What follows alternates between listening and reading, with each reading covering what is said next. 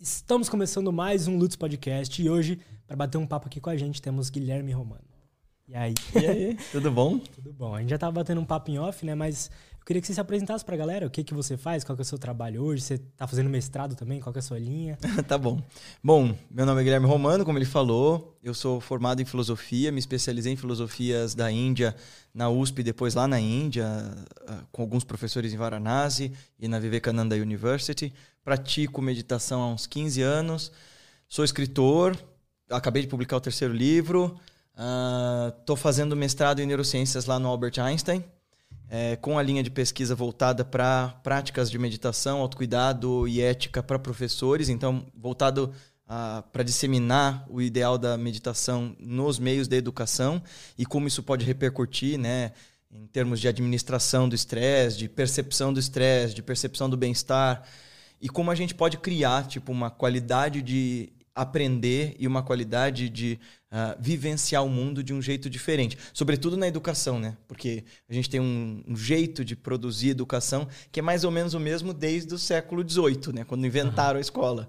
Então, uma, uma escola voltada para produção, para absorção de conteúdo, e agora a gente precisa pensar é, em uma educação mais humana. Então, meu, meu mestrado é na, focado em verificar os efeitos desse tipo de programa de educação social, emocional e ética uh, em professores da rede pública.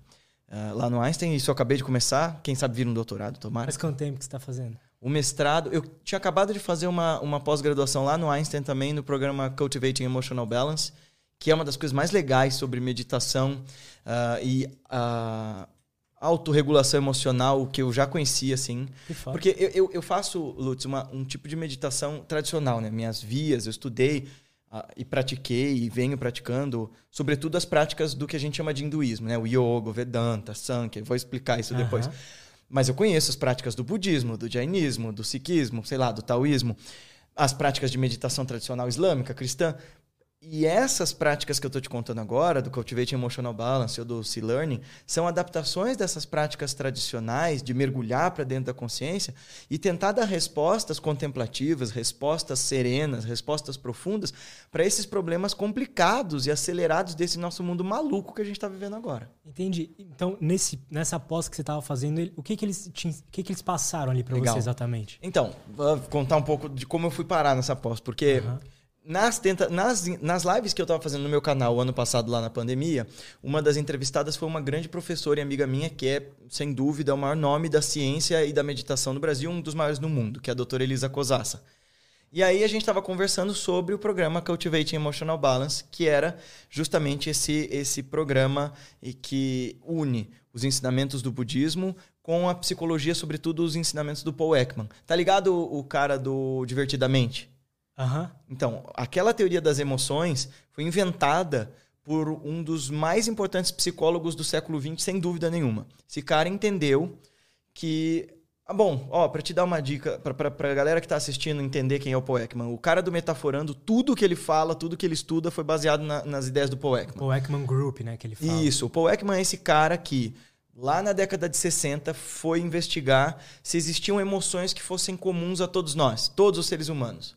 E aí ele começou a fotografar expressões faciais, não só da galera de diferentes países, nas cidades e tal, mas em lugares que ninguém chegava, tipo nas tribos autóctones de Papua Nova Guiné, que não tinham contato com o ser humano.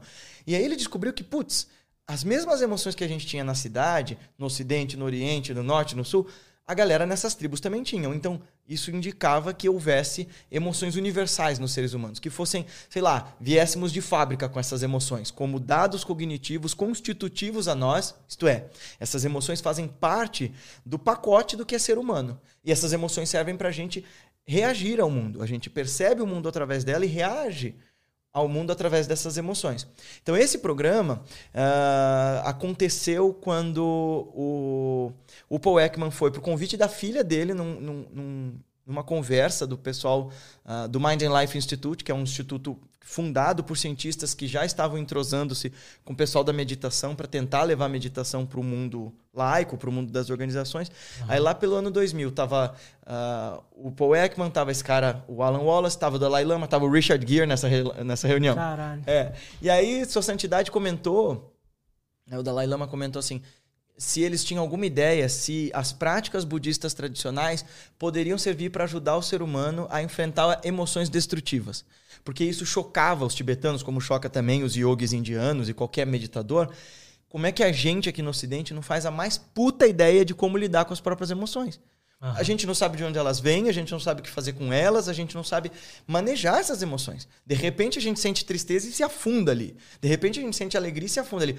E bem antes de eu fazer o CB, meu mestre uma vez falou: muito do porquê vocês não sabem lidar com as suas tristezas é porque tão pouco sabem lidar com as suas alegrias. Quer dizer, esses mestres todos entendem que a gente é avassalado por essas emoções. Aí o que, que o Paul Ekman e o Alan Wallace fizeram? Eles começaram a desenvolver um programa para cultivar equilíbrio emocional.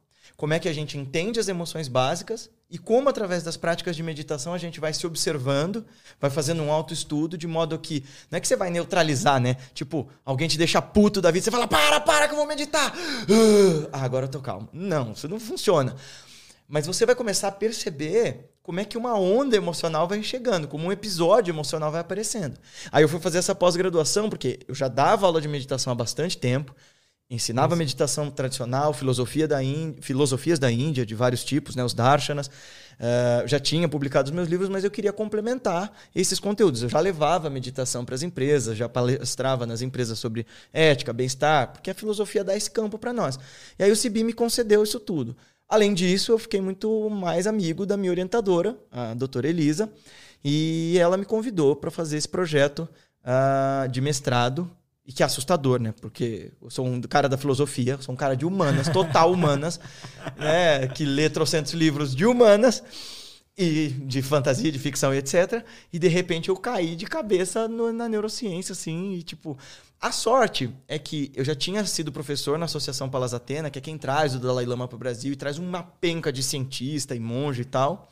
Eu tinha sido voluntário, depois professor lá, então eu conheci muita gente, a Elisa entre eles uh, Satish Kumar, gente muito da hora, assim. E, e eu tinha lá no meu instituto, porque eu fundei uma escola de meditação quando eu tinha 16 anos. E, e no meu instituto tinha neurocientistas, né? Então, a doutora Edna, por exemplo, que é professora lá na PUC, de uh, uh, autorregulação emocional. Então, eu já tinha tido aulas, eu já, eu já entendi, assim, a base do que, que eram os efeitos da meditação a nível científico. E tem um monte de leitura hoje, né? Meu, há 20 anos atrás você não tinha 10% do que você tem hoje, assim. Tanto a nível de publicação científica, quanto a nível de uh, a leitura pra gente mesmo, que não é cientista. Quer dizer, talvez algum dia eu vire cientista nesse processo desse mestrado, doutorado. Uhum. Mas, uh, e aí você estava até me perguntando em off, né? Por que é que a meditação tá tão popular? Talvez uma das razões, além das outras que a gente vai conversar, seja que agora é lugar comum, assim. Ninguém mais duvida, clínica, psicológica uhum. e psiquiatricamente, de que esse negócio funciona e de que para um mundo acelerado e que a atenção está tão fragmentada quanto o nosso, a meditação é certamente uma das respostas mais eficientes para sanar essas nossas crises profundas que a gente vem vivendo e também para dar uma resposta para onde a gente seguir. Porque né, sanar as nossas dores é tipo tomar um analgésico, beleza, resolve a dor de cabeça, resolve a febre. Mas e a causa da febre? E a causa da dor de cabeça? Como é que eu resolvo isso? Então a meditação ela vai trabalhar nesses dois caminhos. Tanto na, no, no, no apoio para sanar essas nossas crises. Eu digo no apoio porque eu não sou muito afeito dessa coisa de ah, abandona tratamento médico, abandona terapia e vai fazer só meditação. Eu acho que as coisas podem andar juntas. Mas a meditação ela vai fazer esse cultivo. Né? Uma das palavras para meditação em sânscrito é bhavana, que é justamente cultivar. Olha que coisa legal, cara. É você preparar a si mesmo como um terreno mesmo. Onde você rasga a terra, prepara a terra, aduba a terra, semeia, cuida das sementes, limpa as ervas daninhas. Isso é cultivar uma mente sadia e capaz de felicidade, né? E capaz de bem-estar. É, você estava falando antes, né? Que até mesmo a felicidade. A gente não sabe lidar bem com a felicidade, né? Uhum. E eu sinto isso assim, falando de mim, eu sinto muito isso, assim, quando eu tô muito feliz, eu, eu fico pensando, caralho, e quando acabar? Essa, esse é o ponto que Guruji, Guruji é o jeito de se referir ao mestre. Né? Esse é o ponto que meu mestre é, disse sobre vocês não sabem lidar com as suas tristezas porque tampouco sabem lidar com as alegrias. Porque quando vem um momento de alegria, primeiro vem essa ansiedade de Ai meu Deus, e quando acabar? Quanto tempo vai durar? Ou tipo assim, eu... isso, isso não é normal para mim. Isso, e aí que você começa também a entrar na paranoia, né? E se alguém vier aqui e zicar a minha felicidade? Ah, é melhor eu não contar isso pra ninguém. Ainda mais que no Brasil, né? Que a gente tem essa coisa no imaginário popular. Melhor não contar, porque senão a inveja pega e vai dar tudo errado. E a gente entra nessas noias e destrói a possibilidade de apreciar aquela alegria naquele momento. Porque ela é irrepetível. Ainda que você tenha uma vida hedônica, maluca, de puro prazer, se você não souber apreciar aquele instante, na singeleza dele, ou seja, na simplicidade, na beleza pura de saber que aquilo nunca mais vai se repetir. Se você não souber fazer isso, não importa quantas experiências extraordinárias você tenha, a vida vai ser vazia. A meditação ela ajuda a gente a poder a conseguir entender que em alguns momentos essas emoções precisam ser sentidas ali no momento? Como é que é? Em todos os momentos essas emoções precisam ser sentidas. Porque as emoções, elas são como as lentes que ajudam a gente a enxergar a realidade. O legal daquele filme Divertidamente também uhum. é o jeito que eles retratam as coisas. Porque quando você vê lá... esse filme. É muito bom, né, cara? É Nossa, bom. eu chorei que nem um maluco chorei assistindo também. isso daí. A Pixar é boa nisso, é né, cara? Nossa, enfim. Uh... Você assistiu o Soul também? Assisti, Soul. achei incrível. Eu vou te falar que eu não sei, eu tava num momento mais maduro depois que eu assisti o Soul, é, mas Teve um que eu. Aí eu esgoelei de chorar e ele nem é tão assim, profundo em termos de teoria, de metafísica, né? Porque eu sou é uma viagem e tal. Mas o Viva, a Vida é uma Festa, né? É, Putz, eu tô ligado. Como que é o nome? Esse é, eu não assisti. Puta, cara, eu chorei de me matar. Ele e o outro que eu chorei foi o Moana, que é da Disney, né? Nem é, é da foda. Pixar. Moana é foda. A minha avó tinha acabado de morrer quando eu assisti Moana. Então imagina, a hora que morre a avó da menina, eu fiquei assim, oh, meu Deus. Entendi. A Pixar, é ela consegue retratar bem, né? Assim, do jeito deles, mas... Eles mostraram para nós que não é porque a coisa é lúdica, não é porque a coisa é bonita e porque ela é divertida que ela não é séria. E isso é um negócio que eles estão fazendo a gente reaprender com que os nossos antepassados sabiam. Eu falo toda hora sobre a importância e a beleza dos mitos. Né? Uhum. Porque mito não é mentira, mito não é pessoa também, político, de qualquer lado que seja. Mito é uma verdade emocional que acompanha o ser humano e que ajuda a gente a se entender, entender o nosso lugar no mundo. Né? E, e, a Pixar entende um jeito de trabalhar esses mitos que são esse lugar do imaginário, do lúdico, esse lugar do divertido e que conta das nossas verdades mais profundas. Porque, tipo, eu dizer assim, o Lutz é alto, o Lutz é baixo, é, em relação a quê? E, e quem disse que o que eu estou falando é verdade? Os dois estão sentados aqui, ninguém tem como provar isso de maneira factual. Agora, uma verdade emocional, se eu disser assim, porra, o Lutz é um cara muito legal, me sinto muito bem perto dele. Ninguém pode contestar isso. É uma verdade emocional que eu estou sentindo. E os mitos contam dessas verdades emocionais. E voltando ao gancho do que você me perguntou. Então, tá bem, o que, que eu faço com as minhas emoções? Eu as percebo. Num primeiro momento, a gente estava falando divertidamente, né? Uma das coisas legais que eles fazem é quando tem a tristeza, a, a, o tom da tela muda, é tudo azulzinho. Quando tem a, a nojinha, é tudo verde. Quer dizer, são as lentes, as emoções são então processos cognitivos que me ajudam a encarar a realidade. Por exemplo, Uh, a raiva, ela tem uma função muito, muito fundamental, nos proteger. É claro que se você não sabe dominar essa raiva e nem entender essa raiva e nem compreender as motivações de onde ela surge, ela vai ser autodestrutiva. Ela vem num efeito dominó e de repente, por que, é que você estava com raiva? Uh, como é teu nome? Du. Você estava com raiva do Du, de repente você vai chegar em casa e descontar, sei lá, na tua namorada e depois na tua mãe, e, e isso vai num processo em cascata. Só que se a raiva serve para você assertivamente dizer, pô, Du, não gostei, vamos parar por aqui com essa conversa, depois a gente retoma. Então você está agindo de forma muito assertiva para neutralizar um negócio que estava te ameaçando e te fazendo mal. Pensa nos nossos antepassados milhares de anos atrás. A raiva era um mecanismo que eles usavam tanto para caçar quanto para se defender. Uhum. E um puta tigre dente de sabre, os caras lá tinham que fazer. Ah! e assustar o, tigre para o tigre sa sair de fora. Então, a raiva tem uma função protetiva. A questão é como é que ela se torna autodestrutiva. E geralmente essas emoções se tornam autodestrutivas, todas elas, incluindo a alegria, que vira histeria, quando a gente tenta esticar a coisa para além do momento. Como assim? Olha um bebê, por exemplo. Você já ficou. Você, você tem sobrinho pequeno, é. irmão pequeno?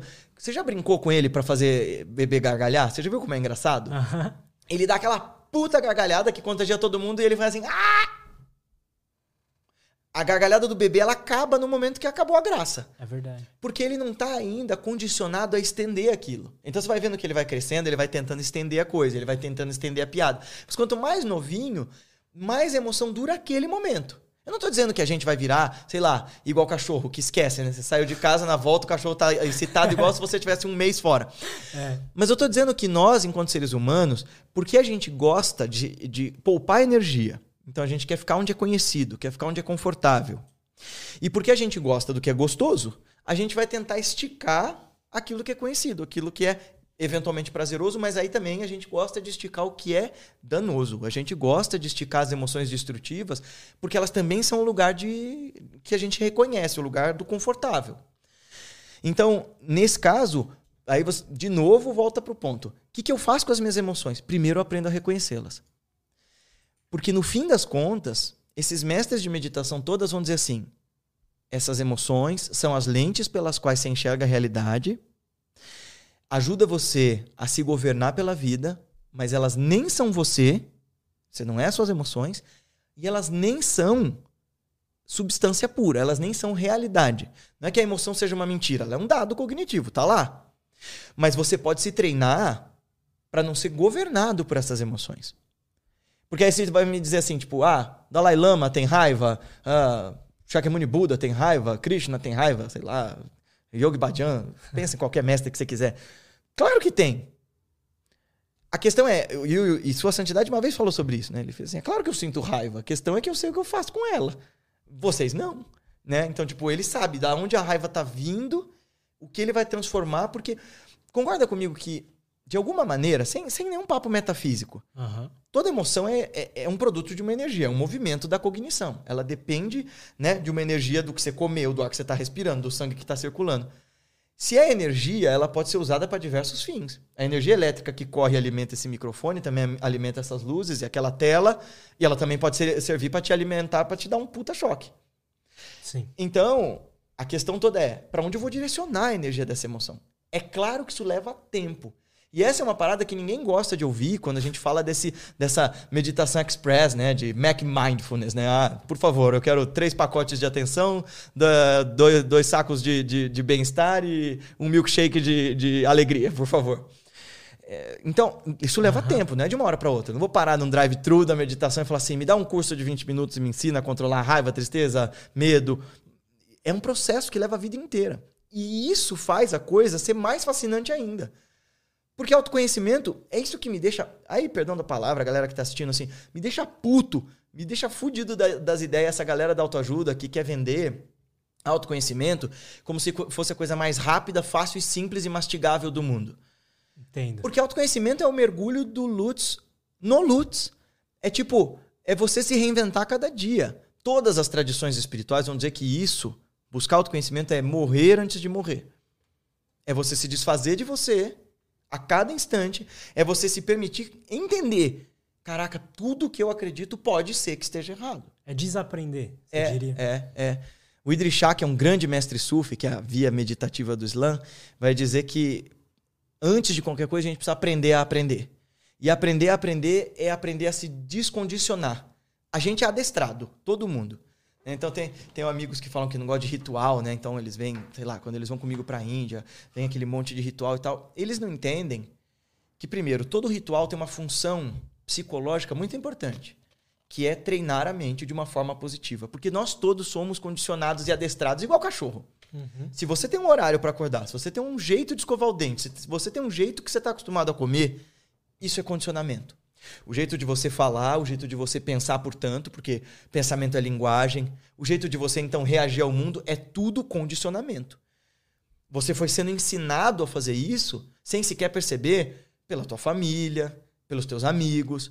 A Índia vai dizer que nós temos cinco mães, né? Aliás, o pessoal, a Índia, né?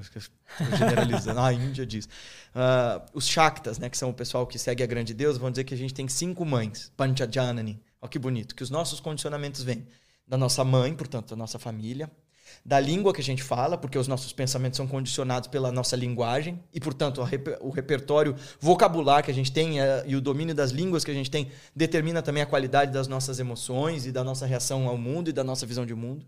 Uh, a nossa cultura, então, o lugar em que você nasceu, a terra em que você nasceu, né, portanto, a pátria mãe e a mãe divina, né, que seria essa força que governa o universo inteiro, que você pode entender ela como pessoal ou impessoal.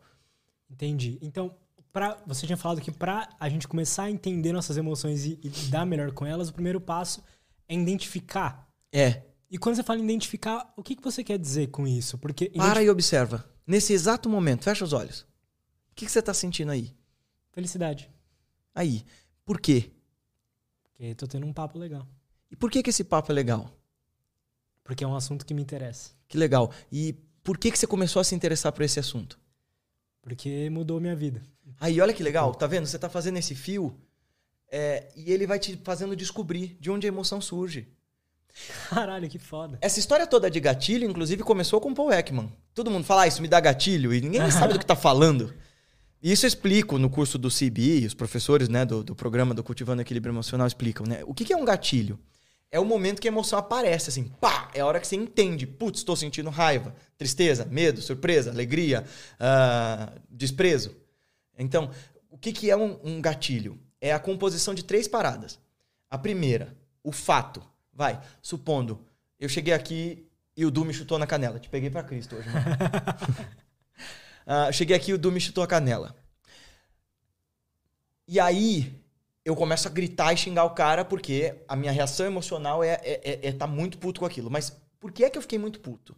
Ele me chutou a canela, eu já tava num dia estressado e eu já tinha um histórico de que eu sofria bullying quando era criança. Tô simplificando muito, tá? Uhum. Então, essas três coisas são meu repertório emocional. Então, como é que foi a minha criação? Como é que foram as minhas amizades, minhas referências? Enfim, isso é meu repertório emocional, minha base de dados emocionais. Aí, como é que eu estava me sentindo naquela hora? Eu estava estressado porque eu peguei trânsito antes de chegar aqui. Aí eu cheguei e o Du tropeçou em mim, ele não chutou minha canela, mas eu entendi que ele, que ele me chutou. Essas três coisas juntas, numa fração de segundos, disparam uma reação emocional. Isso é o gatilho. Tem, tem muito a ver, não sei se está da, da TCC, da terapia cognitivo-comportamental, que eles vão, li, vai, vão ligando os pontos ali. Tem, tem. O, o Paul Ekman ele vai ser menos utilitarista quanto a isso, né? Porque o TCC vai achar que basta é você... totalmente científico. Não, é que o, o, TCC ele vai achar que basta você cognizar, ou seja, basta você entender. Ó, oh, é por isso que você está sentindo tristeza. Que você resolve. É meio que uma parada a la tem uma filosofia, tem algumas filosofias na Índia que são assim, o Nyaya, Vaisheshka, algumas vertentes do Advaita Vedanta, mas é muito o lance do Kant, sabe? Tudo é pela razão. Parece uhum. que é tudo pela razão. Não, olha, entenda a sua tristeza e muda.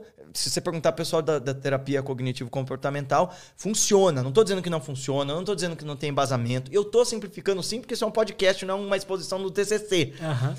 Mas, o que eles vão dizer? Tá incomodando, muda. Essa foi a pergunta que me fez meditar. Porque eu virei pro meu mestre e falei, tá bem, como? Como muda? Porque para eles é crie estratégias. Faz diferente. Ah, se você tem medo de andar pela rua à sua direita, vai pela rua esquerda e ponto. O que o Paul Ekman vai elaborar junto do Alan Wallace são estratégias. Porque a nossa mente não é reta assim. A nossa mente não é, é racional assim. Quisera a gente fosse tão brilhantemente racionais como o Kant. Eu não tenho dúvida que o Kant devia ser um um cara com espectro de Asperger. Não tenho Total. dúvida. O cara, ele tinha. As pessoas diziam na cidade dele que dava pra marcar a hora do relógio com as caminhadas que ele fazia, todo dia no memorário, e ele lia ali. Que a única vez que ele perdeu a caminhada dele foi quando ele leu o Hume. Que ele fez assim: ah, meu Deus, o Hume me tirou do meu sonho dogmático. O cara que escreve que, os livros que ele escreveu, tipo A Crítica da Razão Pura, não é uma pessoa normal. Entendo. Mas ele era um cara ultra racional, que conseguia focar de uma maneira indizível. Um gênio, sem dúvida nenhuma. Mas a maioria de nós não é assim, Lutz. A gente é mais governado pelas paixões e pelas emoções do que pela razão. É verdade. Olha o estado da política no Brasil, de qualquer lado, qualquer, qualquer espectro. Não estamos falando aqui de partido A ou B, candidato A ou B. Ninguém para para ouvir o outro. É só acusação. Eu só quero provar meus pontos. Eu não quero é, definir ideias, eu não quero discutir. E, aliás, quem dizia isso era o Sócrates, né? 2.400 anos atrás, ele falava que, que pobre é uma sociedade que perde tempo discutindo pessoas e não ideias. E a gente tá fazendo isso. Candidato é ladrão, candidato é fulano, é, você é burro, você. Tá bem, mas hoje eu tive uma discussão dessa. Eu não, não, consigo mexer em Twitter por causa disso, né? Mas eu vejo os comentários no canal, às vezes eu respondo. E aí tem uma pessoa que falou assim: ah, mas no papel aceita qualquer coisa. E eu perguntei de um livro, né? Falei, mas você leu? Não, porque eu não gosto da pessoa. Ué, como é que você tá criticando as ideias dela? Você já tá partindo do ponto de eu não vou com a cara dele, eu nem vou ouvir o que ele tem para dizer. Entendi. É, é um pouco do jeito que a gente olha pra gente mesmo, né? De, porra, a maioria das pessoas, de que a gente é totalmente o que a gente sente ou as nossas ideias. Às vezes o cara olha pro, pro... pra pessoa que ele não gosta, vê uma ideia dele, não gosta da ideia e fala, ah, ele é aquilo. E esse é o lance. Nós não somos essas emoções e essas ideias. A gente supõe que seja. Porque tudo que eu conheço de mim são as sensações que eu tenho em relação ao mundo. O que todos os mestres de meditação vão dizer para nós é, e é um negócio contra-intuitivo pra cacete, né? Porque todas as, as respostas que eu tenho do mundo, toda a experiência do mundo que eu tenho e toda a referência que eu tenho de quem sou eu, vem dessa troca. Ah, eu sou em relação ao Lutz nesse momento, porque ele tá olhando para mim, eu tô olhando para ele, a gente tá conversando. Então eu me defino através dele, ele se define através de mim. O que esses mestres vão dizer é: fecha essa cortina. Esquece o que você tá vendo, o que você tá cheirando, o que você tá sentindo com contato, o que você tá ouvindo.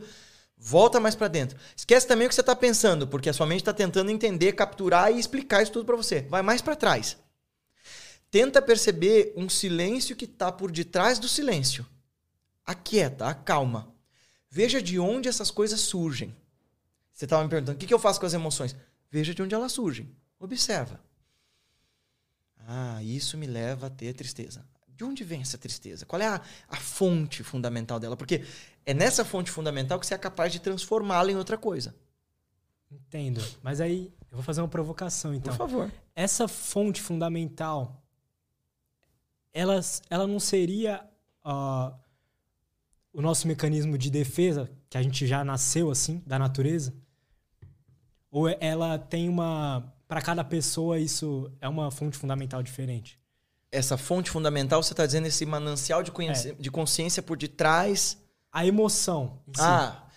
Enquanto. Então, aí que tá. Cientificamente falando, enquanto a gente está aqui nessa experiência concreta, sim, todos nós nascemos com essas emoções embutidas em nós. E a não ser que você tenha algum, uh, algum problema, né? Por exemplo, mesmo um sociopata, um psicopata que não tem empatia, ele não tem capacidade de perceber o outro, ele sente emoções. É, é o jeito dele reagir ao mundo. Então, tá lá. Mas isso não é o que te define. Porque a emoção é um evento. A emoção acontece e passa, você é que estica ela. E você é que define a realidade a partir dela. Ué, a gente está definindo o mundo a partir da nossa raiva, do nosso medo, da nossa esperança, etc. E tal. Entendi. Então tem algo ainda mais profundo do que as emoções ali. O Krishnamurti ia chamar isso de inteligência. Esse algo mais profundo que é essa capacidade de essa silenciosa, abrangente, profunda percepção da vida mesmo. Algo que está anterior a todas essas referências e que é simplesmente a testemunha de tudo. É muito legal isso. E, e isso a gente é intui isso. Porque é você. É você antes de todo esse burburinho, antes de todas essas ondas de percepções, que são uma delícia de viver. Por que a gente se encanta e se engata nesse mundo? Porque no fim das contas a gente gosta. Né? É, mas, ao mesmo tempo, por detrás de todo esse espetáculo, existe alguém que não é o Lutz, mas que é o, o, a fonte dessa consciência e que testemunha isso tudo. Agora, agora eu fugi muito do, não, mas... do, do, cultivando equilíbrio emocional, mas eu estou falando aqui profundamente de, de filosofia, né? Do, do, do, Dharma mesmo, de falando de, de, de consciência pura. Não, vamos embora, maravilhoso isso. Porque. Então, desculpa falar dessa forma, mas por que não é, só buscar esse, é, esse, esse verdadeiro eu? Porque a gente adora se, lambu se lambuzar nas coisas do mundo. Adora mesmo? Opa, claro que sim. Você não gosta de assistir filme, de, sei lá, Gosto. de transar com a tua namorada, de encontrar com teus pais, de comer uma comida gostosa, de ver uma paisagem bonita. Gosto. E ao mesmo tempo a gente também gosta, sem perceber, dos desafios das emoções esquisitas.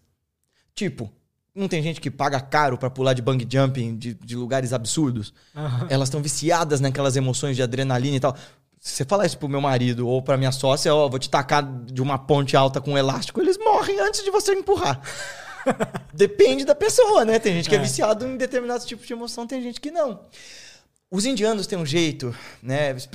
Principalmente os tântricos a gente pode falar depois do que é tantrismo, porque não é nem de longe o que as pessoas pensam, né? Massagem da putaria. É, eu já pensei nisso. É, não tem nada a ver com isso. Aliás, o tantrismo é uma das filosofias mais sofisticadas que já se inventaram na história humana, assim. Legal, vamos falar disso. É muito legal. É, Para mim, as duas grandes filosofias que respondem o que nós somos é o Advaita Vedanta e o Tantra não dualista, assim. Depois a gente volta. Uhum. Mas assim, o que essas escolas vão dizer é essa consciência pura e absoluta especulou. E se eu fosse muitas, né? Tipo, imagina assim, é como jogar um videogame. Sabe, uma das vezes que eu mais tive a intuição direta do porquê que a gente gosta de se enfronhar nos problemas do mundo, nessa dualidade, nessa convulsão e nessa compulsão toda, foi quando eu estava estudando lá na Índia. Eu estava na Universidade de Calcutá, na Universidade de Vivekananda, Ramakrishna Vivekananda, e eu estava estudando textos pesadíssimos, cara, assim, sânscrito e tal. E para distrair e relaxar, eu peguei uh, o aplicativo lá da Audible e comecei a ouvir audiobook. Mas aí eu falei, mano, eu vou ouvir romance dos mais toscos possíveis, assim, tipo, romance quase que era uma novela da Globo, assim, algo com açúcar total. Uhum. E eu me peguei adorando aquilo. E os personagens naquele drama besta e todo mundo assim, ai, eu amo você, e chuva, e não sei o que. E eu assim, oh meu Deus, eles se amam e tal. e eu tava no telhado da universidade e falei assim, oh, é, é isso. A gente se enfronha nos dramas dessa vida porque a gente gosta de se entreter com eles. A gente é como se fosse uma novela a nossa vida, um filme. Isso está nos Upanishads, né? Nos, nas grandes escrituras dos textos védicos, eles vão dizer assim que assim como um rei, quando sentado no seu trono, vê diante de si uma brilhante peça de teatro e porque a peça é muito foda, ele esquece que ele é o rei sentado no seu trono, dono de todo aquele reino, também a consciência pura esquece que ela é absoluta, porque ela está super intertida com os personagens jogando o jogo de luz e sombras que ela mesma cria. Mas assim que ela se lembra e que ela se cansa da peça, ela volta a ser a absoluta dominadora do, do, seu campo, do seu espaço, sempre plena, sempre consciente, o que a gente chama de Satitananda. A natureza essencial do ser é pura existência, pura consciência e pura felicidade.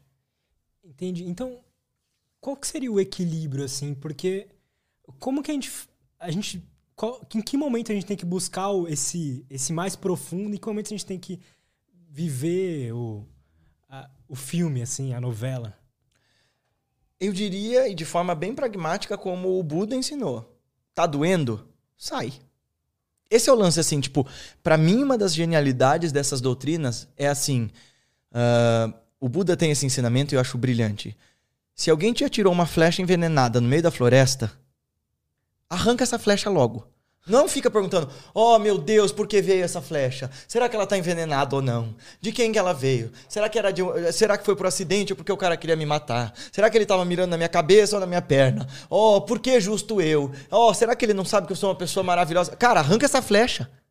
Sabe? Então, assim, qual é a medida de equilíbrio entre viver as coisas do mundo e buscar esse equilíbrio interno, essa felicidade é, contemplativa, essa felicidade perene e esse sentido para si mesmo. Simples. Tá doendo as coisas do mundo? Tá cansando as coisas do mundo? Já deu? Então busca algo mais profundo. E essa é a minha impressão do que está rolando com a maior parte das pessoas e, sobretudo, da nossa geração. Porque a gente está tendo referências e acesso. Nós aqui, que temos nossos privilégios, porque estamos aqui numa terça-feira, né, numa sala segura, bonita e tudo mais, enquanto tem gente vivendo em zona de guerra, tem gente passando fome. Mas nós aqui. É, tem gente que está no ônibus, no trânsito, indo trabalhar. Isso, é. exato. Mas mesmo essas pessoas estão privilegiadas se a gente considerar, por exemplo, pessoa, sei lá, no meio de uma guerra civil, é uma pessoa. né? Mas Total. nós que estamos aqui no ônibus, ouvindo um podcast, nós que estamos aqui conversando no podcast, a gente está tendo acesso a um, um, um nível de bem-estar a despeito, da guerra, a, a, despeito das crises políticas, da inflação e tudo mais, e dessa perspectiva desastrosa ambiental que a gente está criando, aqui nesse momento, nós estamos vivendo um mundo de bem-estar sem precedentes. A gente nunca teve tanto acesso fácil à comida, à educação, à roupa, a abrigo, enfim. E a gente está tendo estímulos como nunca antes. Tipo, eu estava pensando esses dias, né? Saiu até na Amazon uma série que eu, que eu curto demais, o livro, ah, pode falar? Pode. A Roda do Tempo. É demais, assim. Tem muito de budismo, muito de taoísmo nela, assim. O livro é muito legal. Aí Roda tava... do Tempo? É muito da hora. É, eu não sei, eu tô assistindo a série e tava meio assim, nhé. Aí eu comecei a pensar, falei assim, será que eu tô achando que é meio nhé? Porque tem tanta coisa hoje em dia que eu já nem sei mais se eu acho graça de um negócio desse. Eu tô esperando há anos para assistir esse negócio, mas já tem tanta coisa que eu nem tô prestando atenção mais. Foi diferente do filme do Senhor dos Anéis, né? Em 2001, quando saiu o primeiro Senhor dos Anéis, tá chegando a época de fazer 20 anos né, do negócio. Uh, em 2001, não tinha nada parecido.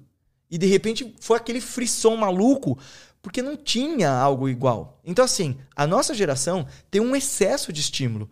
O Bill Young-Chul Han chama isso de excesso de positividade. Tudo é estímulo, tudo é cobrança de desempenho. E aí, de repente, a gente olha para tudo isso, nossa, eu tenho cinema, eu tenho diversão, eu tenho amigo, eu tenho, né, tenho sexo à vontade, não é mais um tabu como antes. E aí? Quem sou eu no meio disso tudo? Tá bom, agora eu tô ganhando grana, pelo menos uma grana confortável para conseguir me manter. E aí fica parecendo a música do Raul, né? Aquela Ouro de Tolo, tá ligado? Aham. Uhum. É, confesso abestalhado que eu estou decepcionado. Poxa, é, por que foi tão fácil conseguir? E agora eu me pergunto, e daí? Eu tenho uma, uma porção de coisas para conquistar e eu não posso ficar aí parado. Tipo, e agora? Agora que eu cheguei lá? Né? E isso é, é, é central para o desenvolvimento desses equilíbrios. Isso, o Alan Wallace, que é esse cara que foi um lama, que ele é um lama tibetano, ele foi monge budista e ele é cientista, é uma das coisas que ele defende muito com a ideia dos quatro equilíbrios, né? O que, que é cultivar a felicidade verdadeira? O que ele chama de felicidade genuína. Entendi. É, mas essa felicidade verdadeira é o, é o que você estava falando, que é o Dharma ou não tem nada a ver? De uma forma religiosa, eu poderia dizer que sim. O Dharma é essa lei verdadeira e compreender o Dharma e buscar esse Dharma, seja no budismo, no jainismo, no hinduísmo, né? Buscar, o meu mestre chama o Dharma de o bom senso além do bom senso, essa felicidade dessa desse cosmos, né? Tá bem, isso tudo é, mas vamos trazer para o nosso dia a dia, pra gente que pega ônibus, pra gente que trabalha, etc. O Alan Wallace vai falar de quatro equilíbrios, de quatro lugares da nossa consciência que a gente precisa cuidar para ele não ter nem excesso e nem déficit. Olha que louco. Interessante. Então ele disse assim que felicidade genuína, é, primeiro é a composição de dois tipos de felicidade. Né? É, felicidade imediata, que a gente tem de prazeres dos sentidos, felicidade hedônica, né, que a gente chama. Uh, que é a felicidade de comprar um carro novo, uma casa nova e tudo mais. De uma pizza, é, um filme. Ela, ela, é, ela é legítima, é, a gente sente ela. E tá tudo certo sentir. A questão é que ela dura pouco, né? E cada vez que eu sinto, sinto a felicidade hedônica, eu vou querer mais.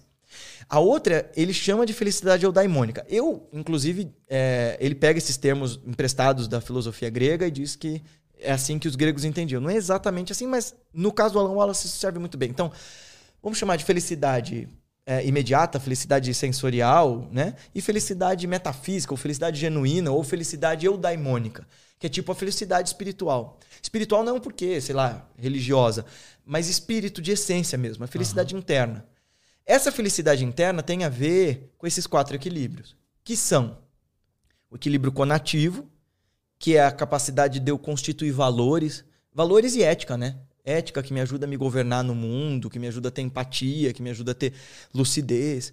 Uh, equilíbrio cognitivo, que é justamente a lucidez, é você lidar com a realidade como ela é, não como você gostaria que ela fosse. Né? Eu tive agora, por exemplo, agora de manhã, lá no mestrado, uma aula sobre uh, sobre os custos de, da doença de Parkinson e como é que a gente está completamente despreparado para lidar com isso no Brasil, sabe? Aí o professor ainda, ele é praticante de mindfulness, ele comentou, estava comentando com um amigo e ele disse: "Fique calmo, vai dar tudo errado no Brasil sobre isso". é isso, assim, tipo, isso é, isso é equilíbrio cognitivo. Entendi. Tá bom, a situação é uma merda. Deixa eu ver o que eu posso fazer com isso. Não adianta eu mascarar e dizer não, tá tudo bem. É o que estão fazendo hoje né, boa parte das pessoas envolvidas com a disputa política no Brasil fazem isso. Eles recortam a realidade segundo o seu próprio ponto de vista e eles só enxergam aquilo. Né? E eu não quero enxergar diferente, porque eu preciso daquela pessoa para ser adorada como um ídolo, porque senão eu vejo, se eu parar um segundo para olhar para dentro, eu vou perceber que eu tô vazio de mim. Uhum. Se eu parar um segundo para pensar o que, que eu tô fazendo da minha vida, eu não tô fazendo nada. E eu tô esperando que um Messias fora me ajude a resolver o que tá dentro, porque eu não tenho culhão, não tenho coragem de investigar aqui dentro e dizer o que, que é que eu tô fazendo da minha vida até agora? Quem eu tô sendo para mim? Isso é equilíbrio cognitivo, né? O que eu faço com a realidade? Bom, aí vem o equilíbrio emocional, que é a administração e a regulação dessas emoções que a gente falou, e o equilíbrio atencional, tem muito mestre que vai dizer que consciência é igual a atenção, inclusive. A atenção é onde você coloca o foco da sua presença. E hoje em dia, eu garanto que quase todo mundo que está assistindo essa live está fazendo alguma outra coisa ao mesmo tempo. E beleza, a nossa sociedade do desempenho pede isso, né? Pede pra gente ser multitarefa, pede pra gente ser super dinâmico, e é super bacana olhar isso de fora. O problema é o estrago que isso causa dentro. Porque é a mesma coisa de você querer, sei lá, chegar daqui até Campinas com o carro na terceira marcha. Ele vai andar com mais força, mas uma hora você estoura. Entendo. Né? Porque, tipo, é o lance da multitarefa, né? Tem gente que é multitarefa, mas é por um período curto de tempo. A longo prazo, é, multitarefa leva a um estado crônico de estresse e há uma eventual ruptura dessa tensão e dessa capacidade de lidar com a realidade. Esse sobrecarregar das emoções, esse sobrecarregar das, da atenção e da intenção, esse não saber o que fazer consigo mesmo, essa falta de senso de propósito é o que tem levado um monte de gente ao burnout. Uma vez eu ouvi um, um psiquiatra falando sobre isso, de tem o tipo de depressão, né, que tem a ver com é, desbalanceamento químico no cérebro e tal. Uhum. E tem um, um, outro tipo de depressão que é um pouco tem a ver com a falta de propósito. É, é, é o esvaziamento, né? Que é diferente do esvaziamento no Zen budismo, sabe?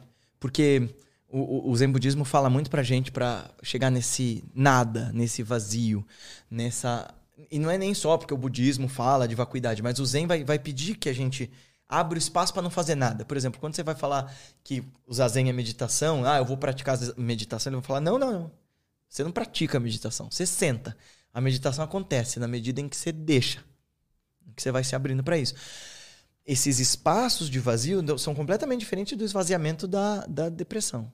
O esvaziamento da depressão é distância de si mesmo. Você já não se suporta mais porque você nem sabe mais quem você é. Você não aguenta mais as várias máscaras que você tem que usar o dia todo para parecer legal e bondoso e amigável com as pessoas que você nem sequer conhece e nem sequer permite conhecer.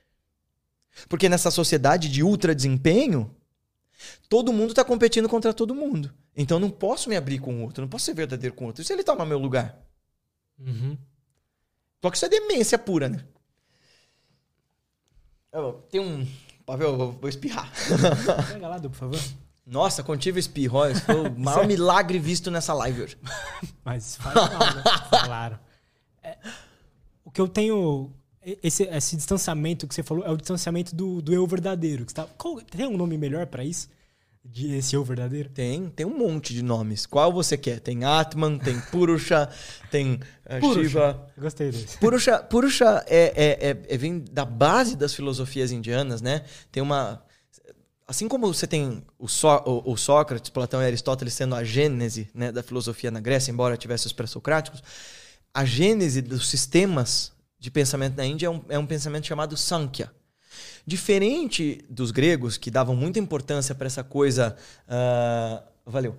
Para essa coisa do, do nome de quem pensou as ideias, de quem desenvolveu os pensamentos, é, na Índia, importante eram as ideias. Então, se, por exemplo, o Sankhya, o suposto autor dessas ideias é um cara chamado Kapila, mas a gente não faz ideia de quem era esse cara. Entendo. Tem um monte de mitologia em volta dele, mas para os indianos pouco importava quem era o cara. Ah, o Lutz mora na cidade tal, tem RG tal. Pff, não, eu quero saber o que ele está falando, né? Então o Sankhya vai dizer para nós que a essência nuclear da existência é a consciência singular de cada um de nós. É o que a gente chama de Purusha. O que, que é isso? Calma. vamos dizer assim, que os nossos sentidos que nos governam pelo mundo são como cavalos. São os cavalos que nos direcionam na estrada. Então, os nossos sentidos, nossos cinco sentidos de percepção, são uh, um grupo de cavalos, outro grupo de cavalos são os nossos sentidos de resposta. Então, para cada sentido, né? Para a visão, eu tenho o sentido da locomoção, para o sentido do tato, eu tenho o sentido da apreensão, para o sentido do olfato, eu tenho o sentido da reprodução. Né? Enfim. uhum. Então tá bem. Os cavalos são os nossos sentidos. A carruagem é o nosso corpo. As rédeas são, é a nossa mente, é o que eles chamam de manas. Então, essa mente é a, é a ponte de informação, essa vozinha que ali, blá, blá, tentando entender tudo, explicar tudo. Isso é manas. É a, é a intermediária entre o mundo dos sentidos e o mundo interno, das percepções, das lembranças, dos desejos. O cocheiro é buddhi, é o intelecto é a nossa cognição, é a nossa mente não discursiva. O dono dessa carruagem, o personagem que está lá dentro, tranquilão, não importa quanto essa carruagem sacuda, esse é o Atman nas Upanishads, esse é o Purusha no Sankhya. É o eu real. Ele não se envolve com a estrada, ele não se envolve com a barulheira. Ele é o dono da carruagem, mas ele uh, não se envolve com a jornada da estrada. Ele é o, do, ele é o cara que faz a, a viagem acontecer. Esse Purusha, esse eu real, é quem testemunha essa jornada inteira. Dentro de um, uma das filosofias, a filosofia do yoga, que é um sistema de filosofia completo sobre essa consciência. Yoga é meditação, não é uh, só asana, não é só pranayama, não é só alongamento, não é ginástica. Uh, yoga é prática espiritual de autoconhecimento, da mais sofisticada. Que então, foda. é é engraçado, né? Porque o yoga chegou aqui como uma ginástica. É. E, e eu fui atrás do yoga por causa disso. Eu falei pro meu mestre no meio da minha crise, eu falei, eu queria praticar yoga, mas é, eu acredito que isso que se tem nas academias não é yoga de verdade. Foi aí que eu fui atrás do meu mestre. Nas academias, não nas academias de yoga. Mal, eu nunca tinha praticado numa academia de yoga, mas eu via esse yoga ginástico, ginástica e eu não, não achava que era isso que eu queria. E aí, eventualmente, eu achei o yoga de verdade. Entendi, por exemplo, que todas essas posturas e tal, é, esses exercícios, são para condicionar corpo e mente a um estado de abertura para essa consciência lúcida, ampla, calma e silenciosa. Então, ao mesmo tempo, todas aquelas posturas já são meditação em movimento e são preparação para um estado de meditação profundo, vasto, para um estado de amplitude no qual você, o mundo, aquilo que você chama de Deus e divino, todas as coisas que você ama e todas as coisas que você ainda não aprendeu a amar por ignorância são uma e uma mesma. Isso é yoga. E esse Purusha é essa, esse núcleo dessa experiência. Essa testemunha de onde se projeta todas as outras coisas. Para uma pessoa que se sente.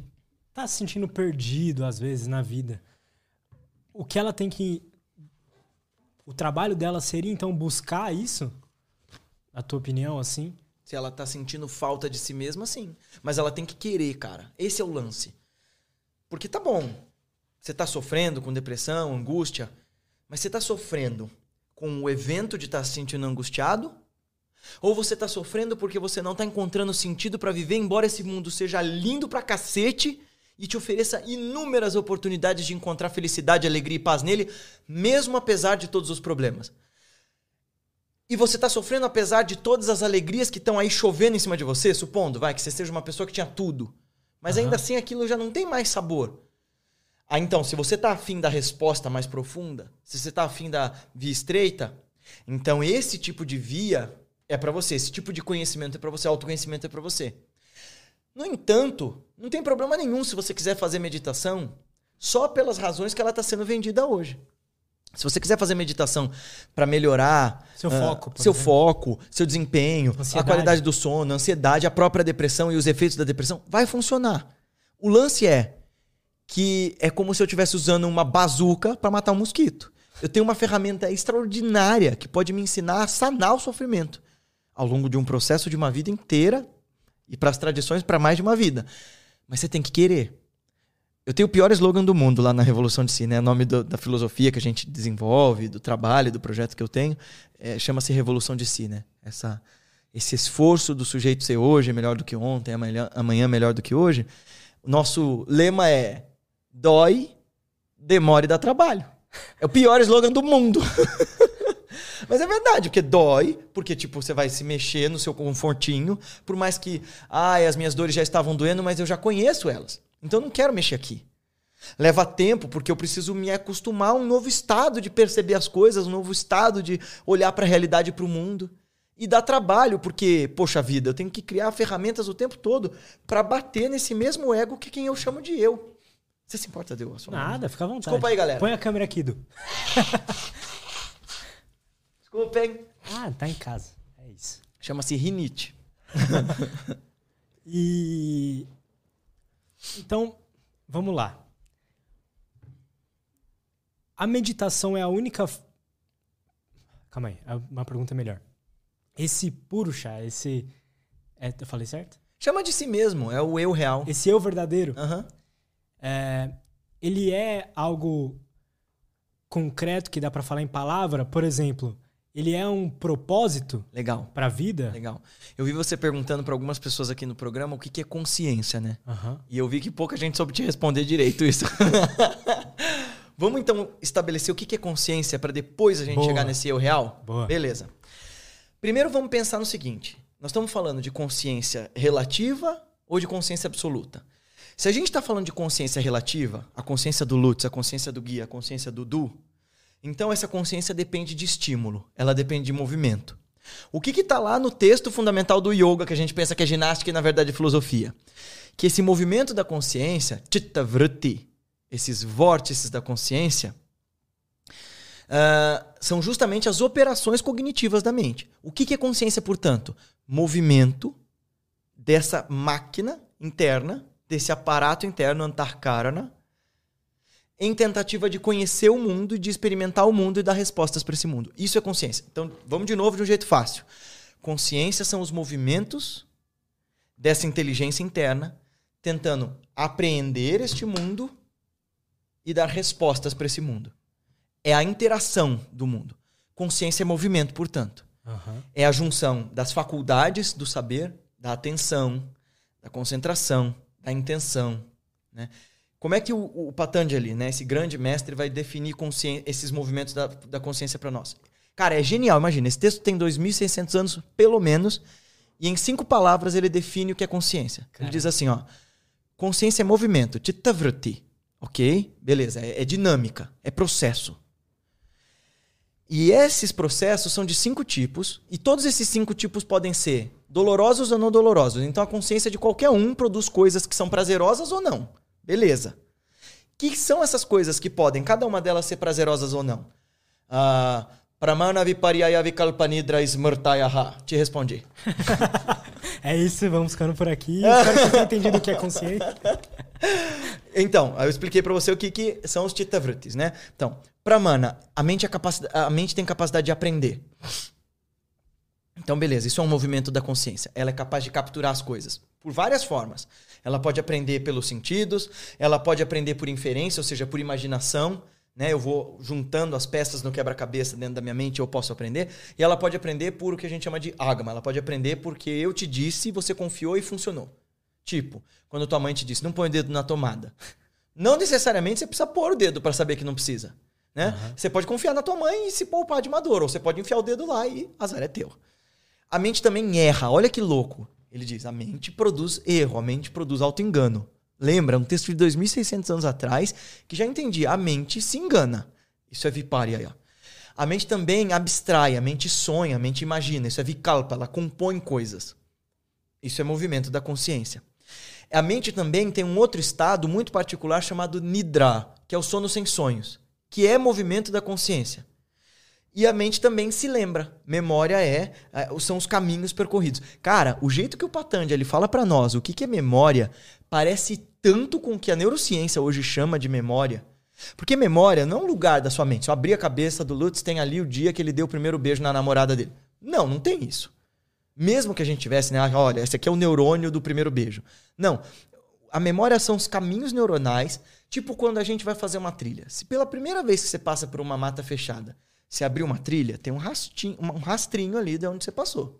Uhum. Se você passar ali todo dia e chamar teus amigos para passar também, e de repente você vira um puta construtor e passa um trator nessa trilha, essa trilha não fecha mais, virou uma estrada. Sim. A mesma coisa se dá com os caminhos neuronais.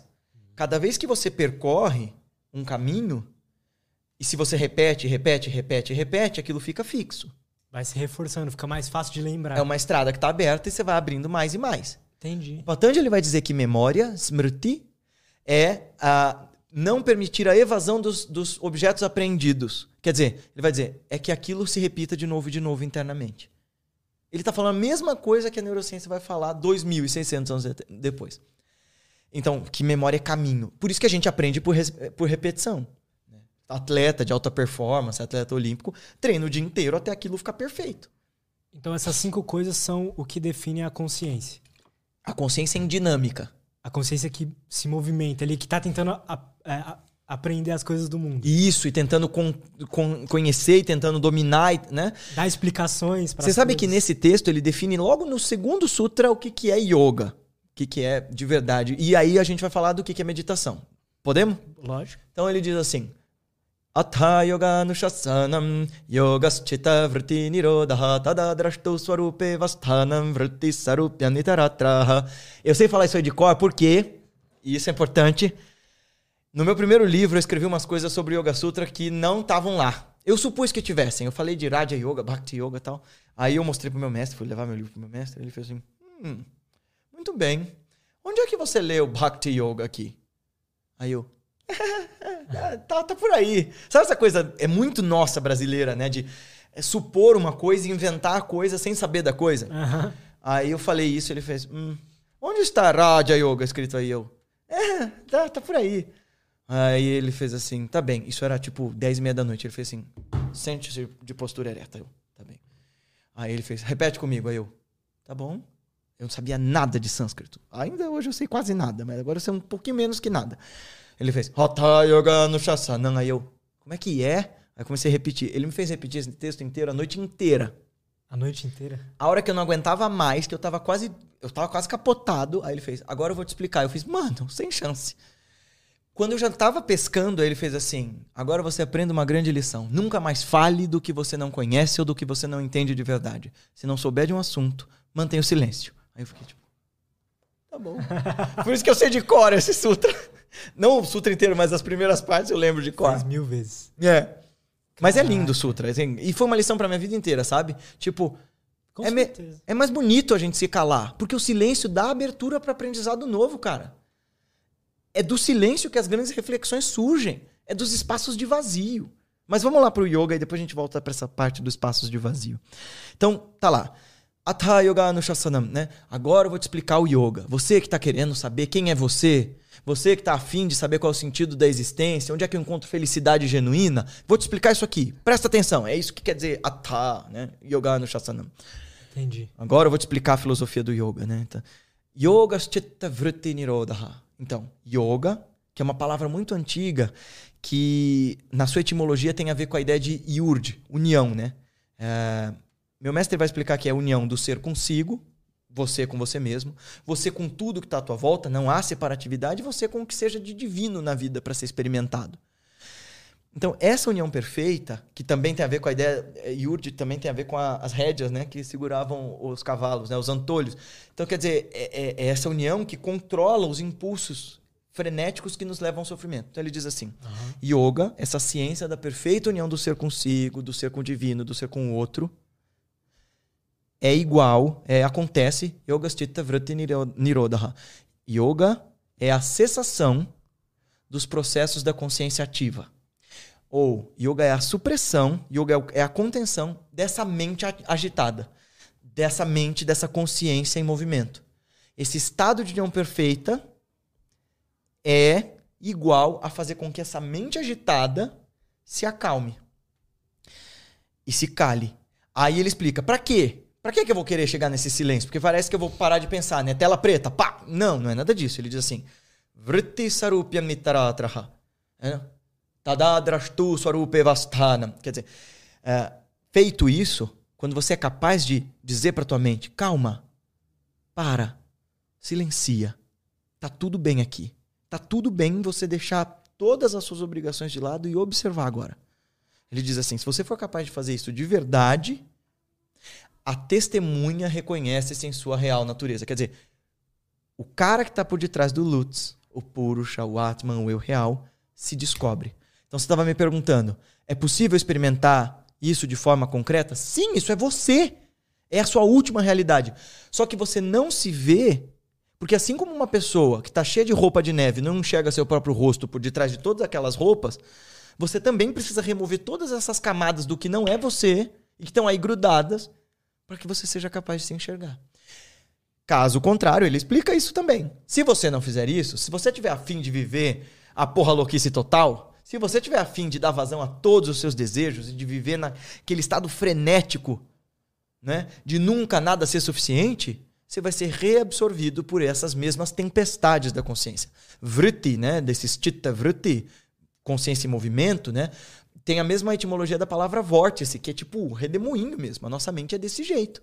Isso é definição de consciência relativa, de consciência em movimento. É a mente que é agitada por natureza, que é capaz de aprender, de errar, de imaginar, de dormir sem sonhar e de lembrar. Essa história, essa história do dormir sem sonhar, inclusive, é bem legal, porque esses yogis observavam muito esses estados profundos de sono, esse sono REM, para dizer assim, cara, que, né, sono sem sonhos é movimento baseado na cognição da ausência. Sabe quando você dorme que nem uma pedra e que você não tem lembrança de sonhar, você só lembra de fechar o olho e de acordar. Só que quando você acorda, você acorda num, num bem-estar fudido ali, assim, tipo. Começa a tocar. Sei. Sabe? Você não lembra. Naquele momento que você acordou, te garanto que você nem lembra seu nome. Te garanto que você nem lembra que você é você. Mas você lembra do bem-estar daquele sono reparador. Esses yogis vão falar assim: isto daí tem duas coisas interessantes a gente observar. Primeiro, esse sono sem sonhos é o mais próximo do estado natural da mente que a gente tem, porque é um estado de felicidade. Porém, é um estado inconsciente. Estado de meditação profunda é isso, só que você consciente, não é você apagado. Entendo. Tô simplificando muito, galera das grandes filosofias budistas, yogicas e sankhya's e tudo mais. Respira. É para um leigo, tá, gente? É para um, É. é. pra uma pessoa normal. É, e a galera, e, é, e a galera que tá aí achando que eu tô sendo muito difícil, reclama aí no chat, a gente também eu desço o nível. Não, Não, mas- eu desço o nível no sentido de. Seu burro. Não, não tô chamando ninguém de burro, pelo amor de Deus, mas é porque. É aquele lance, né, que eu te falei. Eu tava subindo pra cá, falei pra ele, eu tô entrando no mestrado de neurociência, eu sou um filósofo, portanto, da, da área de humanas indo pras biológicas. Então, tipo, tem hora que pra mim parece que eles estão falando grego. E eu tinha uma aluna que era neurocientista e vinha estudar filosofia indiana comigo e falava assim: eu não tô entendendo nada. E eu pensei, ela tá se sentindo vingada agora. porque eu tô vivendo outro lado. Pode crer. Então, se eu tiver muito difícil, me avisa que a gente simplifica. Mas, então, esse estado do sono sem sonhos é uma pista de que, um, é, nossa natureza da mente pura, quando ela está livre desse monte de etiqueta e desse monte de necessidades e de desejos, é um estado de felicidade e de tranquilidade. E a outra coisa é de que existe uma coisa que faz a nossa mente continuar uma das grandes hipóteses, uma das grandes provas dos yogis de que existe uma coisa por detrás do corpo, dos sentidos e da mente e dessa consciência relativa que sustenta isso tudo nessa equação é que se a cada vez que eu tenho sono sem sonhos, o sono profundo, eu apagasse da noção do eu, a, noção do eu desaparecesse, né? Se cada vez você dorme um sono sem sonhos, ou quando você toma anestesia geral, vocês já fizeram cirurgia, já fez? Não, nunca fiz. Nunca tomou anestesia geral? Não. É tela preta, cara, é louco demais assim. Já ouvi falar que a galera gosta bastante da sensação. Pra mim foi muito normal, sabe? Guarda essa daí que eu, que eu comento me como foi, depois. porque eu usei as práticas yógicas na segunda cirurgia que eu fiz e foi bem legal porque eu consegui voltar antes. Interessante. É, é. Mas é, é assim, é tela preta. Você tá lá falando com o cara, ele fala, ó, conta até 10 comigo. Você tá um, dois, três, pumba, você de repente acorda na sua cama, grog, falando, ué, o que aconteceu? É noção de tempo perdido. Cara, que foda. Se não houvesse uma coisa que sustentasse esse corpo quando ele tá em stand-by, se não sustentasse essa mente, cada vez que você dormisse com sono profundo, ou mesmo que tomasse uma anestesia geral, você ia voltar sem saber nem falar, nem comer, você ia voltar a ser um bebê. Mas existe uma consciência ampla, uma inteligência profunda, uma inteligência que está ali imputada em você, que sabe quem você é, mesmo que você não se lembre. E o explorar dessa fonte, desse manancial de inteligência, sabedoria, paz e alegria, é o caminho da meditação. É tornar o seu estado natural, porque é você. O trabalho da meditação não é criar nada, não é produzir nada, é retirar da frente tudo o que não é você. É tirar todas essas contingências que estão na frente do único necessário, que é esse sujeito, esse eu real, essa fonte, esse lugar de silêncio, esse ah, eu por detrás do eu. Quando. E aí isso é consciência absoluta. Porque né, eu falei pra você o que, que é, respondi então o que, que é consciência relativa, consciência em movimento, e o que, que é esse purusha, o que é essa testemunha que é consciência absoluta. Que para definir, a melhor forma seria dizer que é Satitananda.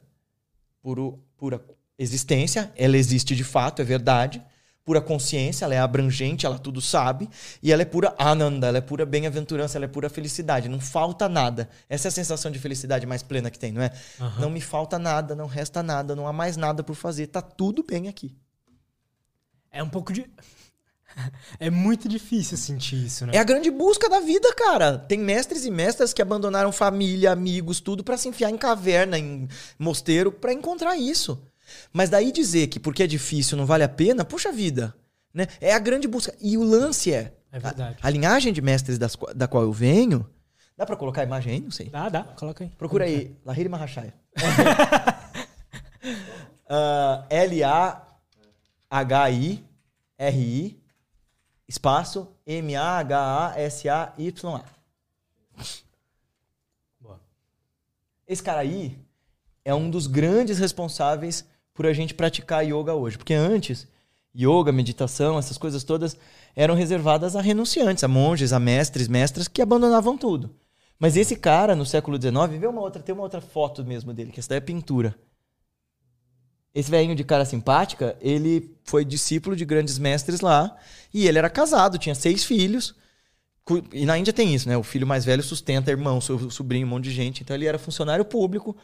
Uh, não, esse é o discípulo dele, Bupendranath Sanyal. Tem uma dele que tá sem camisa, assim que. Quer ver? Tem uma foto. É, pode ser essa também. Essa daí. Isso.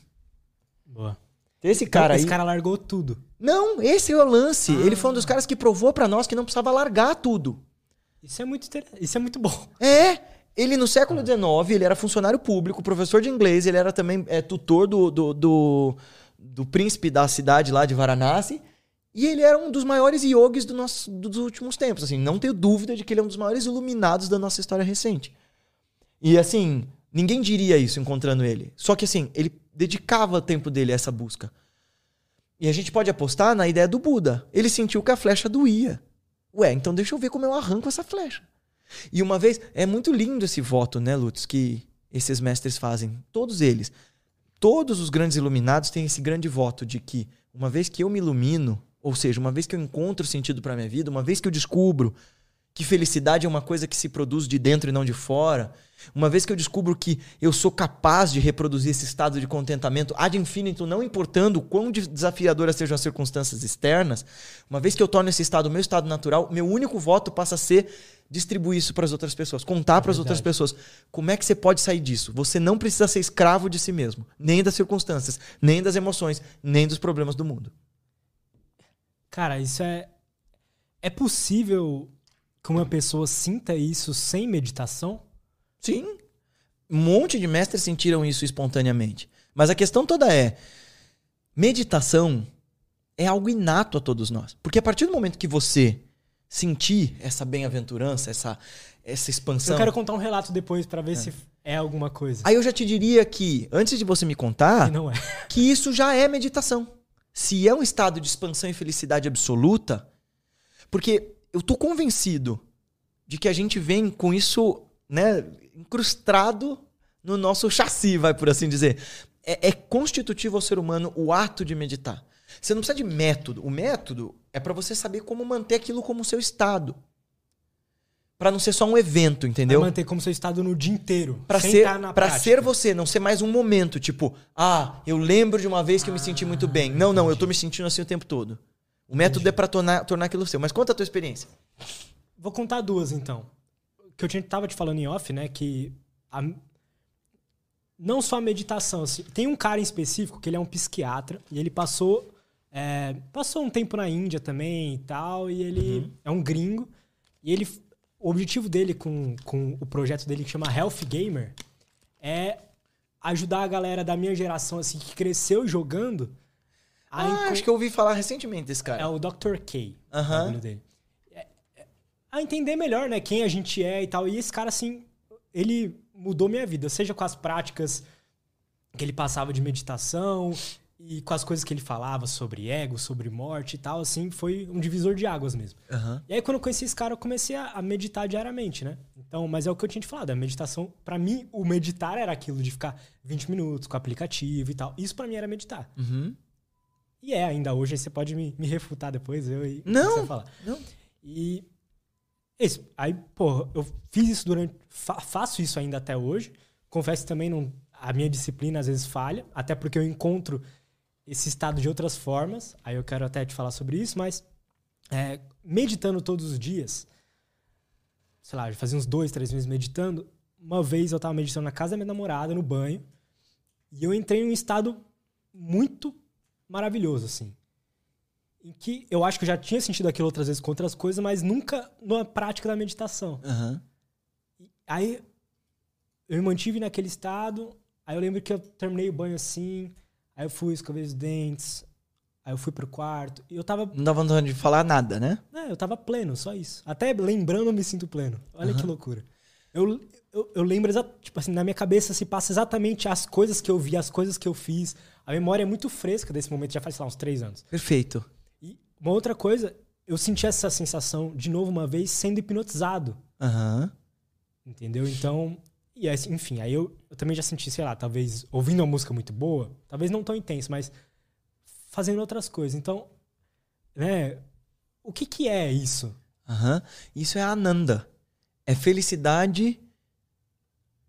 É, o Alan Wallace, lá, o, o, Lama, que é cientista, vai chamar isso de felicidade eudaimônica, de felicidade verdadeira. Plenitude. Né? É, é para isso que a gente faz as práticas. Mas tem mais coisas além do que sentir esses estados de bem-estar. Mas assim. Bom, primeiro comentário, e meus amigos hipnólogos me desculpem. Toda a tradição do yoga, toda a tradição budista, é, hindu, vedanta, jainista, etc e tal, vai, vai ser profundamente contra hipnose.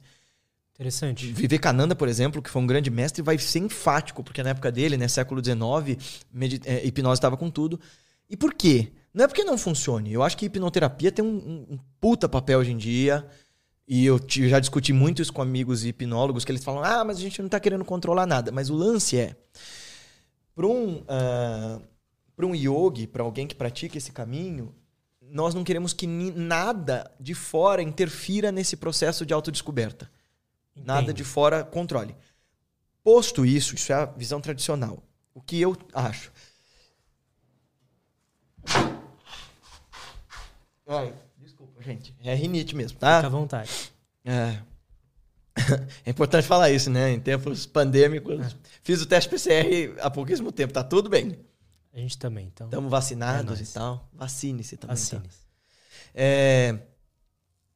Então, eu acho que a hipnose tem um tremendo de um papel terapêutico a, a, a produzir na sociedade, mas enquanto ferramenta de autoconhecimento, ela vai ser falha porque você vai sempre depender de um terceiro para te levar a essa experiência. Eu explico isso no meu segundo livro, quando eu defino que meditação não é terapia, meditação não é religião e meditação não é autoajuda. Por quê? Porque, medita porque uh, religião, vamos pela religião primeiro. Religião depende de dogma. Religião depende de mandamentos postos que você tem que aceitar e cumprir e fazer. E olha, a religião tem um papel a desempenhar. Hoje em dia, né, a gente tem esse, esse duelo entre religiosos e não religiosos e a gente esquece que boa parte da sociedade humana, com todas as suas feiuras, mas também com as suas belezas, teve a religião incrustada dentro da, da, das suas relações. Uhum. Só que meditação não é religião porque não é dogmática. Você tem lá os métodos, mas você pode questionar esses métodos, você vai experimentar esses métodos. E a única coisa que já está pressuposta é que você tem que fazer uma experiência em você para saber quem é você. E a depender da escola de meditação que você está estudando, nem o eu sobra, porque o budismo, por exemplo, vai dizer que o eu não é fixo. Esse sujeito real que eu estou falando é diferente no budismo. Uh, então, também, também não é teolo, uh, também não é autoajuda, porque autoajuda, de uma forma vulgar, é, é nesse tipo de livro de autoajuda, de aeroporto e tal, Primeiro, autoajuda é mais ajuda do cara que escreve, né? Do que, do que da pessoa. Mas autoajuda, ela tenta padronizar muito. Né? Ela torna as coisas muito simples e toscas e óbvias, tipo cinco passos para a felicidade, três maneiras de superar, levante cedo e, e vai ser o milagre da manhã.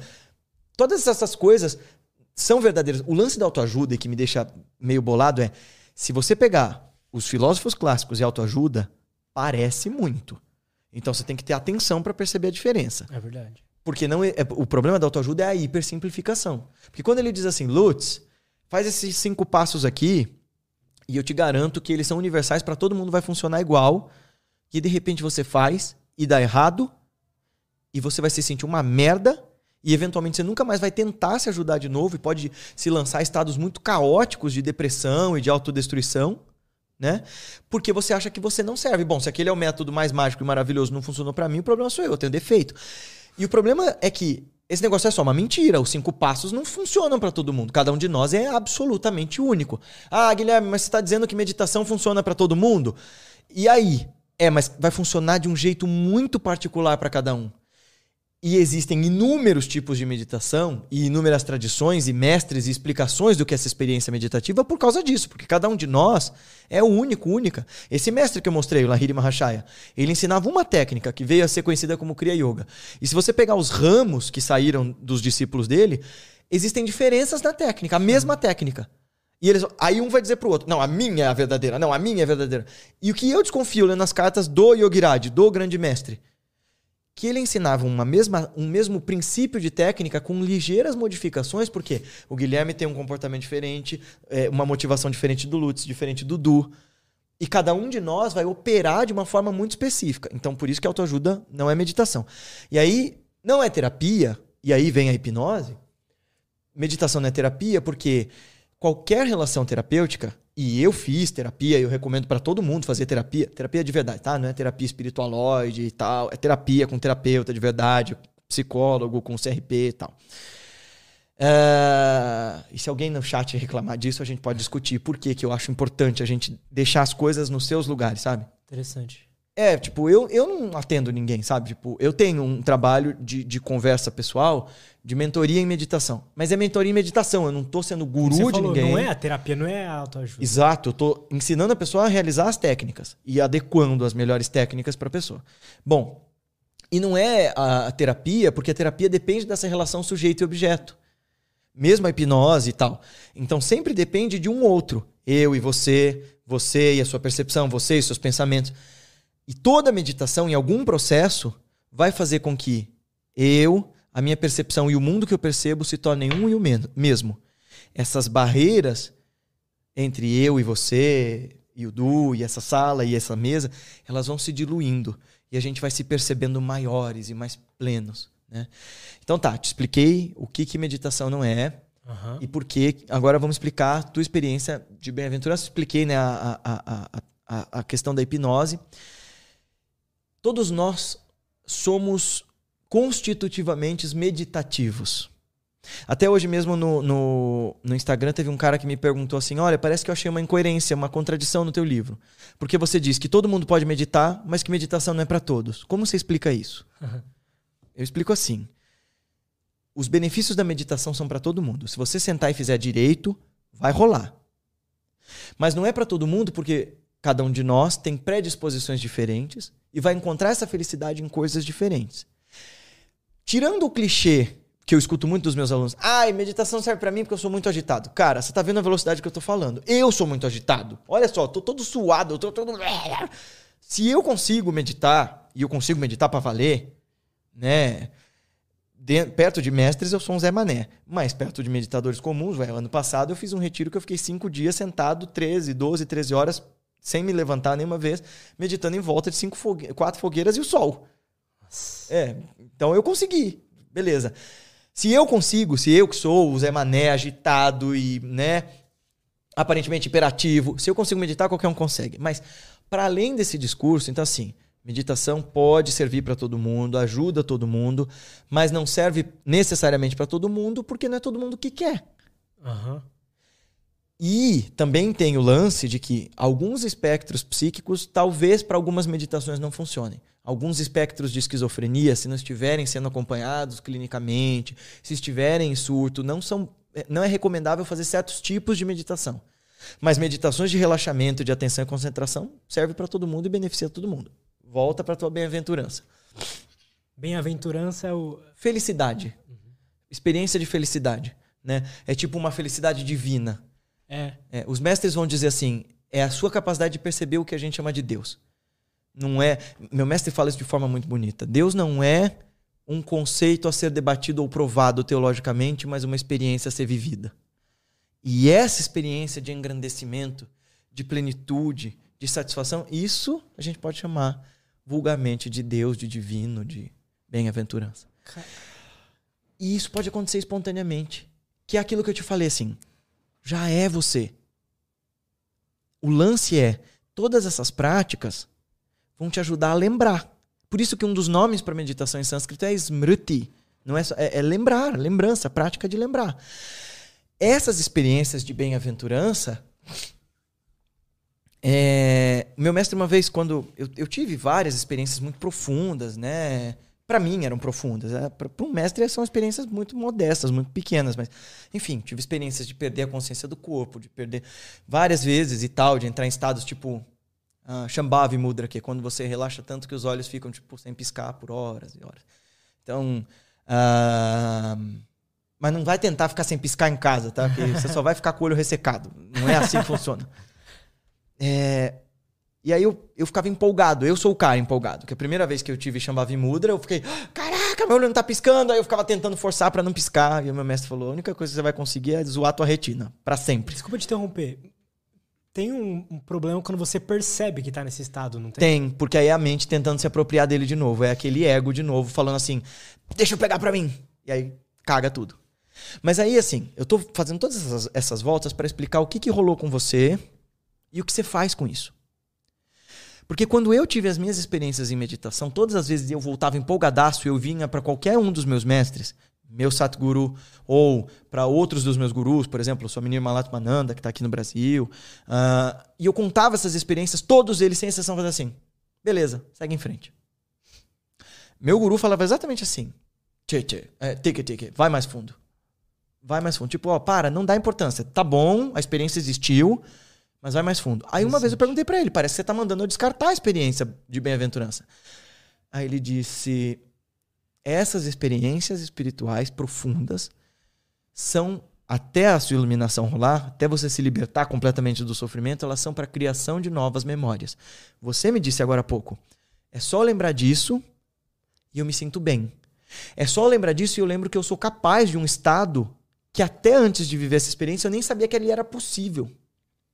Então, essas experiências são para te lembrar. Eu sou capaz de um outro estado de coisas, além desse estado normótico, adoentado, amedrontado. Mas beleza, se você só viver de memória, você vai viver nostálgico no passado, dizendo, ah, eu fui capaz de entrar em meditação. O que você faz com isso agora? Porque beleza, espontaneamente isso aí apareceu.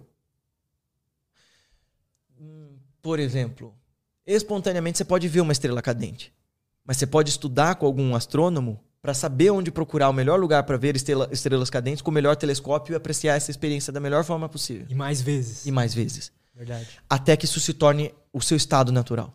Né? Isso, aliás, é o princípio da, da neuroplasticidade, que é tanto discutida hoje. Porque o que, que é plasticidade cerebral?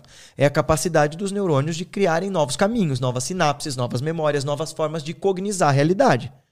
O que os yogis fazem, o que os meditadores fazem desde os princípios dos tempos é criar essas experiências que provem para você que você é mais do que mente e corpo, mais do que nome e forma, namarupa, mais do que emoções e sensações, boas e ruins, e que você é capaz de aprender esse estado, de aprender e aprender, capturar, tornar seu. E não sair mais dele. E aí, quanto mais você vai tendo isso, é uma, é uma, é uma construção de entrar nele muitas vezes e aí você começa a sentir ele por mais tempo? Como é que é isso? É reconhecer esse estado, é explorar como um cientista mesmo, porque todo meditador, Lutz, é um cientista de si mesmo, se a gente puder dizer de modo a rigor, assim. A diferença do, do laboratório e da ciência secular, da ciência do mundo, dos nossos laboratórios, para essa ciência da mente interna, é que na ciência secular, você tem o cientista, você tem o experimento, você tem as amostragens, você tem o laboratório, você consegue ver todo mundo e você consegue separar o resultado, você consegue identificar cada um. Nessa ciência da consciência, você é o laboratório, o cientista, a experiência, tudo. E as pessoas de fora só vão ser capazes de ver o resultado superficial do que está rolando com você eventualmente vão dizer: Nossa, como você amadureceu, nossa, como você tá bem, nossa, uhum. como... tem uma coisa em você que eu não sei o que é. Mas dentro, por exemplo, tenta me explicar esse estado de plenitude do chuveiro. Em palavras. Cara, em palavras. Era um estado de plenitude. não é faltava nada, né? É, tipo assim, não faltava nada. Eu não, eu não consigo te lembrar agora exatamente o que passava na minha cabeça e se passava alguma coisa. Que eu me lembre, não passava nada, assim, pelo que eu me lembre. Mas pode ser que tenha passado alguma coisa. Então, eu não sei, era um estado. Como eu falei, eu já senti isso outras vezes, fazendo alguma atividade, atividade física.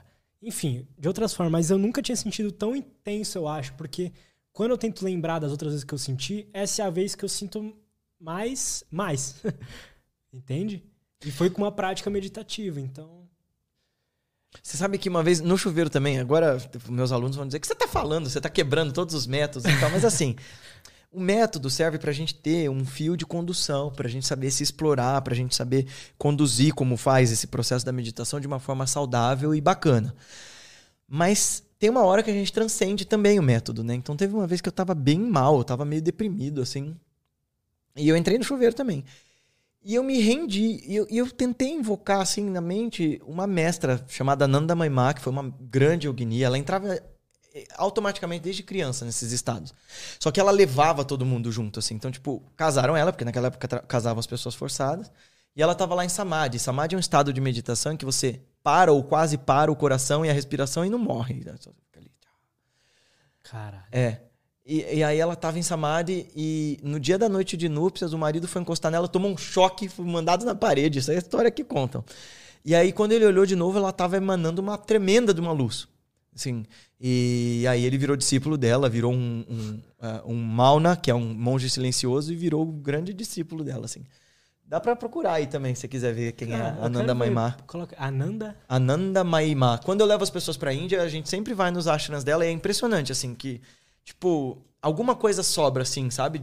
Dessa, dessa tremenda presença, desse ser magnífico que ela era, porque uh, até teve um episódio que eu levei uma, uma professora de farmácia, é, de farmácia, de química da USP para lá. Ela não sabia nada de yoga, não sabia. Eu já levei um monte de gente, um monte de professor, um monte de... Mas essa não sabia nada de yoga, de meditação. Ela entrou lá e começou a chorar, cara. Ela nem sabia quem era Nanda Maimá. Eu sempre vou dando aula, tá? Mas ali eu só entrei e ela, tipo, pá. E aí eu tava meio deprimido, entrei no chuveiro e pedi a ela. Aí você vai me dizer, ah, foi, ó, ela, essa daí, ela morreu em 1980 e pouco. Ela era muito ah, faz linda. pouco tempo. É, ela era muito linda quando ela era jovem. É, quer ver? Tira essa aí e bota ela bonita. Tô zoando. Respeito. Mas olha que doçura, assim, isso que é legal. Olha o olhar dela, é muito interessante, assim. Aí eu pus ela para cantar, assim, a vozinha dela cantando, tipo, imagina, uma gravação de 1950 e tal.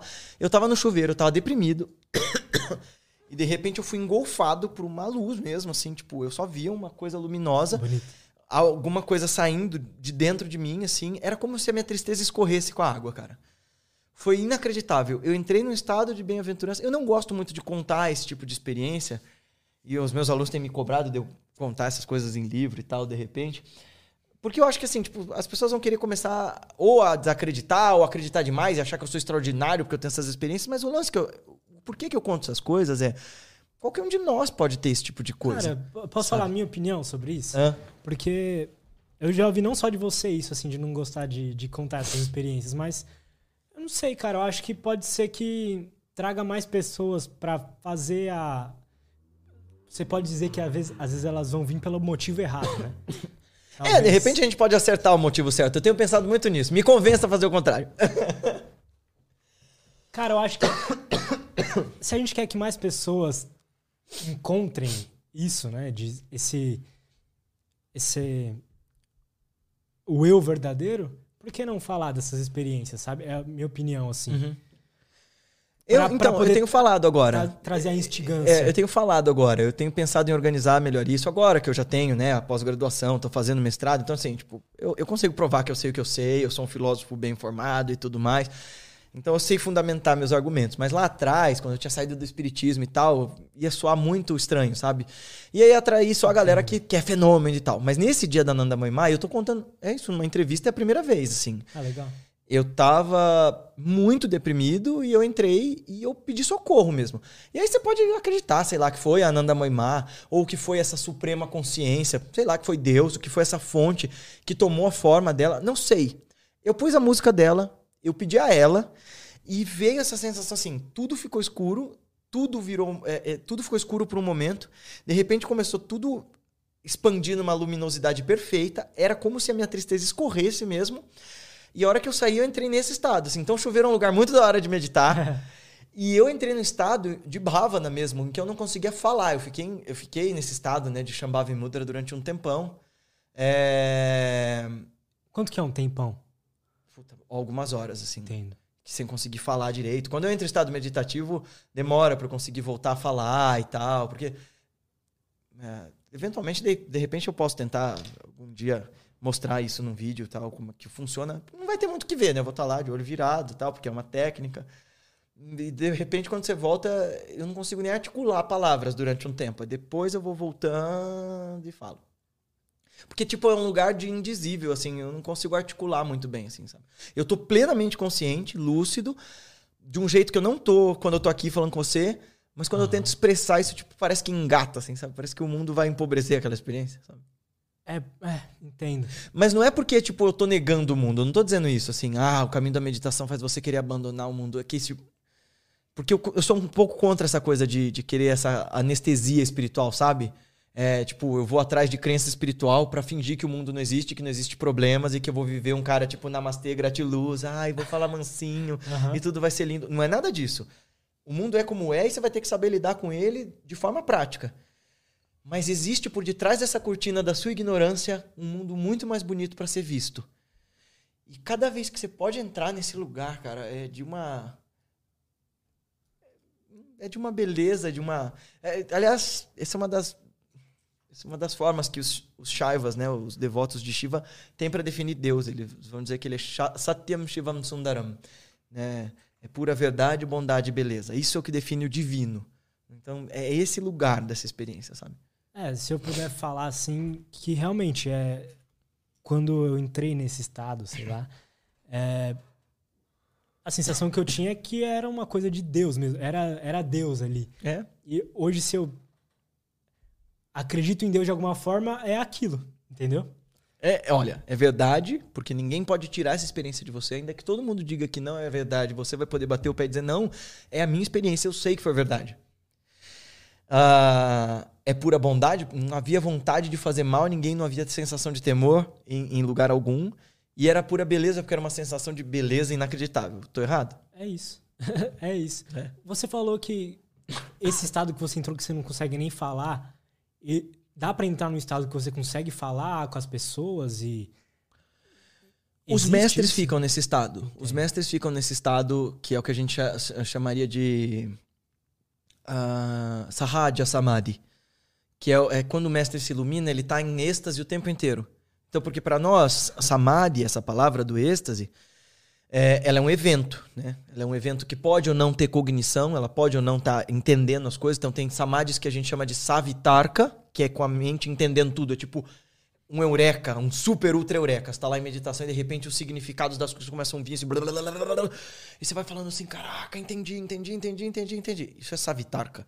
Nirvitarka é sem cognição, tipo, nem precisa mais explicar nada. O entendimento tá pronto ali, não falta nada, não resta nada, não há mais nada. E, e para além, né, então, desses samadhis com forma e tal, existe o samadhi dos mestres, que é um estado perfeito, assim, de o que a gente chama de kaivalya, que é quando a consciência consegue se isolar dos fenômenos e se absorver nesse infinito absoluto. E aí os mestres, quando voltam desse estado e já estão estabelecidos ali, eles já não são mais pessoa, é, indivíduo. Eles são como um canal, um tubo, um, um megafone dessa consciência infinita. A Nanda Maimar é uma delas, assim. Cara, isso é muito foda. E aí você tá em, em, em, em Sahaja Samadhi. Você é êxtase o tempo todo. E aí. É só o mestre que começa a, a, a sentir uma você sentiu que você começou a ter uma sensibilidade maior com as pessoas? Você está aqui me perguntando isso exatamente porque você sente essas coisas quando você começou a meditar, ou não? É. é eu, claro. eu quero saber se, tipo assim, isso faz sentido. Porque quando. Nessa mesma época, né? Até depois eu quero perguntar por que, que eu não consigo sentir mais isso hum. quando eu medito. E se eu estou buscando um objetivo errado. Mas nessa época eu conversava com as pessoas e, tipo assim, eu falava as coisas e as pessoas começavam a chorar come, né, numa conversa, assim, acontecia, aconteceu umas duas ou três vezes. É perfeitamente normal, é perfeitamente esperado. Inclusive, os textos todos, vamos chamar esse negócio de seeds, poderes. Esses negócios todos que a galera espiritualista chama de mediunidade, de hipersensibilidade, paranormalidade, eram muito bem conhecidas dos yogis. O que eles vão dizer é que nós não somos. Nem a nossa pele é fechada hermeticamente, ela é porosa, né? Entra coisas nela, sai coisas dela, a gente passa creme, ela, ela penetra. Da mesma é. forma, a nossa consciência tem um campo de expansão muito maior. E a gente percebe coisas do visível e do invisível, desse mundo e dos outros, sei lá, e da mente do outro e da nossa. E quando você começa a se expandir para além do medo e da esperança, para além das limitações do ego, do egoísmo, do egocentrismo e da egolatria, quando você começa a quebrar essa casca você começa a penetrar na casquinha dos outros também. De uma forma harmônica, compassiva e às vezes inconsciente. E todos esses textos vão falar para nós desses poderes. Tem um capítulo inteiro desse texto que eu te falei, do yoga tal, chama-se Vibhuti Pada, o capítulo, que é o capítulo sobre os poderes. Então, ele vai descrever o que, que você vai desenvolvendo quando você vai atingindo altíssimos graus de yoga do tipo de se tornar invisível. Não sei se é se tornar invisível, se tornar imperceptível para as pessoas, de conseguir ler a mente das pessoas. E isso é. Você percebeu isso. Você entra numa frequência de empatia. Por favor, eu não estou usando de pseudociência aqui agora. Eu estou usando uma linguagem analógica, né? Uhum. Frequência de empatia parece que eu estou falando de física quântica. Não.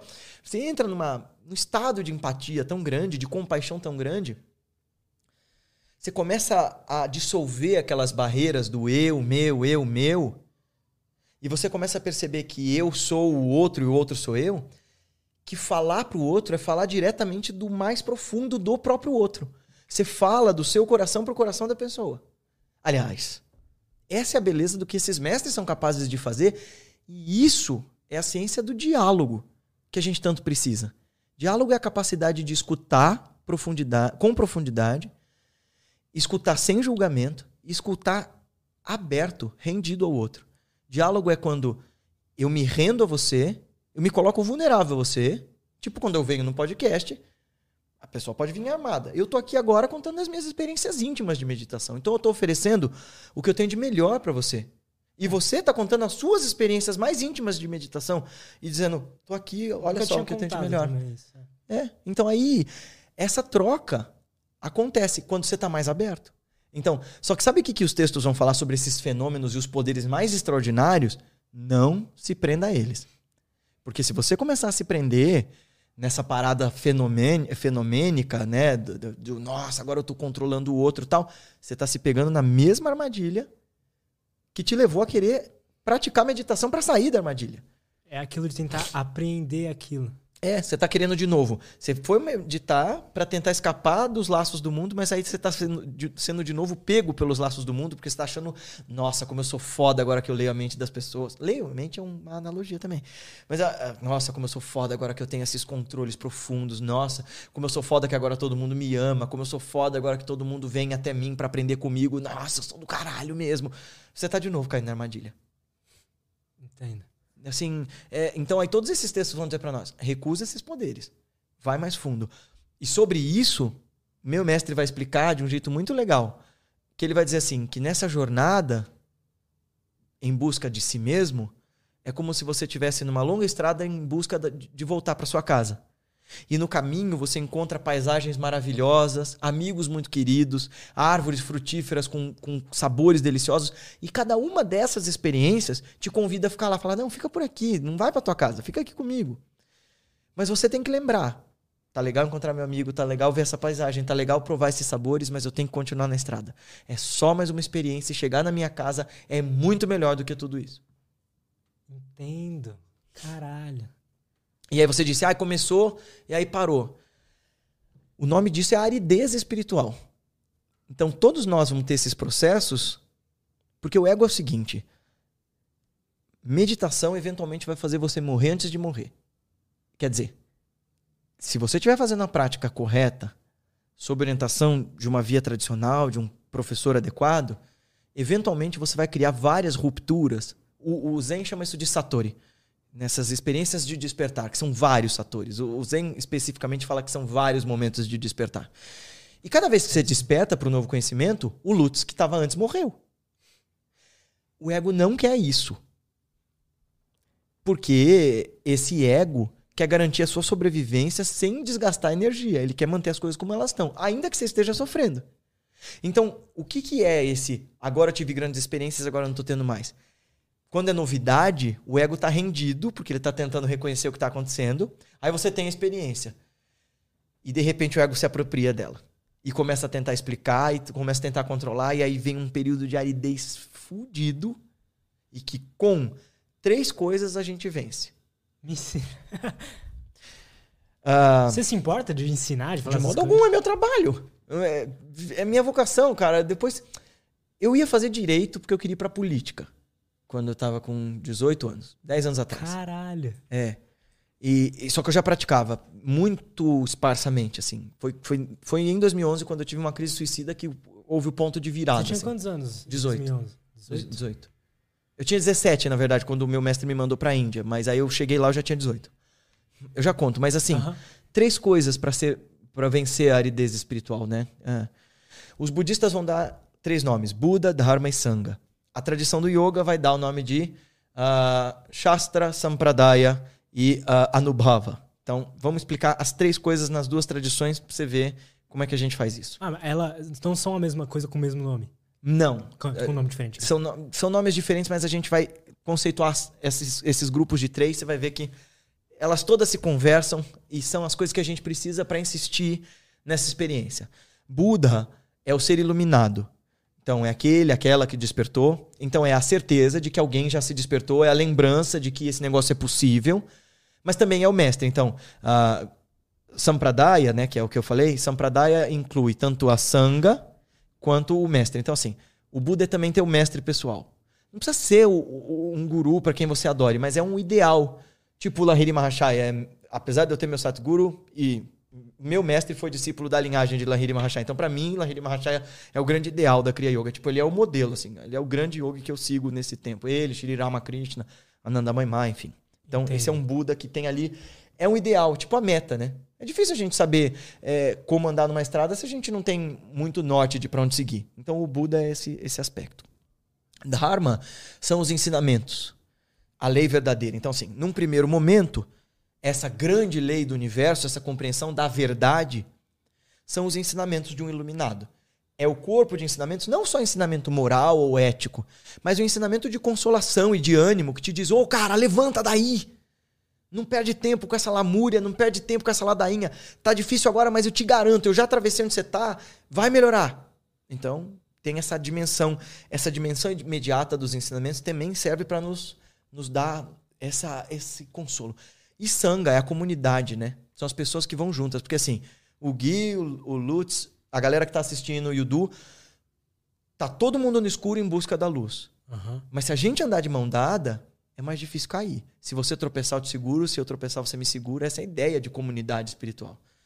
E ao mesmo tempo, a sanga é o laboratório, né? Porque quando você se propõe a viver com outras pessoas diferentes de você, ainda que vocês tenham votos espirituais muito bonitos de buscar iluminação juntos, o ego do Gui e o ego do Lutz são bem diferentes. E uma hora a gente vai tretar por causa disso. E esse é o desafio de pôr o ensinamento à prova. Então, essa é uma dimensão das três coisas que a gente usa.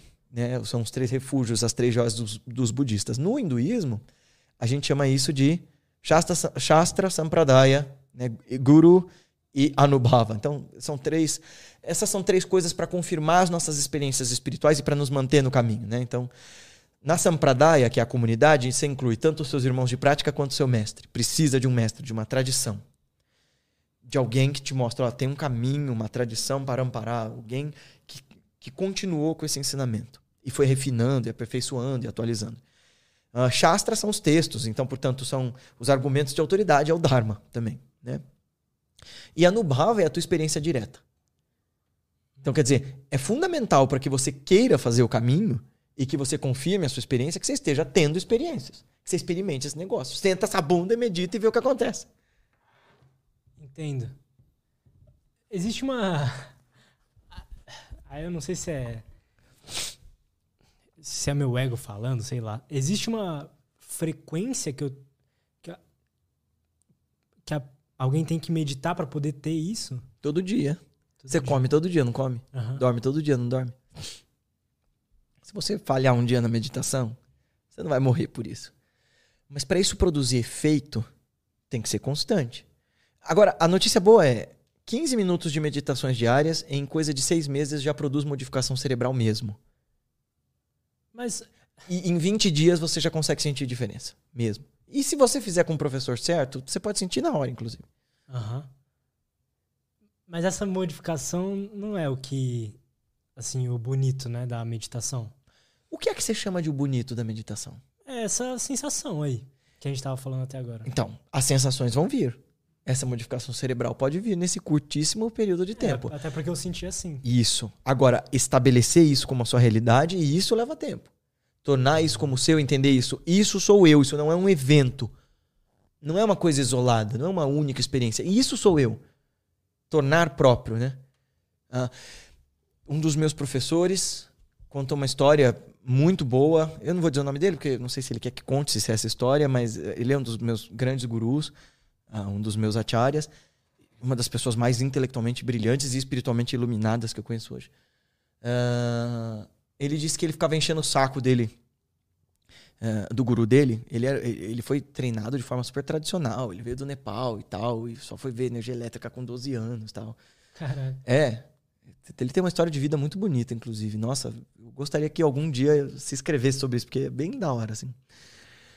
Ah, fica a dica para os outros irmãos do Kula que, que escrevam essa história quando ele não estiver mais por aí, a gente publica. Tomara que leve muito tempo. Mas enfim, é porque ele não gosta que fala dele, então. Não gosto.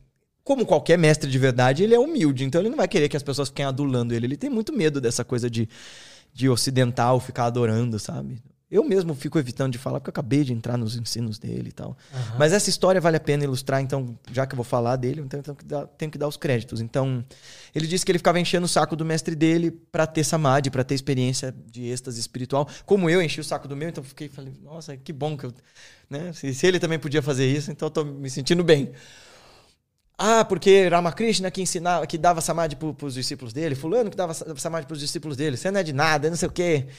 Aí o guru dele se encheu o saco, deu-lhe um tapão assim na testa, levou ele a um estado de profundo êxtase. Ele ficou horas e horas em estado de profunda consciência e tal. Voltou, chorou, abraçou os pés do guru, não sei o quê. Nossa, meu Deus, isso foi a coisa mais incrível da minha vida. Ele fez, tá, tá, tá, tá bom, tá bom, tá bom, tá bom. Vem cá. Deu, catou o menino, levou ele até a beira de um lago. E ca- o lago estava coberto de, de limo, assim, não dava para ver água. Ele catou uma pedra, jogou no lago. Plum! Aí o limo abriu, fechou. Catou outra pedra, jogou no lago, plum! O limo abriu, fechou. Catou outra pedra, jogou, pum! O limo abriu, fechou. Ele diz: Isso é experiência circunstancial. Isso é samadhi quando acontece de vez em quando. Isso é experiência de meditação quando acontece de vez em quando. O limo cobrindo a superfície da sua consciência verdadeira foi aberto por um tempo. Mas se você não fizer um esforço real, legítimo, sistemático, programado para remover essa sujeira toda da superfície, tudo que você vai ter são esparsos momentos de abertura da consciência e fechamento de novo. Abertura da consciência e fechamento de novo. O trabalho do yoga, o trabalho da meditação verdadeira é limpar esse limo da ignorância. Porque essa é a razão fundamental pela qual a gente sofre.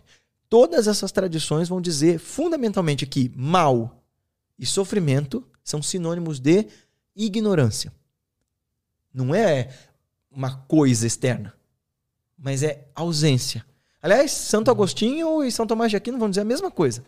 Eles vão falar que o mal é falta, Santo Agostinho, e ausência em São Tomás. Quer dizer, é falta do quê? Aí um religioso pode dizer de Deus, tá bem, mas o que você chama de Deus? Se não essa presença, esse autoconhecimento, essa noção de Tatvamasi, eu sou isso que eu estava procurando, eu sou essa coisa que eu queria encontrar. Sabe? É, essa, a- a- a- É correto falar que é, é o êxtase? essa bem-aventurança, É Deus aí, nesse caso. um aspecto de Deus é o êxtase. Mas eu acredito também, e, e confirmo pelas minhas modestas experiências, que Deus também é essa inteligência que subjaza tudo, é essa fonte de vibração cósmica. Né? Literalmente é isso, porque nos textos tradicionais está assim, que é expanda. Essa expansão, como as ondas de um lago, né, que se expandem. Então, essa consciência singular que se torna em muitas, e essa multiplicidade experimentando-se a si mesma nesse jogo de luz e sombra da vida, isso, quando conhecimento, né, quando sabedoria perfeita, vontade perfeita ah, e ação perfeita criam esse mundo, isso é Deus em ação e movimento, acho eu. Entendo. E essa busca pelo, pela iluminação é uma coisa da vida inteira? Ou... E pode acontecer num segundo se você deixar. O problema é que a gente não deixa, né? A gente fica criando tantas barreiras para isso, tentando complicar tanto que a gente atrasa o processo. Tem alguma coisa a ver com com quando a gente era criança? Porque da inocência perdida, você diz? É porque pode ser uma impressão minha só, mas eu sinto que quando a gente é quer mais uma água? Eu queria, por favor. Pega lá, Du, por favor. É, quando a gente é criança, eu não sei, pode ser a minha memória falha também, sei lá. Mas que é mais fácil encontrar isso. É, evidente que sim, porque a vida é mais simples. Quando a gente é criança, tem, a gente é muito menos fustigado por desejos, a gente é muito menos fustigado por cobranças, necessidades e obrigações. Mas lembra aquela coisa que eu falei lá no começo do sono sem sonhos, parecer o estado de meditação, só que é inconsciente? Então, é, essa pureza, essa inocência, essa felicidade da criança pode ser análoga ao estado de bem-estar e tal, só que é difícil uma criança também saber-se feliz. Ela sabe daquela realidade dela, ela sabe muito menos do mundo do que você sabe hoje. É né? Então, qual é que é. é então, será que a gente tem que fazer essa escolha? Ou eu sou feliz, ou eu sou sábio? Não. É, né? Ou eu, eu tenho conhecimento. A verdade e sabedoria é é, é, conhecimento munido dessa noção de si mesmo, munido de bem-aventurança, munido de segurança, munido de uh, sabedoria, alegria, amor e paz. Uhum. Então, ah, entendi. Pode ser que então, quando a gente é criança, a gente só não sabe o quão ruim é o mundo ainda, né? A gente vive num. É, é. Tanto que quando você é criança, o que vai fazendo você deixar de ser criança são os choques que você tem com a realidade do mundo. De repente, aquilo que era impossível, você descobre que existe pessoas matam umas às outras, morrem de fome, etc. E aí você vai se chocando com aquilo. E eventualmente não é todo mundo que escolhe virar adulto, porque a definição para mim de adulto é alguém que é capaz de arcar com as próprias decisões, alguém que é, é capaz de tomar as próprias escolhas, fazer as próprias escolhas. E a gente está vivendo uma sociedade que está se mimando cada vez mais, né? E se imiscuindo, né? se, aliás, se eximindo de, de tomar as decisões corretas. E, e, e aí que está a gente está querendo usar meditação para tudo que a meditação não quer fazer. Tem uma galera querendo usar a meditação como um anestésico. Ah, eu vou ficar aqui. É o, é o lance do Mac Mindfulness, né? O mundo tá acabando e eu vou aqui virar meus olhinhos e vou ficar ali. Om Shanti Shanti Shanti. Aí alguém vem te falar, mas cara, Lutz, o prédio tá pegando fogo. Aí você diz, não, não, não, tô fazendo mantra da paz. Om Shanti Shanti. Isso não é meditação, nada menos meditativo, esse recorte anestesiado da realidade. Isso é delusão. É justamente o que a meditação quer destruir. Caralho. É. Eu, eu confesso que eu tava assim, assim, eu tive a experiência boa e tal, mas confesso que ultimamente eu tava. Faz, um, faz sei lá, um, um mês que eu não medito. Uhum. Mas confesso que eu tava nessa, assim, já ah, tô sentindo. tô me sentindo ansioso aqui por um, por um episódio, eu vou, vou meditar um pouco e passava realmente. Passa. Mas não é para isso, né? É, mas, mas aí que tá. Se você faz meditação para tratar isso, tá tudo bem, é legítimo. Mas é o que eu falei. Tem muito mais coisa. E vale a pena ir atrás desse algo a mais. Vale muito a pena. É o que dá sentido à vida, né? É. Vamos, vamos abrir para as perguntas? Claro. E a gente faz uma pausinha. Tá três bom. minutinhos rapidinho, que eu preciso ir no banheiro. Beleza. e a gente já volta. Aí eu tenho mais uma pergunta para você também. Tá bom, Fechou? claro. É nóis. E estamos de volta. Então, tem as perguntas da galera, tem bastante pergunta boa, mas antes, né, você tinha até falado do. Ó, se quiser subir ele um pouco. É melhor mexer nesse eixo é, aqui, ó. Ele é a prova de idiotas, né? e aí, se quiser fazer um pouquinho mais assim, enfim. Alô, que fica melhor. Que tal a minha voz? Tá ótimo. E... tá ótimo. E a gente tava falando uma hora da sua experiência quando você tinha 18 anos. Uhum. Eu queria saber. É, você pode contar a história e se tem alguma coisa a ver com essas experiências assim de, de morrer ou de quase morrer ou de chegar perto da morte ou de acreditar que tá perto da morte e o quanto o quanto isso consegue mudar a gente. Hum. olha bom. Porque desculpa eu te interromper de novo mas é que você tinha falado né que é, a, esse essa iluminação vem com quando você morre antes de morrer. Isso. É. E aí são várias mortes antes da gente morrer né? Eu tava até falando hoje isso pro meu marido que é, é chocante para mim agora, mas para quem tá de fora, porque você sempre vê o efeito de um treinamento de um mestre de verdade, mais na pessoa de fora do que em você. Eu vejo hoje o Guilherme de agora e o Guilherme de 2011, cara, realmente morreu uma pessoa ali e nasceu outra. Pontos de vistas do mundo, vontade de interagir com certas coisas, gosto. Tudo bem, todo mundo muda, mas é que quem me conheceu na época fala, maluco, eu, eu realmente virei outra pessoa. É, mas foi por escolha mesmo, porque aquilo que eu estava sendo não estava sendo bom para mim daquela forma. O que aconteceu em 2011? Vinha acontecendo já. Eu, eu nasci dentro de um centro espírita gigantesco. Né? Eu até contei isso lá no, no Aderiva, que eu fui na televisão quando era criança. Ah, eu vi essa entrevista lá. É, o menino médio, né, né, né, fluidos magnéticos. É, bem, é, eu tive meu aprendizado lá, sou muito grato ao que eu aprendi lá, mas é, eu vivi dentro de um contexto de uma religião super gigante.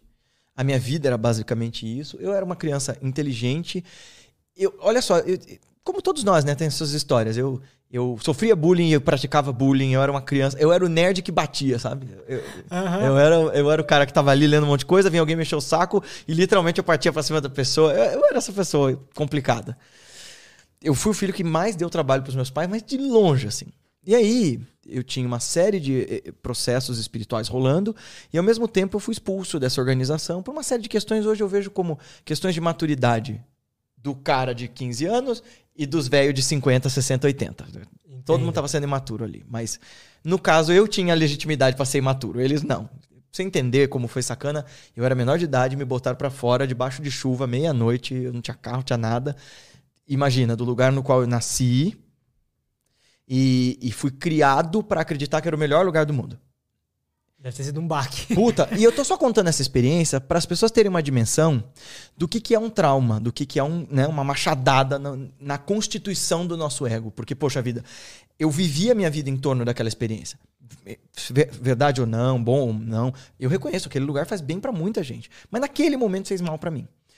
E, putz, né, minha família toda fazia parte, desde a minha avó tios, tias, todo mundo. E eu era o cara que tinha ido na televisão com a dirigente do lugar e fui expulso. Sem direito de defesa, porque religião é bem assim, nesses grupos organizacionais, eles te amam e te odeiam com muita ah, ambivalência. Por que, que, eles, que eles começaram a te odiar assim? Eu era um cara muito intransigente, muito jovem. Eu, pra você ter uma ideia, né? Eu, eu era meio que protegido da dirigente lá em volta de um Lugar muito grande, Lutz, tem relação de poder político, igual política mesmo. O lugar é espiritual, mas as relações são de poder e as pessoas, é, as pessoas de ego frágil vão tentar compensar as suas deficiências uh, com os cargos que elas ocupam ali. Puta, eu tava cansado de ver gente que não era bem sucedido na vida pessoal, na vida profissional. Chegava no centro, nossa, ali ele era coordenador, nossa, aí o cara agia como um coronel do, do pior Nossa, tipo, sabe? Entendo. Lance do Paulo Freire, que a galera hoje desce a lenha no Paulo Freire sem nunca ter lido, mas o que ele fala, né, de que quando a educação não é libertadora, o sonho do oprimido é se tornar o opressor, você dá um pouquinho de poder na mão do cara que, que tava ali todo coitado, nossa, ele vira um tirano. Bom, e aí eu acabei sendo expulso porque, porque existia essa relação de poder com a dirigente que todo mundo idolatrava, idolatra ainda. E ela tem seus méritos, mas é, é uma figura narcísica complicada. E eu tinha 16 anos, só que eu era um cara que naquela época já tinha lido toda a obra do Allan Kardec, já tinha lido boa parte das coisas do Chico Xavier. Uh, hoje eu devo não é, não é para me gabar, tá? Era o desespero de entender quem eu era, me fazia ler como um leitor voraz compulsivo. Tanto fantasia, porque eu adoro até hoje, e quanto espiritismo e outras religiões. Daí veio a minha busca por yoga, meditação e tal. Uhum. Uh, mas uh, hoje já devo ter lido mais de algo em torno de 2.300 a 2.500 livros, alguma coisa assim. Depois do, do audiobook Cara, eu já nem sei mais. É, já perdi a conta, porque enfim. Uh, mas eu tenho amigos meus que leram muito mais que eu, mas muito mais. Se o Danilo estiver ouvindo isso daí, eu tenho certeza que você já leu Cara, o dobro. O Edgar eu, também. Eu já li uns 12. Não, imagina. Mas é, o audiobook é uma coisa maravilhosa. Não é, cara? Eu, eu, eu sou um cara muito auditivo e eu consigo lembrar trechos inteiros só de ouvir, assim. Eu, eu realmente aprendo só ouvindo. Eu acho que, sei lá, eu falei 12, assim, mas de áudio, acho que eu já ouvi mais audiobook do que li livro, assim, com certeza. E você sabe que eu, eu acho que tem uma. Nossa, estamos fazendo um off-topic foda Não, aqui agora, volta. mas a gente volta. Mas eu acho que tem um aspecto muito positivo desse lance, se as pessoas realmente estiverem prestando atenção no que elas estão ouvindo no audiobook, porque todos esses mestres, da Grécia até a Índia, China, África, todos eles tinham uma coisa em comum: valor da tradição oral. E hoje, uma das razões pelas quais os indianos de hoje são alguns dos melhores profissionais de informática do mundo é que eles têm uma capacidade de memória, uma pa- capacidade de raciocínio lógico que pouca gente tem. Eles e os chineses são treinados de berço a trabalhar com memória. E aqui no Ocidente, a gente acha que toda eh, pedagogia tem que ser lúdica e não pode forçar ninguém a memorizar nada. Uma ova que não pode. Eh, textos de livros inteiros. Eu concordo com a logoterapia, eu concordo que a pedagogia tem que ser lúdica, que tem que eh, instilar a imaginação. E ao mesmo tempo, tem que trabalhar essa fascinante faculdade nossa que é a memória. Puxa vida, é... E aí, olha só, os Vedas, que são os compilados dos textos mais antigos da Índia e alguns dos mais antigos da história da humanidade, eles eram passados oralmente de pai para filho. Imagina, são textos maiores que a Bíblia, Nossa. que você decorava o jeito de recitar e o jeito de. de- de- depois, ah, escreve aí do depois, Agni Kayana com Y no, no YouTube, vai aparecer um, um, um documentário. Eu vou mostrar para vocês como é que os menininhos decoram até hoje os Vedas dentro das comunidades lá. É bem legal. Então, assim, se as pessoas estiverem realmente prestando atenção nos audiobooks e não simplesmente colocando o audiobook como um fundo mu- musical para ter mais uma fonte de entretenimento, mais uma fonte de fragmentação da atenção, enquanto ela faz mil outras coisas, porque se ela fizer isso, né, é aquela, aquele, né, caso ela não cesse, não acalme, como a gente falou lá atrás, ela volta pro turbilhão da mente, ela volta pra porra louquice total. Mas se ela for capaz de parar e ouvir o que ela tá fazendo, mesmo que seja na academia ou andando, meu, isso vai melhorar muito a capacidade cognitiva das pessoas, penso eu, porque é um jeito de receber transmissão oral. Indiretamente, não é mais um mestre falando pra você, papapá, papapá, mas sei lá, talvez, talvez seja a nossa forma moderna de receber isso. Entendo. E aí eu fui expulso desse lugar. Eu já tava. Eu era um filho muito intempestivo, então, né, meu pai queria que eu trabalhasse com ele. Eu falei, porra nenhuma, vou fazer programa de aprendizagem ah, numa outra empresa, fui para uma multinacional. Aí fui fazer cursinho para fazer direito, abri um centro espiritualista, na época ainda não era um centro de meditação, com 16 anos. Ah, E você já tinha sido expulso do. já tinha sido expulso, eu já estava frequentando várias outras religiões. Nesse ínterim, eu estava tentando me entender. Então, eu abri um centro cujos membros, né, os participantes eram eh, advogados, professores, psicólogos, gente muito mais velha que eu. Meus amigos sempre foram bem mais velhos e tal. Ah, e eu estava liderando essa galera toda, com as minhas experiências espirituais, com as minhas, né, os meus estudos e com essa fome de aprender que eu sempre tive e esse amor a ensinar, porque assim, é, eu tenho um puta tesão em dar aula. Eu, eu adoro ser professor, assim. É um negócio que me encanta mesmo. Esse negócio de trocar ideia. E- de- não, é, não é pieguice. Eu realmente me sinto vivo e, cresço quando a gente tem esses papos. E eu aprendo muito também com todo mundo com quem eu converso. É, é- é muito valioso isso pra mim. E aí, ah, quando eu tinha 18 anos, eu já estava começando a me entender eh, sexualmente também. Veio isso junto, né? Tipo, de repente. E o louco é que eu sempre vim, eu, eu vim de um contexto homofóbico. Eu era tremendamente homofóbico. Então, os meus amigos que foram se descobrindo gays, quando eu falava pra eles, acho que eu sou gay também, eles falavam: Quê? Você? Mas você é o cara que fazia piada de viado o tempo todo. É, é por isso mesmo, né? Eu tava numa negação terrível. Entendi. Então eu tava nesse processo e foi um- um- uma grande aprendizagem, assim. E eu, eu, dei uma sorte do caceta, assim, porque meu marido é uma pessoa realmente absolutamente especial. Todo mundo que conhece ele concorda e diz assim: é, o Felipe vai pro céu, não é possível. Porque pra ele te aguentar. Não, ele é, um- ele é uma pessoa singular mesmo, assim. É o amor da minha vida. E eu sei o quanto é raro achar isso hoje em dia, assim. Mesmo, assim. Eu- Eu te entendo nisso, eu acho. É, nossa, é uma pessoa que é pacienciosa, ele é doce, gentil, delicado. Ao mesmo tempo, ele é super ácido com as piadas. é- é- é- e é um companheiro, assim, de tipo, eu sou a explosão e ele é o cara que, quando eu tô explodindo, ele diz assim: Mas por que, que você tá brigando? Com quem que você tá brigando? Fica calmo. Eu. Como é que você tá calmo no contexto desse, né? É, é muito legal. Mas Você já até. conheceu ele nessa época? Não, então, eu conheci ele um ano depois da crise total, assim. Graças a Deus, né? Ele não teria, ter che- não teria chegado perto de mim. Eu conheci ele na- na- numa rádio, eu já conto essa história. Aham. Mas aí, assim, é, eu eu tinha sido expulso, tinha lá o centro, tava trabalhando, aí saí da, da multinacional, tava fazendo cursinho, tava dormindo três horas por noite, tava numa pilha insuportável. Ah, eu emagreci muito naquela época, mas emagreci porque queria emagrecer, mas também emagreci porque eu não comia. E começou a vir, vir uma angústia. De repente, aquele povo todo me seguindo. Eu tava me descobrindo sexualmente, mas não contava isso pra quase ninguém. Quem sabia disso era a pessoa que dirigia o centro lá comigo, uma mãe de outras vidas, uma grande amiga, Aldelise. E acho que era ela e quase mais ninguém. Eu não tinha coragem de falar disso pra ninguém. Ahn, ao mesmo tempo, eu tinha todas essas experiências espirituais que eu achava que eram loucuras da minha cabeça. Então, a- a- o contexto das coisas que eu vivia sempre foram tão intensos, desse negócio de atender.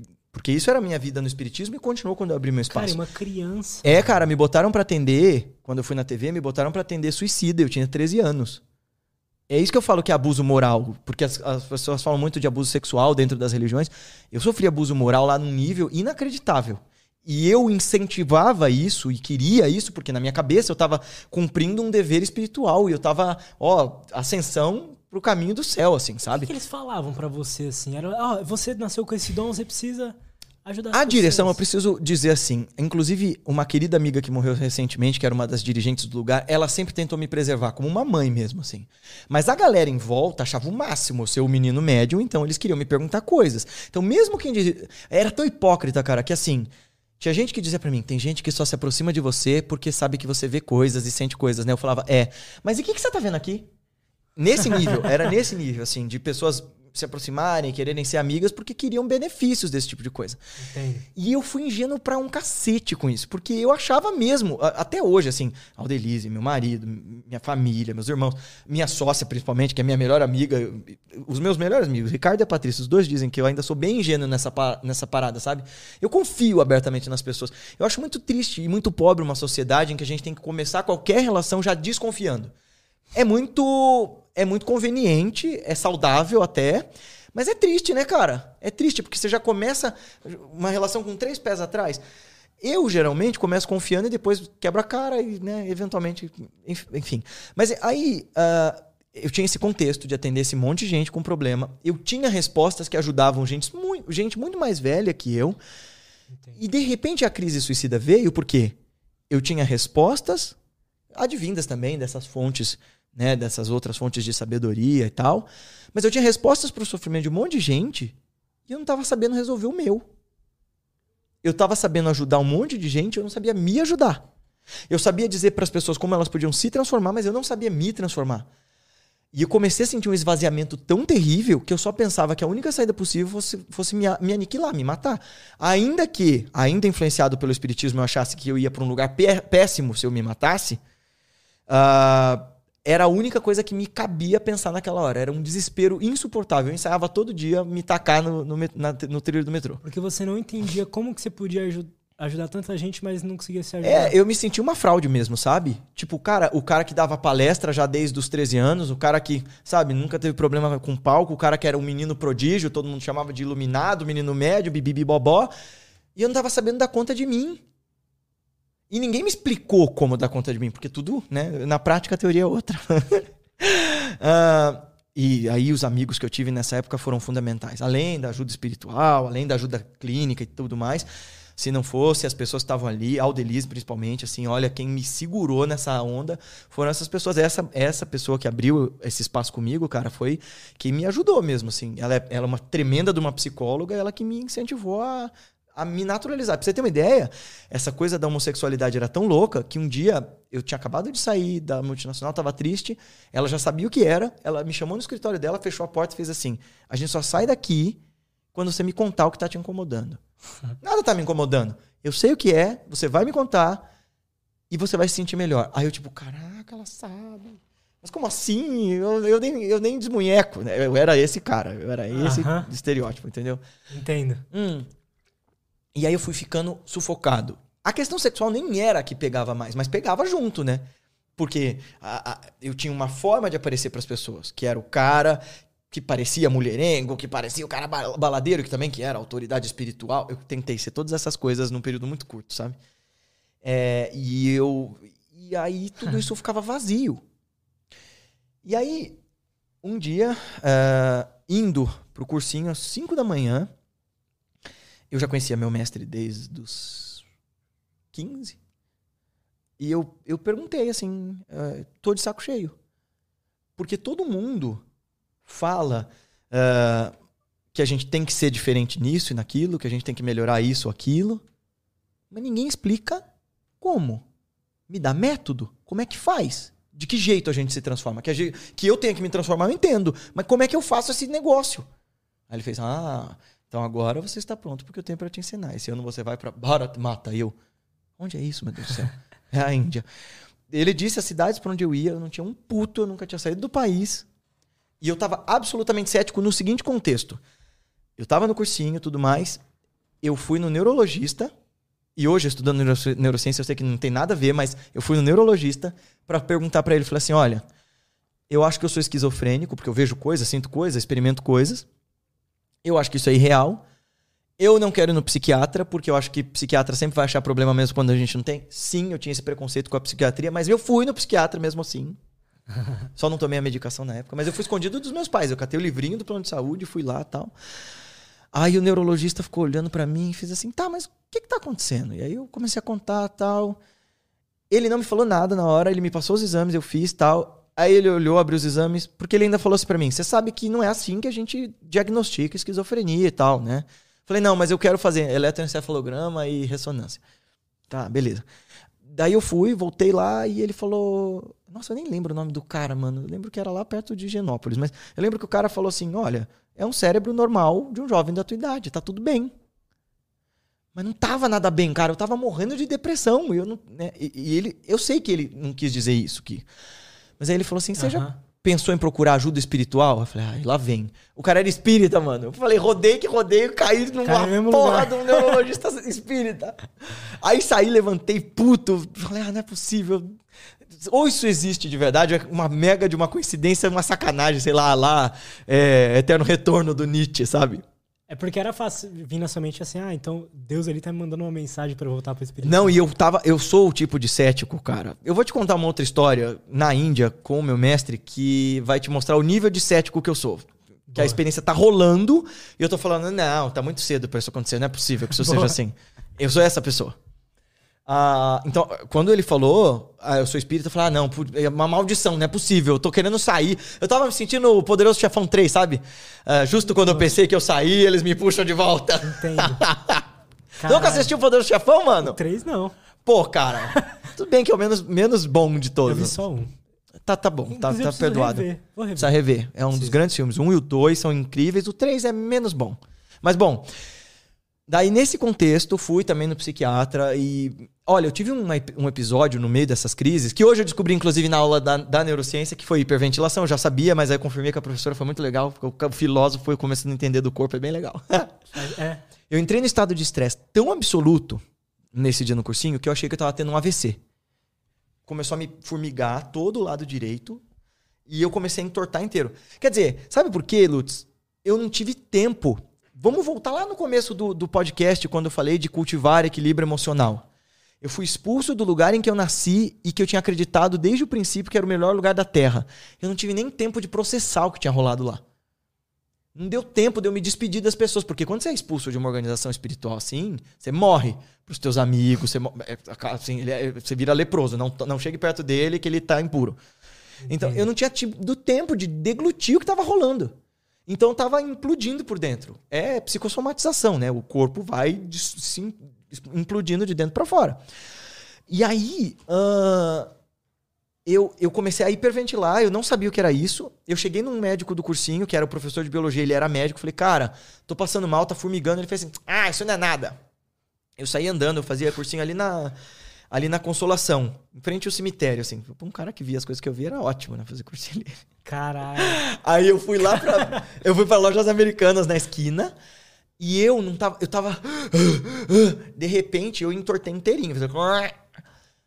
E aí, uma mulher me viu, ficou apavorada de ver um moleque todo torto. Ela perguntou se eu tinha usado drogas. Nunca usei nada. Nada. Eu bebia nessa época. Bebia bastante. Mas nesse dia, não, né? Eu bebia quando saía com os amigos. Ah, eu tava tortíssimo. E aí ela ligou pra Aldelise, essa minha amiga que fundou o centro comigo, psicóloga. E, cara, a Aldelise teve uma presença de espírito fodida nesse dia. Porque ela chegou lá cantando pneu, ela me viu todo torto. Ela falou, pode botar ele aqui no carro. A gente tava na rua da Santa Casa. Se ela achasse que o que eu tava tendo era um AVC, era só ela descer a rua. Ela disse, respira, isso não é um AVC. Isso é muita coragem ou loucura da parte dela, mas ela assim, ela bancou, ela falou assim: Isso não é um AVC, você não tá bem, mas isso é emocional, respira comigo. Eu fui respirando, fui voltando, fui respirando, fui voltando, desatei a chorar e tal. Eu nem entendi o que eu tava tendo. Eu tava colapsando, né? E aí, ah, meu mestre mandou eu ir pra Índia. E foi legal, porque, poxa vida, né? É, eu tava cético de que eu fosse. Em 15 dias, as pessoas que proporcionaram a viagem pra mim apareceram. Ah, assim, a amiga que me, me bancou a viagem, ela mandou o motorista dela me buscar no cursinho. Olha que surreal. Eu ia de condução pro cursinho. De repente, a, a Aldelise me liga, fala que uma amiga dela ia mandar o motorista dela me buscar pra gente conversar sobre a viagem. Eu, como é que é? Porque quando o meu mestre falou, você vai pra Índia, eu falei assim, tá, tá, eu nem acredito que eu tô te vendo. Então, eu também não tenho dinheiro, não acredito em nada disso. Aí ele disse, vai rolar, tá? Ele disse de um jeito mais poético, mas basicamente ele disse, vai rolar, não tem como não rolar. Aí, 15 dias depois, pessoas que eu nunca tinha visto na minha vida procuraram pra pagar a viagem pra mim. Eu falei, caraca, mano, tá rolando. Mas ainda assim, eu tava duvidando de tudo e disse, no mínimo, eu vou conhecer um país sobre o qual eu sempre estudei e gostei, porque eu gostava de estudar hinduísmo desde criança, sempre foi minha mitologia favorita. Ah, e eu sempre adorei mitologia. Ah, e eu tô, tô acabando de fazer 18 anos, vou fazer uma viagem internacional. Caraca, mano. Da hora. né? Né? um mês num país completamente diferente. A galera vai pra Disney, eu tô indo pra Índia e sozinho, sozinho de tudo mesmo. Nunca tinha sido isso. Sem ninguém, ninguém, ninguém. Eu tinha lá pessoas pra ligar caso desse alguma coisa. Então teve um cara que me recebeu no aeroporto, falou: Ó, tá aqui suas passagens de trem, tá aqui. Porque meu mestre falou: vai pra cá, vai pra cá. Vai... Foi tipo: vai pra, pra Curitiba, depois vai pra Manaus, depois vai pra Belém do Pará e depois volta pra São Paulo. Trem. Nem peguei avião nessa viagem, eu só fi- fiz viagem de trem. Caralho. Teve um trecho que, inclusive, foi onde comecei a escrever meu primeiro livro, A Eterna Dança, a Eterna Dança Cósmica. Ó o jabá. Não, mas, enfim, se quiser ler, conta essas experiências todas lá. De um jeito que eu não contaria mais hoje. Mas, enfim, é, eu comecei a escrever esse primeiro livro porque eu tive um trecho de viagem de 27 horas, de Calcutá para Mumbai. Foi tipo, eu cruzei a, linha, a, a Índia de Nordeste a Sudoeste. 27 horas? É. Foi bem legal, assim. Tirando o cara da cabine que peidava sem parar junto comigo, mas, né, fa- faz parte. Essas coisas. Na Índia se acostuma. Cara, aí, calma aí. Aí seu mestre te mandou pra lá, só falou os lugares que você tinha que ir E e só. você foi sozinho. É, e aí ele disse coisas do tipo. É. Quando eu desci do avião, ele falou assim pra mim: obedeça o que eu te mandar fazer. E aí eu tive algumas experiências, não sei se vale contar, tiveram umas coisas bem extraordinárias. Mas, a parte das experiências extraordinárias, porque a gente volta lá no que eu tava falando, é a minha experiência. Se me modificou, a ponto, inclusive, de eu ter que fundamentar tudo isso, porque, gente, não foi só gratuito esses conhecimentos de filosofia indiana e de meditação, não vieram assim, plim. Quem mais me mandou estudar e fundamentar e dar rigor acadêmico ao que eu sei foi meu mestre. Sempre. E eu sempre fui ávido buscador de outros. Eu tenho um monte de outros ah, professores e alguns upagurus, outros gurus, né? Uh, Swami Nirmalatmananda, Brahmeshananda, outros mestres que estão aí, que podem atestar que eu sei o que eu sei. Então, nunca foi só pelo fenômeno espiritual, nada disso. Inclusive, eu acho, busque fundamentação lógica do que você está vivendo. Eu não ia estar buscando fazer um mestrado por causa disso. Um mestrado que, inclusive, pode contradizer e desdizer tudo, que eu acho que eu sei. Pode dizer que todas as minhas experiências são, sei lá, fenômenos da mente. E tá tudo bem se for. Mas naquele momento serviu para me dar vontade de viver de novo. E vou te contar, cara, que por mais fascinante que a Índia tenha sido, por mais que eu já estudasse Índia, por mais que eu tenha tido experiências extraordinárias com mestres vivos ali, foi um saco. Porque eu tava, de- eu tava deprimido. Então, assim, ao mesmo tempo eu tava. Mas aí eu comecei a entender que depressão tem estágios e tem tipos. Eu não fazia ideia. Mas aquele tipo de depressão que eu tava era parecido com que ah, os monges meditadores, porque existe meditação cristã, é interessantíssima. Recomendo muito que você que está aí procure por Dom Lawrence Freeman. Ele é o cara que fala de meditação cristã hoje no mundo. Veio para o Brasil várias vezes, tive o privilégio de assistir vários seminários dele.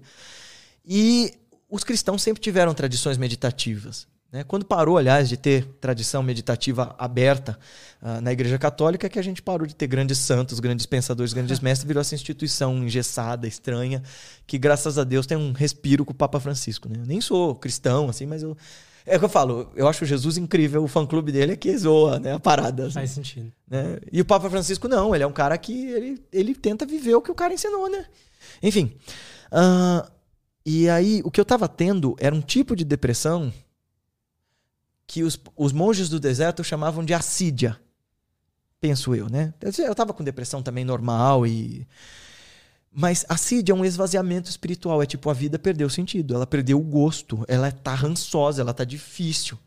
Mas não é porque eu não esteja buscando. Talvez, às vezes, é porque eu busquei do jeito errado. Talvez é porque eu tô tendo um tempo para respirar. Eles chamam a CID de o demônio do, do meio-dia, né? Tipo, ele te ataca quando você não tá esperando. Quando tá tudo bem. Quer dizer, eu estava lá vivendo todo aquele rebuliço, mas eu estava achando incrível. Eu abri meu próprio centro, eu estava estudando para fazer direito, iria para a carreira política. Entendo. Mas eu não estava prestando atenção de que tudo podia implodir de uma hora para outra.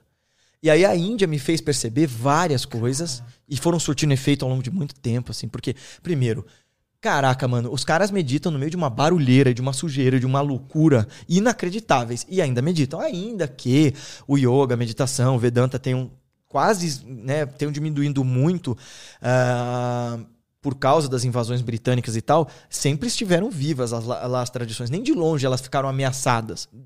O que houve foi uma superficialização, foi, foi que os mestres foram se afastando do uhum. povão, mas sempre estava lá. E tem uma parada diferente, assim. Ao mesmo tempo que existe uma grande idolatria, que tem tanto guru charlatão quanto tem pastor picareta aqui, tem uma parada lá diferente, assim. Você foi nos templos lá? Fui. Como é que foi? Ó, teve uma experiência que eu tive que, que foi legal e que, assim, agora abre a sua mente para acreditar nisso ou não, porque até hoje eu não sei exatamente o que rolou. Eu vou te contar o que eu me lembro. E aí a galera lá vai, certamente vai ter os haters que vão falar, ele é maluco, não sei o quê. Gente, assim, aquilo que eu falei, eu tô contando uma verdade emocional. Tô contando a minha lembrança e aí cada um interpreta como quiser ele tinha me feito prometer uh, que eu iria para onde ele mandasse. Dez anos atrás, Rishikesh, que é tipo a capital mundial do yoga, e ficou famosa porque os Beatles encontraram o guru deles, deles lá, o Maharishi Mahesh Yogi. Ficou famosa porque outros mestres como Swami Shivananda, Swami Rama tinham seus ashrams lá. É, Rishikesh, mesmo 10 anos atrás, era muito diferente do que é agora. Porque gurus como o Moody, o Prembaba, fizeram o Rishikesh ficar muito rica. Ela parece, tipo, meu, ela é uma. Hoje ela é, uma, ela é muito legal de visitar, é onde o Ganges é limpo. É a primeira cidade depois que ele desce os Himalaias, então você está cercado de montanhas. É legal, assim, é, é, muito bonito, é muito particular, assim. O jeito que Rishikesh mexe com a gente, tem lojinha de coisas espirituais para todo lado. É o shopping da espiritualidade hoje em dia. Mais 10 anos atrás, não era tanto assim. Já era uma cidade cheia de turista e de ashram e tal. Mas, putz, boa parte dos lugares que estão pavimentados hoje era estrada de terra e tal. Aí meu mestre falou assim: atravessa a ponte. Eu tava achando tudo incrível, foi uma das primeiras cidades que eu entrei. Na época, eu eh, às vezes, eh, eu, eu, na época eu fumava cachimbo, né? Então, aí eu saía andando fumando cachimbo, tabaco mesmo. Porque, né, o cara, o nerdão Tolkieniano que. Tem que fumar cachimbo. Sei lá, eu sou o Gandalf. eu já fumei uma época também, mais por causa do Sherlock Holmes. É mesmo? eu tenho um cachimbo calabash, inclusive. Pode crer. É, eu tenho, eu tenho uma pequena coleção besta lá, um igual do Gandalf, um calabash, enfim. Daí eu tava descendo, fumando cachimbo. Tinha gente que me perguntava se era a. Como que era? Eles falavam ganja ou, ou marihuana, né? Todo mundo achava que eu fumava uma coisa. Eu nunca fumei. Ganja e marihuana pra é, mim é a mesma coisa. É. E aí, Atravessei a ponte e tal, tô andando, vendo as lojinhas, os comércios, os templos, vários templos. Aí você toca sino, vê imagem de Shiva, Kali, Durga, aqueles montes de deuses de muitos braços, aquela profusão de barulhos e, e gente que botava som com mantra para tocar, e gente que colocava e dirigia o carro no meio da ponte, e moto e vaca. Carro não, mas a, do outro lado da ponte já tinha carro e moto e vaca. E aí, uma hora meu mestre falou: vai por ali, vai por aqui, vai por ali, vai por aqui. Eu entrei num beco que não tinha mais ninguém. Eu falei, ué? Tem ninguém na Índia, alguém vai, alguém vai me assaltar, vai roubar meus órgãos aqui. Daí cheguei num descampado que só tinha vaca. Eu não entendia nada. Cara, era um dos primeiros dias, acho que era o quarto dia que eu tava na Índia. E antes de eu, de eu chegar lá, ele tinha dito que eu ia ter alguns encontros importantes. Só isso. E eu, eu esqueci dessa parada. Aí eu tô andando lá, tal, escorreguei na lama, fiquei com a bunda toda suja de lama, a vaca veio me chifrar.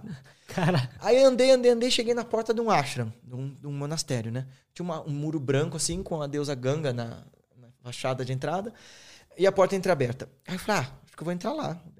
Eu tô com um gravador de voz na mão, né? Porque na época meu celular nem era com gravador, puta. Era, era um daqueles smartphones tipo Blackberry, sabe? aham. E eu nem ligava, porque, imagina, ligar celular 10 anos atrás para numa viagem internacional, a conta ia vir um absurdo.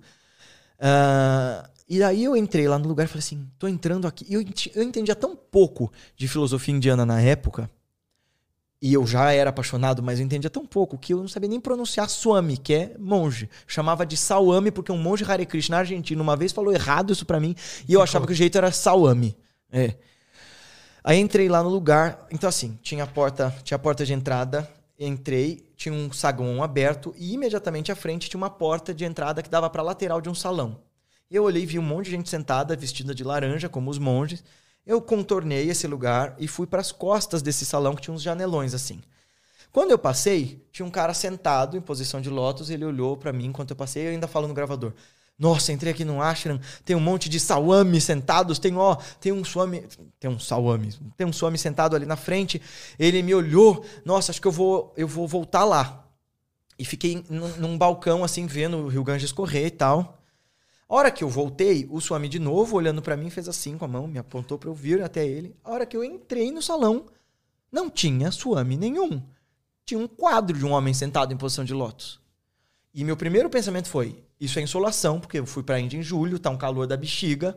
Eu, na época, eu era tão cru de viajar sozinho que eu andava com a minha mochila com um notebook, um monte de coisa, uma mochila pesadésima, o dia inteiro, porque eu não confiava de deixar no hotel. Olha que maluco. É, Aí eu entrei, todo mundo me mandou sentar, eu fiquei bolado com a experiência. Ainda na época, como eu tava com todo aquele contexto espírita, eu pensei, bom, se ele tiver morto, acho que eu tô acostumado, né? Tudo bem. Deixa eu perguntar quem é o cara. Eu falei assim, quem é esse cara? Perguntei para um dos poucos monges que falava inglês. Ele falou assim, ah, ele é Shri Guru Maharaj. No livro até coloquei que o nome dele era Shri Maharaj, mas Shri é excelso, santo, especial. E Maharaj significa... Desculpa. É, significa grande rei. Então é um, um epíteto, um título de, de grandeza espiritual que se dá para um mestre. Então qualquer mestre se chama de Maharaj. Meu, meu guru, meu Diksha Guru aqui da Ordem Ramakrishna, eu chamo de Maharaj, né? Sou a menina Malatmananda. Ah, e daí eles falaram, ah, Shri Maharaj e tal. Eu falei, ah, ele já morreu? Não, ele tá vivo. Eu, como é que é? É, ele passa metade dos anos aqui no monastério, metade no alto dos Himalaias meditando. Era para ele já ter chegado, mas as chuvas atrasaram ele. Eu, tá, beleza. Aí eu ia sair do ashram e eles falaram assim: ó, volta mais tarde pra almoçar. Aí, beleza, saí pra andar por Rishikesh e tal, conversei com umas pessoas. Ah, voltei pra almoçar, comi com a mão, descobri que eu não tinha educação nem pra comer com a mão, porque eu tentei comer com as duas mãos, aí o cara falou, just one hand. Aí eu fui lá com a mão esquerda, que é a mão de limpar a bunda, e o cara fez. "Ah!" aí que eu me saquei, eu saquei que pra comer com a mão existe uma etiqueta e tal. Aí, aí ele me falou assim: volta mais tarde que a gente vai rezar e tal. né? Aí eu falei: tá bom. Beleza, andei pela cidade. Aí tinha umas meninas que ah, me falaram que eu parecia ator de Bollywood só porque eu tinha pé branco. Depois que eu descobri que eh, a galera. É, que a galera eh, vive querendo interagir, tirar foto com o ocidental e eventualmente namorar ou casar com o ocidental. E que Rishikesh é tipo uma cidade de aventuras e, e- e- e- onde a galera mais solteira, que as meninas vão antes de casar. Então, enfim. Entendi. E eu sou um mondrongo pra essas coisas, e a menina tava claramente dando em cima de mim e eu nem tchum. Como eventualmente acontece, assim. viu? Esse tipo de coisa eu fico meio. E eu tava tendo umas epifanias espirituais. Aí tinha gente querendo me vender coisa.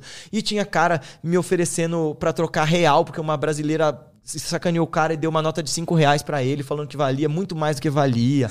Tudo isso aconteceu nesse Então dia. era uma, tava uma loucura. É, imagina, eu 18 anos, eu experimentando todas essas coisas, a menina falando do meu pé branco, Bollywood, e eu jogando flor no rio, e o cara me dando dinheiro, e eu indo em templo, e eu comprando japamala, que são aqueles é, colares, né, de meditação. Aí eu falei, ah, acho que eu deveria voltar lá. E aí o meu mestre disse, volte lá pra oração, no final da tarde. Eu voltei e tal. Entrei, tinha pouca gente. Tinha eu, sentei no, no chão, no, no carpete assim macio. uma senhorinha de sari rosa, uns meninos leigos, um monge velho, quase sem dente, e um monge mais novo, que era o que falava um pouco de inglês. Eles estavam cantando kirtans, que são aquelas músicas devocionais e tal. E rapidamente eu comecei a ser embalado naquilo. E eu não sou um cara devocional. Dá pra ver que eu sou mais racional, né? Que, tipo, Sim. não sou um cara de ficar lá rezando e tal. Mas eu comecei a ser embalado naquilo. E aí eu fui, né, fluindo naquela sensação. E ah, de repente o velhinho começou a cantar. E eu fui mais fundo nisso. E eu comecei a suar frio, assim. E ter uma sensação de en- enlevo, assim, de tipo, nossa, uma sensação de paz, uma sensação gostosa, assim. De repente, eu senti assim, ó, no meu ombro. Aí eu olhei, tinha um cara de barba grisalha, com as mãos assim. Aí ele olhou pro meu mestre, e eu achei estranho. Aí eu falei, ué. Aí ele fez assim, e falou em inglês, né? I came for you. Aí eu falei, vim pra você. Ele fez assim, eu não consegui vir. Gente, agora é a hora que fica louco, tá? Eu não vim com o meu corpo, mas eu fiz este aqui pra poder ter o nosso encontro e mostrar pra você que isto existe. Aí eu fiquei tipo, quê?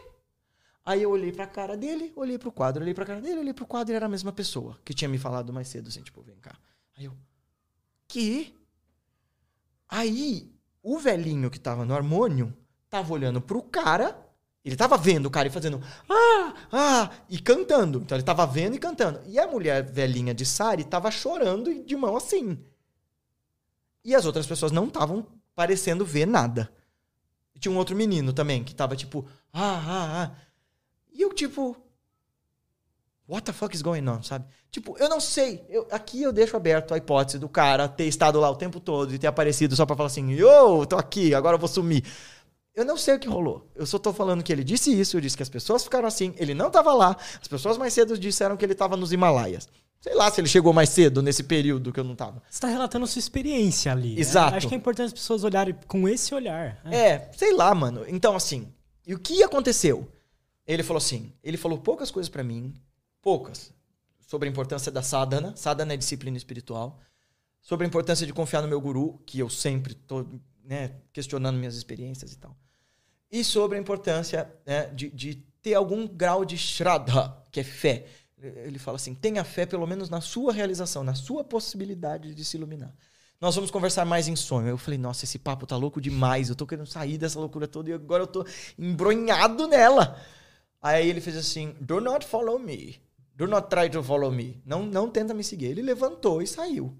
E fechou a porta. E é claro que eu tentei seguir o cara, porque eu sou essa pessoa, e abri a porta e não tinha ninguém. Paf. Aí eu. Hum. Aí eu voltei boladíssimo, sentei lá.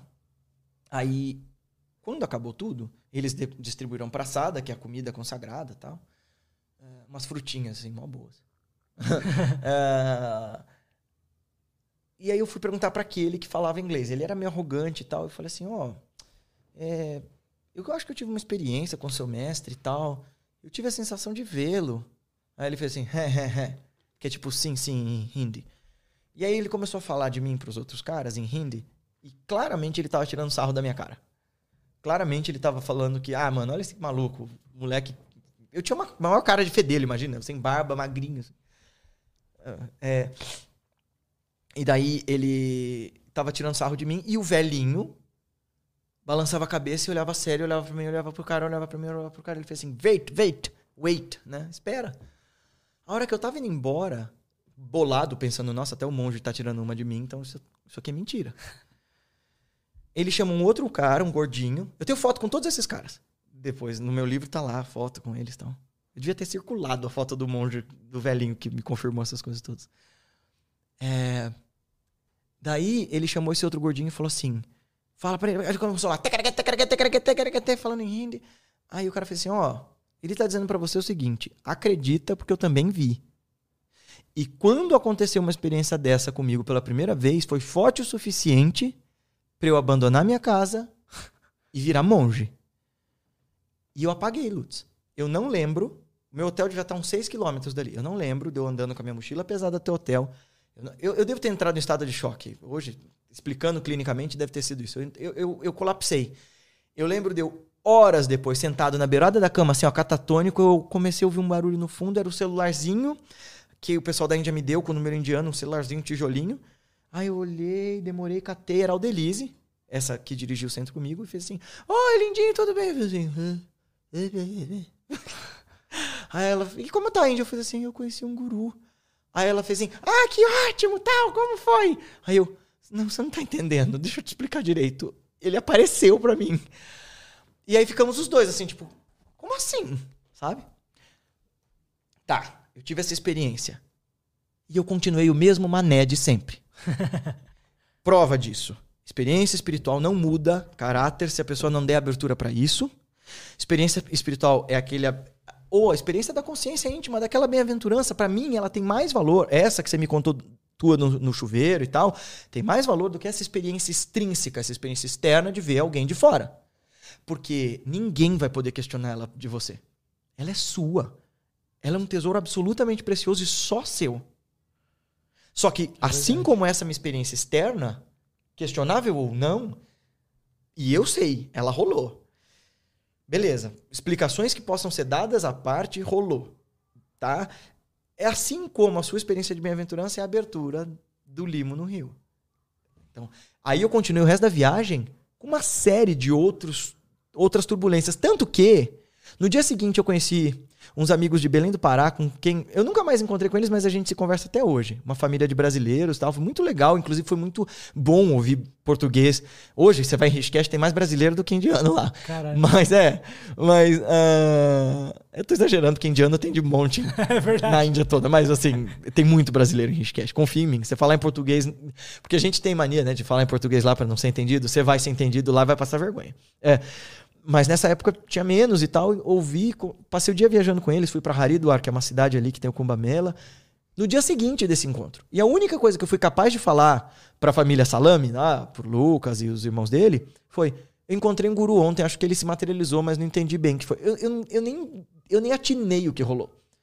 Eu tava até falando isso esses dias com um amigo meu, um grande praticante também, meu irmão de Kula, é, que essas experiências de felicidade, de bem-aventurança, ou de momentos felizes da vida, ou de grandes experiências espirituais, se elas não são amparadas pelo ensinamento, pelo entendimento, pela clareza, pela lógica e pela vontade de se transformar, é meio como quando você tem um sonho bom.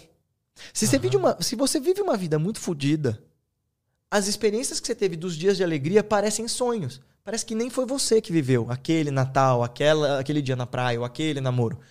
Porque você não estava preparado para tomar aquilo como seu, virou só um evento. Né? Então, toda essa história foi para dizer assim: tá bem, existem coisas que fogem ao nosso entendimento. É, é muito é muito superficial da nossa parte dizer que a ciência só nega essas coisas. A, a ciência questiona. É o papel da ciência. E essa coisa da, neo, eh, da, da, da, da pseudociência de dizer, não, mas a ciência já explica a espiritualidade. Não, não explica. Não vem com essa conversa de física quântica, não é assim. Mas a ciência diz, bom, existe experiência de estado alterado de consciência. Existe Sim. experiência espiritual. E a ciência é uma das lentes pelas quais a gente pode ler e interpretar a realidade. Em determinados assuntos, tipo vacina, não se questiona. Quem manda nisso é a ciência, não é religião, espiritualidade, meditação. Houve a ciência. Mas quando a gente está falando desses campos do sutil e do simbólico, puxa vida, os yogis, os mestres, os meditadores, têm mais de 5 mil anos de experiência com isso. Com texto, com experiência, com escola, com contraindicação, com refutação de ideias. Então eles talvez tenham alguma propriedade para saber do que estão falando. É verdade. Que é o que eu te falei. 2.600 anos atrás é o tempo que a gente afere para o texto do Patanjali. E o jeito que ele descreve memória é o mesmo jeito que a neurociência vai falar das sinapses hoje em dia. Com uma outra linguagem, mas é a mesma coisa. Então, assim, é, não necessariamente a ciência precisa explicar tudo, mas para as coisas do mundo ela é a melhor explicação que a gente tem, então por isso precisamos confiar nela. Com certeza. Hum. As experiências de, de, de morte. Hum. Que né? foi sua pergunta lá no começo, né? Né? Ou de quase morte, ou enfim, é, de morrer antes de morrer. Tá. Se isso nos transforma e nos coloca mais próximos dessa iluminação, É. Pode ser que sim. Sabe uma coisa? Meu mestre fala uma coisa que eu gosto muito. É, porque as religiões, é, com essa proposta de salvação, de recompensa na, na vida após a morte, gostam de dizer que tudo tem uma razão de ser. É bonito, é confortável pensar nisso. Mas o meu mestre diz assim: problemas são ruins, ponto final. Se os problemas vão te ensinar alguma coisa, isso depende da sua abertura e maturidade para isso durante e depois dos problemas. Para cortar essa história de que ah, eu só tô vivendo dificuldades porque é meu karma, eu só tô vivendo dificuldades. eh, Até é karma, mas não é entendido como a gente entende aqui no, no Ocidente. Ah, eu só tô passando dificuldades porque eu vou crescer, porque isso é para o meu melhor. Não necessariamente. Então, sim, uma experiência de quase morte pode te levar à iluminação, assim como um beijo de uma pessoa ama- amada. Tem um livro lindo, li- e nem tô falando da pessoa amada sexualmente, sei lá, meu marido, tua namorada. Tem um livro lindo, o Siddhartha, do Hermann Hesse. O Hermann Hesse, ele, ele não era um mestre, mas os livros dele, Damon, Lobo da Steppe e principalmente o Siddhartha, são livros de, de qualidade espiritual in- inacreditáveis. Recomendo que vocês ouçam um audiobook ou leiam o livro. Como que é o nome dele? Siddhartha. É o mesmo nome do Buda, mas não é sobre o Buda. É sobre um personagem que o Hermann Hesse criou e que está vivendo nos tempos do Buda e questiona os caminhos da iluminação. Foda. É muito legal, cara. E a iluminação que o Siddhartha, depois de iluminado, dá para um amigo é com um beijo na testa desse amigo. É incrível, assim. Então, a iluminação pode vir de uma experiência aterradora, terrível, ou de uma experiência maravilhosa. Depende da maturidade da abertura da pessoa. Tem um mestre, talvez o maior mestre no contexto do Vedanta que a gente teve no século XX, ou o maior que a gente conhece. Procurei, agora, agora ele vai me xingar com o nome. Ramana, como se escreve, como se fala? Ramana. É. A espaço, já vai aparecer aí, Maharshi. É. Esse cara aí, com essa tanguinha, é talvez uma das criaturas mais fascinantes, luminosas e brilhantes e perfeitas e incríveis que passaram pelo nosso mundo. Quem sou eu? Esse livro dele é incrível também. Dá uma olhada, tem um, te- tem um documentário sobre ele no YouTube, antigo. Eu gosto, tem dois documentários sobre ele legendados. O mais antigo é o mais legal, assim. É, é um documentário acho, dos anos 80, contando, e tem legendado em português. Como que é o nome dele mesmo? Ramana Maharshi. Se fala Ramana Maharshi. É, então, ele tinha 16 anos, olha só. É, a iluminação dele como foi fantástica, assim. Ele tinha 16 anos, a mãe dele, o pai dele tinha morrido, a mãe não tinha como criar, ele foi mandado para a casa de um tio numa cidade chamada Madurai. Dizia que ele, ele era uma pessoa muito quieta e muito bondosa, mas era um menino comum, muito bom nos esportes, corria pra caramba e tal. Aí um dia ele ouviu o tio dele falar de uma cidade chamada Arunachala. Aí ele pensou, nossa, esse lugar existe, porque Arunachala era tipo a morada do divino. Escreve aí esse, essa montanha que é, é um lugar bonito. Como que é? Arunachala. Arunachala se escreve com CH. Arunachala.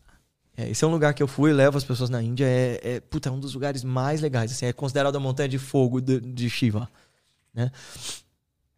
Ele ouviu o tio dele falar de Arunachala, aquilo causou uma grande impressão nele. Aí um outro dia ele pegou um livro contando a vida de, de ah, 60 e poucos santos, chamado, acho que é Periapuranam. Ah, ele leu aquilo, ficou muito comovido e. Beleza, passou, ele estava sentindo essa ebulição dessa transformação. E aí um dia ele sentiu que ele ia morrer. Ele teve um. O que qualquer um de nós hoje chamaria de uma crise de pânico. Ele sentiu que ele ia morrer. Puta, e agora? É agora que eu vou morrer, é agora que eu vou encontrar meu fim. Só que ao invés de entrar em ciricutico, como a gente faria, ele deitou reto, tapou a respiração e fez assim: tá bem, a morte chegou. Portanto, então, o que sobra? E ele foi penetrando cada vez mais fundo nesse, nesse, nesse questionamento. Tá bem, será que eu sou o corpo agora? Que meu corpo vai ser levado, vai ser lavado, passado óleo e cremado, pelos os meus parentes vão chorar? O que é que sobra? Será que os sentidos sobram? Será que a mente sobra? O que é que sobra? O que é que sobra? O que é que sobra? Aquilo foi o suficiente para a mente dele ordinária se apagou e ali surgiu o menino Venkataraman se tornou Ramana Maharishi ali. Entendi, ele tem uma iluminação ali. É, ruf. Ele é a exceção que prova a regra, que assim, Achou? Arunachala. Com CH, né? É A-R-A-N-U-C-H-A-L-A. Arunachala.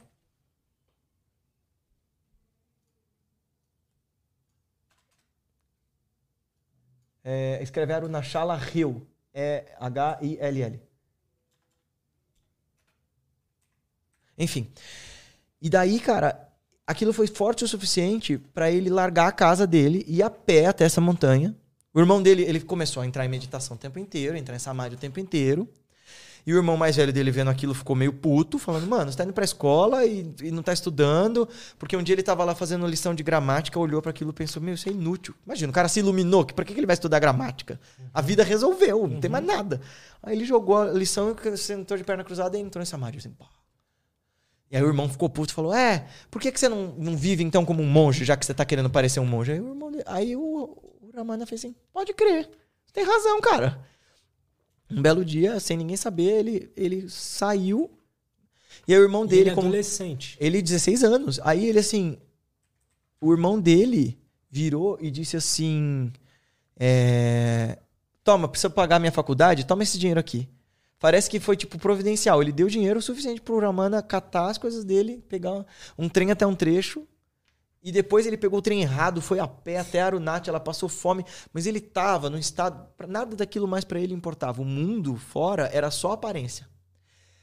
E aí, putz, ele sentou ali no templo e, e, cara, foi, tão louco que é, mesmo depois de iluminado, aí foi o tempo dele assentar essa experiência nele. Porque ele foi pra um lugar embaixo da terra, dentro de um grande templo lá. É essa montanha aí. É. Deixa eu ver, põe aí. Ah, O que, que ele foi fazer na montanha mesmo? Ele foi viver lá. Então, nessa cidade tem um puta templo lindo, lindo, com quatro torres, assim, é lindo. Dá um zoom aí. É. Então essa é a montanha de Arunachala. É uma, é uma, uma colina, assim, não é uma puta montanha.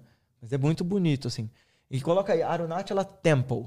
Porque aí vai mostrar o, templo o templo para onde ele foi. Ele, eh, ele foi para esse templo de Arunachaleshvara, foi para um lugar embaixo da terra, chamado Patalalinga, e sentou ali em meditação. E bichos começaram a comer a perna dele, ele não percebia. Os meninos da idade dele tacavam pedras nele, porque o que, que esse moleque estranho fazendo isso daí?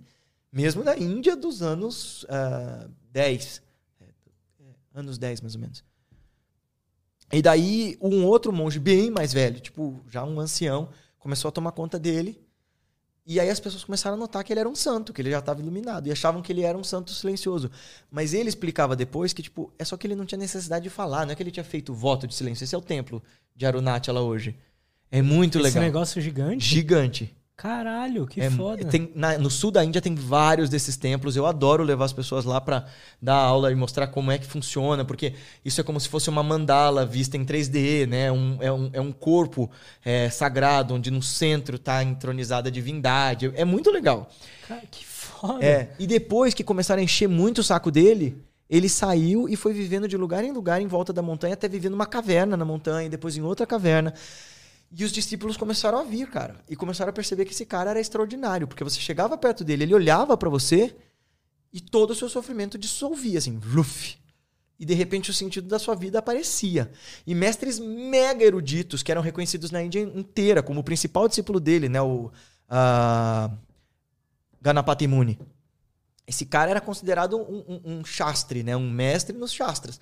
Ele encontrou o Ramana, fez uma pergunta, o Ramana ficou olhando para ele 15 minutos em silêncio. Suficiente para qualquer um de nós falar assim: ah, ele não sabe, eu vou sair. Mas o Ganapati Muni ficou lá. E ele olhando pro Ganapati Muni, ele rompeu o silêncio e respondeu em voz alta. Pá, pá, pá, pá, pá, pá, pá, pá. O cara fez, oh, esse cara é o maior mestre vivo da, da Índia hoje. Caralho.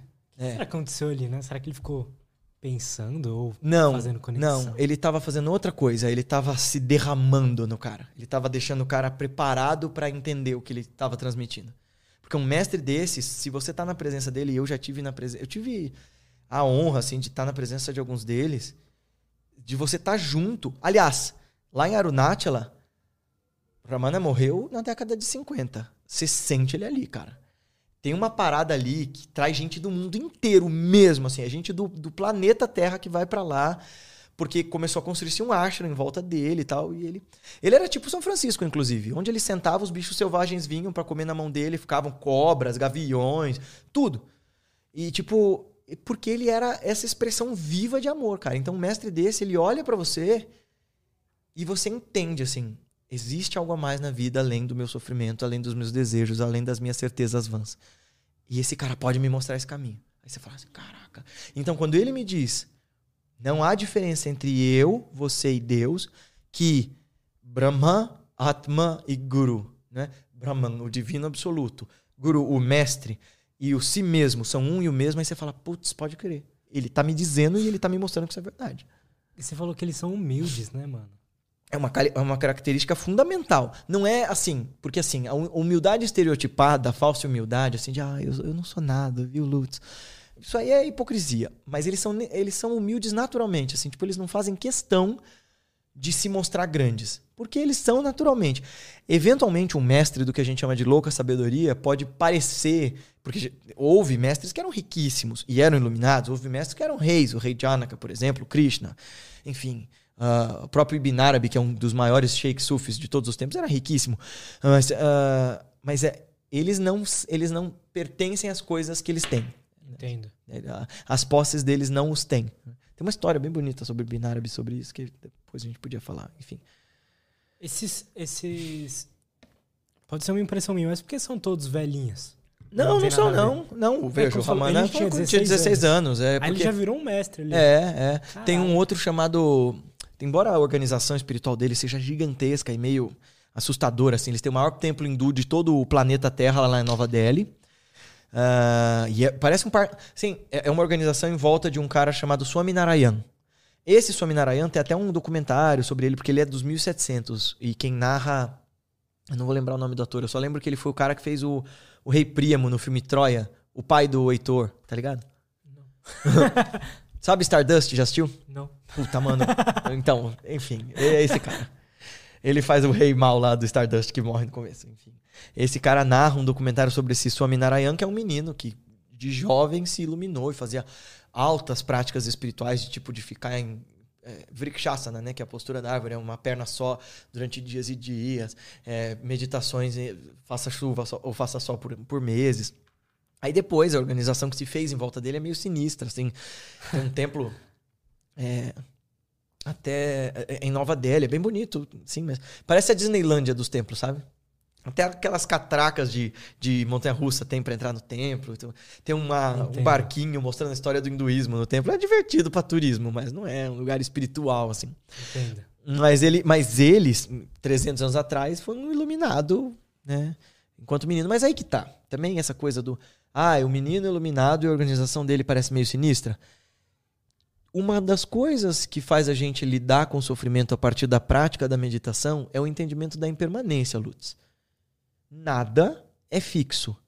Tudo se transforma. E até ensinamento espiritual degenera. Até ensinamento espiritual tem prazo de validade. Por isso que precisam novos mestres vir ensinar as mesmas coisas. Porque eventualmente as pessoas esquecem ou mudam a mensagem ou pervertem a mensagem. Então tudo é- decai, assim como a gente. A gente está aqui nesse processo, né? De ah, amadurecimento, né? E daqui a pouco a gente. ah, já tô ficando careca. Lá no. no, no- no- Eu também. na deriva, eu falei, o, o hate que mais me doeu foi um cara que escreveu assim: não passa de um careca cabeludo. Eu. "Ah!" Tudo bem, vamos chamar de maluco, chama do que você quiser. Uma careca cabeludo é mais, né, Igual mano? o Sérgio Porra, Sacani, tá é ligado? pesado. Caralho, entendi. É. Então tudo decai e morre. Abraçar a possibilidade da impermanência ajuda a gente também a lidar com o sofrimento. Porque faz a gente entender que, bom, uma vez que nada dura para sempre, o que é mal não dura para sempre, mas o que é bom também. Mas o que é bom é bom porque é singular, porque nunca vai se repetir. O Sérgio, o, o Clóvis de Barros Filho fala isso, é muito bom, né? Aliás, é por isso que o, o podcast dele chama Inédita Pamonha, por causa desse exemplo que ele deu durante anos de que Bom, como eu gosto de pamonha, então quando eu tô voltando de Piracicaba, eu adoro parar no rancho da pamonha e comer uma pamonha. Aí eu comi uma pamonha, nossa, que felicidade que me deu comer uma pamonha. Então vou comer uma segunda pamonha. Ah, mas então se foi tão bom na primeira e na segunda, acho que eu vou comer a terceira. Na sétima pamonha, talvez eu nunca mais queira ver pamonha na minha vida, porque eu tô tentando reproduzir uma experiência que é única. Esse sou eu com estrogonofe. Hã? Como é? Estrogonofe era a minha comida favorita. Isso rolou com o estrogonofe com você? Até eu comer toda semana. Aí eu fiquei enjoado. Poxa, aí tá vendo? Eu tenho pouca coisa na vida que eu não como. Uma delas é uva passa. E eu lembro de criança que minha mãe me deu um sacão de uva passa e eu comia até vomitar. E aí eu nunca mais quis chegar perto de uva passa na minha vida. Caralho, que loucura. É. Ah, Vamos ler as perguntas da galera? Vamos. Bora. Tem umas perguntas legais aqui. O Alisson Zaccaroni. Uhum. Gostaria que o Guilherme falasse sobre a aya- ayahuasca. Tá. Olha, então, vamos lá. Eu até respondi, tive uma discussão com um, um amigo no, no nosso, no nosso YouTube esses dias. Porque todas as tradições espirituais vão utilizar, em algum momento, de plantas ou de minerais ou de substâncias para elevar a consciência para um outro estado. Mesmo os indianos, você tem lá no início dos Vedas hinos de louvor a um trau de soma.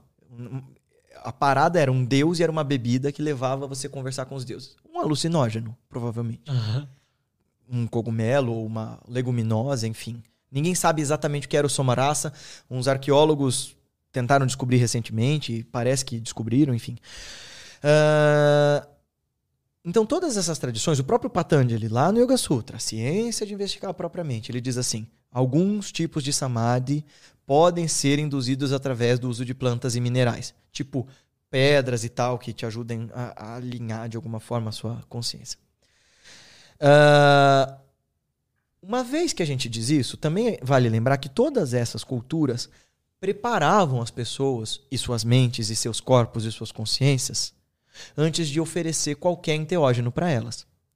Então, primeiro isso, existe o lado do preparo, existe o lado da sacralização, de você entender que aquilo é importante, é um rito, o rito faz parte do mundos imaginales, né, do mundo imaginário do- da psique humana. Então, respeitar essa capacidade do mítico e do simbólico faz parte do processo, da liturgia de qualquer uso de enteógeno. E o próprio Patanjali vai dizer que esses tipos de samadhi induzidos por plantas não são a libertação final, não é a iluminação. É um êxtase, é uma porta aberta, é um jeito de provar. Existe algo do outro lado. Do outro lado, eu não estou falando do vida após a morte, eu estou falando do outro lado além da cortina da- do meu ego. Aham. Né? Porque a gente pensa que é só morte pós-morte. Não, existem. Puta vida. mais- existem tanta tantas camadas de existência possíveis, né? Então, uma vez eu, é, eu dou alguns retiros na Amazônia, né? Eu gosto de ir pra lá, levar as pessoas para conhecer a selva e tal. Ah, vai ter um logo mais, enfim. Ah, e uma vez eu parei numa, numa das tribos, eu não lembro agora o nome deles. Eu acho que até falei numa deriva. Não eram os caiapós. É logo depois que você sai de Manaus, a gente parou numa tribo, e tavam- estávamos em bem poucas pessoas, e um amigo meu perguntou se tinha ayahuasca pro pajé. Aí o pajé disse assim: olha, a a ayahuasca para nós aqui, ela é ministrada duas vezes por ano, num ritual específico nosso, e as pessoas são preparadas a vida inteira, e elas jejuam antes de tomar ayahuasca, e elas vão ser conduzidas pelo pajé e pelo auxiliar do pajé. É uma viagem espiritual. É extremamente sagrado. Não é uma coisa que você simplesmente vai entrar num templo e vai tomar recreativamente.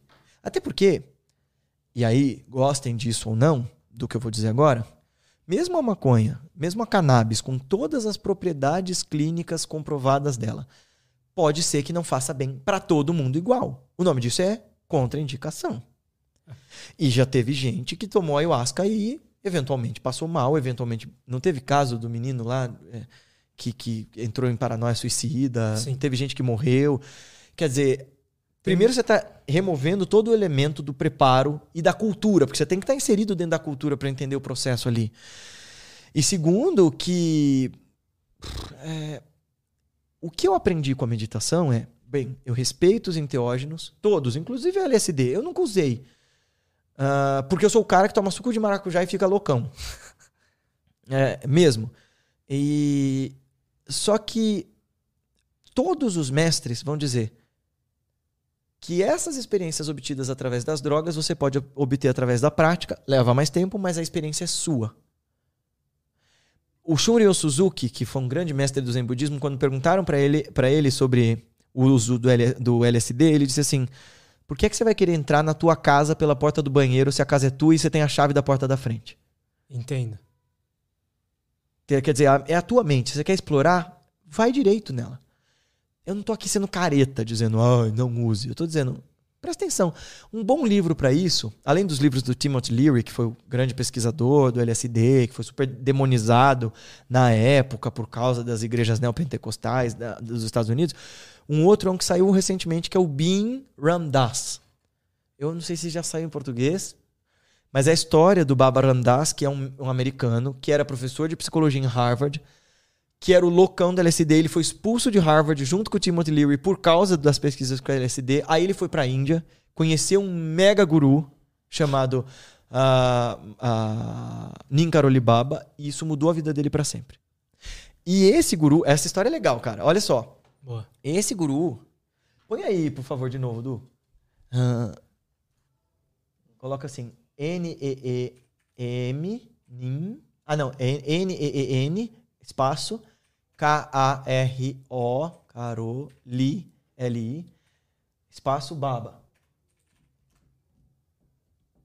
É, esse carinha do cobertor aí na terceira foto. Terceira que eu tô olhando do espelho, né? esse cara aí, quando o Ramdas, que era o Rupert Albert, chegou lá, ele era um mestre que morava lá nos Himalaias.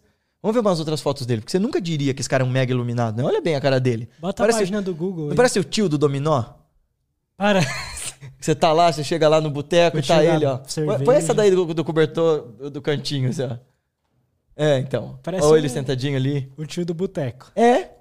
Mas ele era um mega iluminado, mega iluminado, que acessava estados de consciência. Ele era um dos mestres que estava naquele estado que eu falei lá pra você uma hora no programa, que é Samadhi Samadhi, Samadhi o tempo inteiro. Entendi. Ó, imagina, você chega no cara, no, no ashrama do cara, tá esse velho gordinho deitado desse jeito. É um mendigo. Não parece? Parece. Então, aí o Ramdas, olha só, o Ramdas era professor de. de ah, é, e coloca assim do lado: é, Baba, é, espaço, Ram, R-A-M, espaço, D-A-S-S. Ó, eles dois ali. Esse é o Ramdas. Esse A tá- primeira foto, é? É.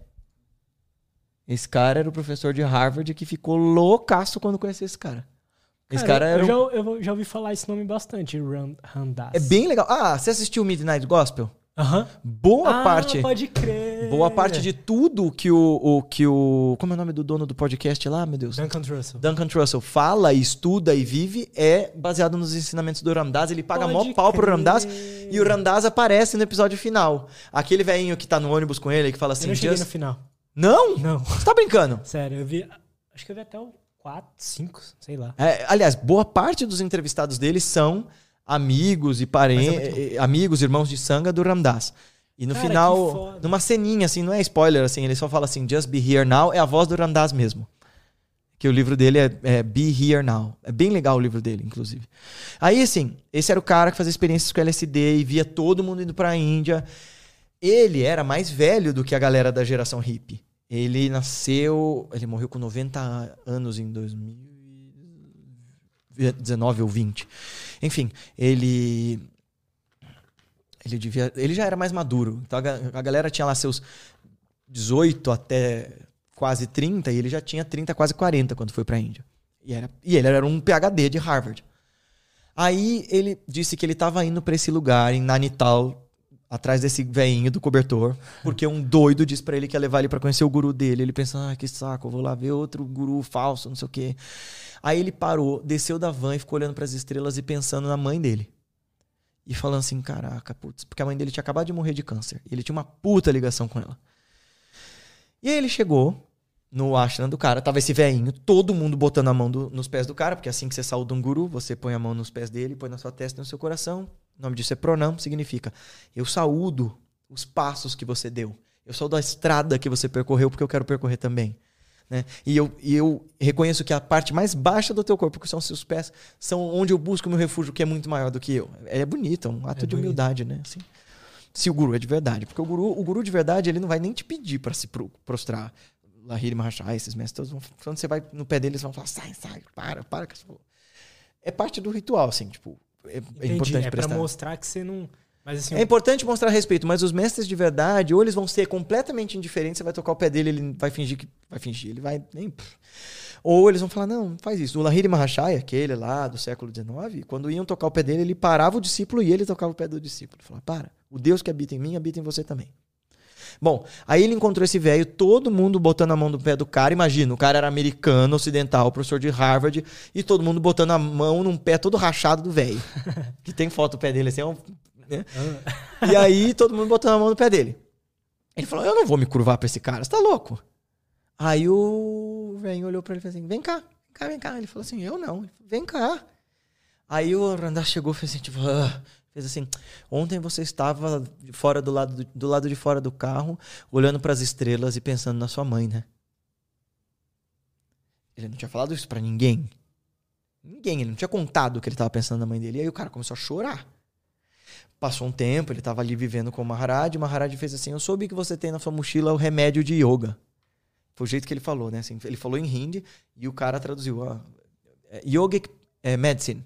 Né? Yogico é o que leva a estado de yoga, o estado de, de elevação da consciência. Ah, você tem o remédio yógico, né? Ele tinha LSD na mochila. Aí ele falou: Tenho. Ele falou: Posso experimentar? Quero saber. Aí todo mundo sente, tipo, caralho, o guru quer tomar LSD? Caralho. Aí ele catou, o, o, o Ramdas conta isso no livro, conta isso, que ele tinha LSD para um mês. O Maharaj ficou olhando, ele escolhendo os papelzinhos, ele catou todos, olhou, olhou, olhou, enfiou todos na boca. O Ramdas conta que falou assim, que o primeiro pensamento dele foi tipo, isso vai ser interessante. Porque, mano, tem LSD aí pra um mês. Um desses é suficiente pra deixar loucaço um homem adulto. Esse homem é velho, eu vou matar o homem. Aí ele começou a entrar em pânico. Começou a passar horas e horas e nada aconteceu.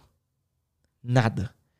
No final do dia, o, o, o Maharaj olhou pro Ramdas e fez assim: tipo, tipo, ó, você tá entendendo que tá tudo na cabeça? Não me afeta. A droga, que afeta qualquer um, a um yogi não faz nada. Porque a consciência dele já, ele já tem completa. com- Ele tem um domínio tão completo sobre quem ele é que não existe substância que vai deixar ele mal. Aí, o Ramdas passou, acho que uns dois ou três anos duvidando desse, desse lance. E aí, na outra vez que ele teve na Índia, o Maharaj virou pra ele e falou assim: Você duvida, né, que eu tomei? Você lembra se eu tomei? Porque ele vivia num estado assim que ele, ele vivia imerso em êxtase, então ele não lembrava se ele comia, o guru. Ele, ah, eu já, já comi mesmo, não sei e tal. Ele fez assim: Da outra vez você trouxe o remédio de yoga, né? Aí ele falou assim: É. Aí ele falou: E eu tomei? Ele falou: Eu não sei. Aí o Randas meio que tipo: Eu não sei se você tomou, tô duvidando. Ah, é? Então me dá de novo. Aí ele tomou mais. E aí ele começou a zoar com ele. Ele começou a fingir que tava louco. Ele começou a fazer. Ah, ah, queima, queima, queima. O Ramdas, ah, caraca, bateu o guru. aí na hora o Ra- o Maharaj parou, começou a dar risada e falou: Você não entendeu nada, né? Ó, tá tudo aqui. Voltou andando normal, conversando normal, como se nada tivesse acontecido. Faça uma provocação. Nem a, a parte química daquilo ali não, não, não surte efeito no cara? Se ele tem controle absoluto sobre o que é para além da química do corpo e do, e do, e do, do cérebro e tudo mais, se ele tem tople- completa autonomia sobre o que está dentro e sobre o que está fora, se ele consegue ler o que está na tua mente, se eles conseguem fazer, sei lá, chover e materializar um raio de um corpo lá dos Himalaias para fazer um mané do Brasil ver um cara deles, eles, eles são alquimistas. Eles sabem da alquimia interna, eles sabem dominar essa química sutil. Mas isso não é trivial, isso não é o que vai se aparecer na internet. Gente, assim, foge de quem queira oferecer esses milagres de maneira fácil, do tipo, vem cá que eu te mostro isso aí. Porque esse tipo de coisa acontece pontualmente para dar uma mensagem específica naquela hora específica. Não é para vender curso ou para vender eh, doutrina, sabe? Aham. Esse cara mesmo, o, o, o Ninkaroli Baba, ele ficava indo de um lugar para outro sem lugar fixo. Ele não tinha eh, casa. Ele, eh, uma vez tentaram dar dinheiro. Olha, olha só essa história de o que, que é um guru autêntico. Chegou um cara rico, cheio de enxaqueca, mas era um político corrupto. E aí o, o Ninkaroli Baba falou: O que, que você tá fazendo aqui? Eu não tenho o que fazer por você. Sua dor de cabeça é causada pela sua própria maldade, sua própria iniquidade. Aí o cara ficou tipo: Não, mas pelo amor de Deus, me ajuda. Ele falou: Ah, tá, você para de me encher o saco, toma. Deu um tapa na testa do cara, a enxaqueca sumiu. Aí o cara quis levar um bolo de dinheiro pro Maharaj. Ele fez assim: O que, que eu vou fazer com isso? Nesse nível, o que, que eu faço com esse dinheiro? Ele, não sei, Maharaj, compra outro ashram, compra uma cadeira nova, compra fruta. Ele fez: Dá pra comprar fruta com isso aqui? Tem alguma barraca de fruta aqui? Nós estamos no Himalaia. Ele: Não. Dá pra eu usar isso aqui pra pelo menos acender minha fogueira e me aquecer? Não. Então leva essa bosta daqui. Entendi, caralho. Muito É foda. nesse nível, assim. Tipo, mas não é porque ele faz isso porque, ai, tô dando uma lição. Eu arranquei tudo o tapete do lugar aqui. De boa. É, A gente tinha que costurar esse tapete. É, não é porque eu tô dando uma lição aqui no cara tal, e eu vou fingir que eu não gosto de dinheiro. É tipo porque eu tô indiferente mesmo a isso. A minha cabeça tá em outra parada. Né? Não é uma, uma lição só pro cara rico. Não, é tipo, mano, eu não tô nessa. As coisas do mundo que te prendem não me prendem mais. Total. E é por isso que eu não sofro com as coisas que você sofre. Aproveitando para entrar no assunto do ego, que a gente tinha falado, você, você tava falando agora há pouco do. Que são várias cortinas que a gente tem que ir abrindo ali, ou sei lá, várias paredes que a gente tem que destruir. Essa, essa é uma explicação que os sufis dão. Eles chamam isso de nafis. Eles vão dizer que entre você e Allah, entre você e Deus, Existem 70 mil camadas de não eu. Existem 70 mil faces desse ego. É um jeito de dizer, são vários, vários personagens, várias ideias de não eu, várias coisas fictícias que você supõe que sejam você e que não são. Entendo. E, e a cada descoberta, a cada chance que você dá pra vida de te ensinar a ser diferente, de ouvir diferente, de perceber diferente, de estar diferente nas coisas, você rompe uma dessas camadas. E é importante. O ego é- tem, uma, tem importância pra alguma coisa? Sim, ele é uma fonte de, prote... de autopreservação e proteção. Veja, Mas por que então a gente tem que buscar. porque esse ego é um falso eu. Ele é uma ficção. Ahn, é, como eu posso dizer? Para que, que ele serve? Bom, é, vamos dizer assim: ele é como um casaco de frio num dia muito quente. Num dia de frio que você não tem proteção, ele é útil. Mas se tá num dia quente, ele tá te fazendo mal. Entendo. Ah, é como num baile de máscaras também. O ego é muito legal no baile de máscaras você usar uma máscara, vestir aquele personagem pra brincar no carnaval de Veneza. Vai, vamos fingir que a gente tá super chique, milionário, no carnaval de Veneza. Ah, e aí usar aquela máscara naquele carnaval é bacana. Mas se você resolver passar com ela o resto da sua vida e dormir com ela e tomar banho com ela e encontrar sua namorada com ela, vai ser um inferno. E o que, que é o ego ah, em termos. Porque quando a gente fala de ego em termos de Darshana, em termos de filosofia indiana, nós não estamos falando exatamente da mesma coisa que o Jung e o Freud chamam de ego, né? no, no Ocidente, na psiquiatria, na, psiquiana- na psicanálise. Porque os dois vão concordar que o ego é essa fonte de autopreservação, esse pequeno eu, esse eu personagem que a gente cria Pra se proteger do- dos traumas. Pra lidar com o mundo, Ah, antes de tudo. Não é só Boa. pro- não é lidar com os traumas, é pra lidar com o mundo. Boa. Tipo, é, é- é esse pequeno eu que vai tentando explicar de forma fácil as coisas, que vai te dando respostas rápidas pra você economizar energia. Até porque esse é um jeito que a, a natureza nos garantiu sobrevivência. A gente poupar energia cerebral, né? Então, quer dizer, eh, eu gosto de ficar onde é conhecido, onde eu tô acostumado. E o ego é o que vai te fazer força pra ficar nesse lugar. O que, que a gente chama de ego que é o que dá sofrimento? Essa noção de separatividade. Eu sou separado do Lutz e dessa mesa e dessa sala e dessas pessoas que estão nos assistindo. Essa noção de separatividade que traz sofrimento, que advém do ego, pode ser definida, né, a, a Ramkara, em três perversões da noção de eu, que é egoísmo, egocentrismo e egolatria. Egoísmo, eu quero tudo pra mim. Egocentrismo é tudo sobre mim, porque eu sou incrível. E já que eu sou incrível, eu sou do caralho. Egolatria, nossa, uau, eu sou o máximo. Essas três coisas, egoísmo, egocentrismo e egolatria, me fazem querer me ver separado do mundo. E me fazem ter medo do mundo, porque o mundo é uma ameaça à soberania desse eu. E me fazem querer controlar esse mundo. E aí daí advém ganância, daí advém ódio, repulsa, enfim. Cara, mas. e- Aí eu vou falar uma experiência pessoal. E se eu não quero essas coisas, essa.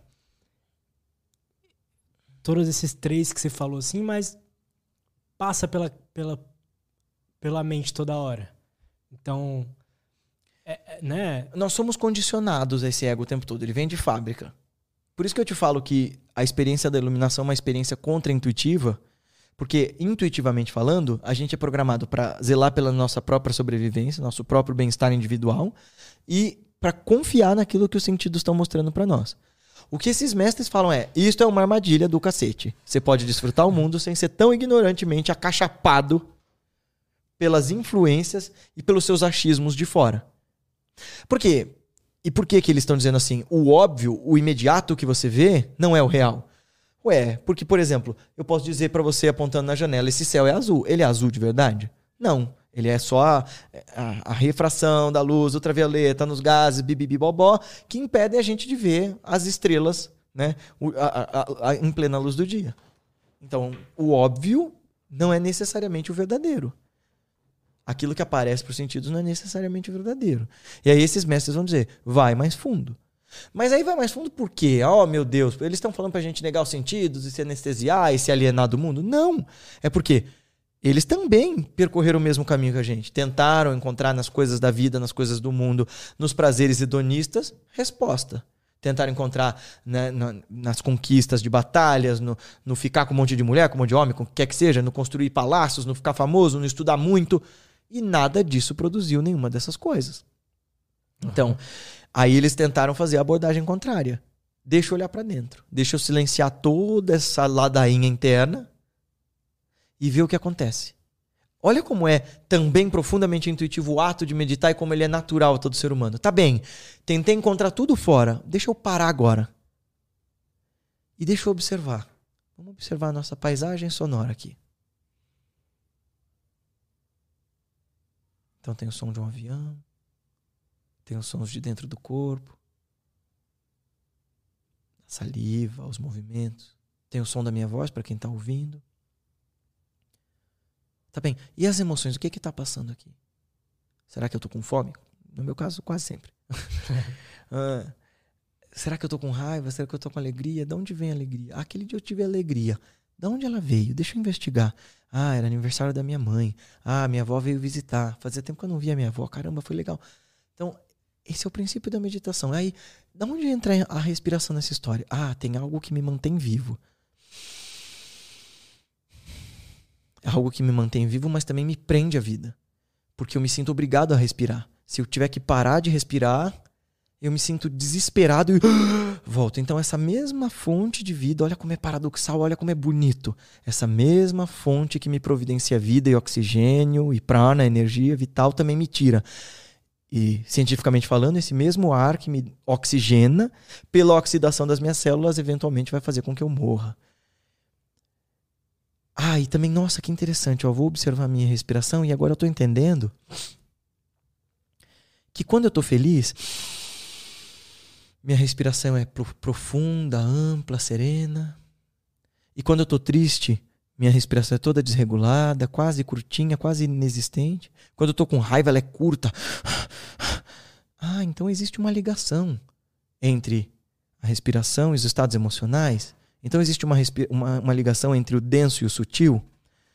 Ah, então como disse Swami Rama, eu não sou nem só corpo e nem só mente. Entre corpo e mente existe uma coisa chamada respiração. E essa respiração ajuda a conduzir e a conhecer esses estados. E alterar e fazer a alquimia desses estados internos. E aí você tem a genealogia da ciência da meditação. O princípio disso. Sentar, respirar e observar. Mas tem uma técnica para observar o que olhar, né? Sim, aí as coisas vão se sofisticando, mas aí imagina, milhares de anos de prática vão tornando a coisa mais sofisticada. Pois é, foda. O Mauro Bechenski Caparrós mandou. Pergunta: quem pode praticar meditação e quem não pode praticar? Todo mundo, todo mundo pode praticar meditação. Essa coisa de ter que sentar em posição de lótus e tal, não é necessariamente verdade. O que você precisa ter é uma postura estável e confortável. Você precisa trabalhar a sua atenção para estar presente, uh, seja lá qual for o objeto da sua meditação, né, qual for a forma da sua prática, você tem que estar presente. Você tem que saber respirar com uh, atenção e com cuidado, uh, e você tem que saber se observar. Quem não pode praticar meditação é quem não tem vontade. Porque mesmo aqueles espectros de, é, de, de pessoas que tenham, por exemplo, esquizofrenia e que não devessem praticar meditação de visualização, sabe? De tipo, porque quando você pratica meditação, as mais esotéricas, as mais fechadas, as mais secretas, você vai aprendendo a visualizar todos aqueles deuses e aqueles mantras e tal e transformar eles em você. A ter uma experiência direta de que você é aquilo. Uhum. É louco assim. Entendo. Para um cara, às vezes, que tem uma tendência esquizofrênica, pode ser perigoso. Completamente, porque ele vai despirocar e vai, né, voltar da experiência. Eu sou, sei lá, Sarasvati, eu sou não sei quem.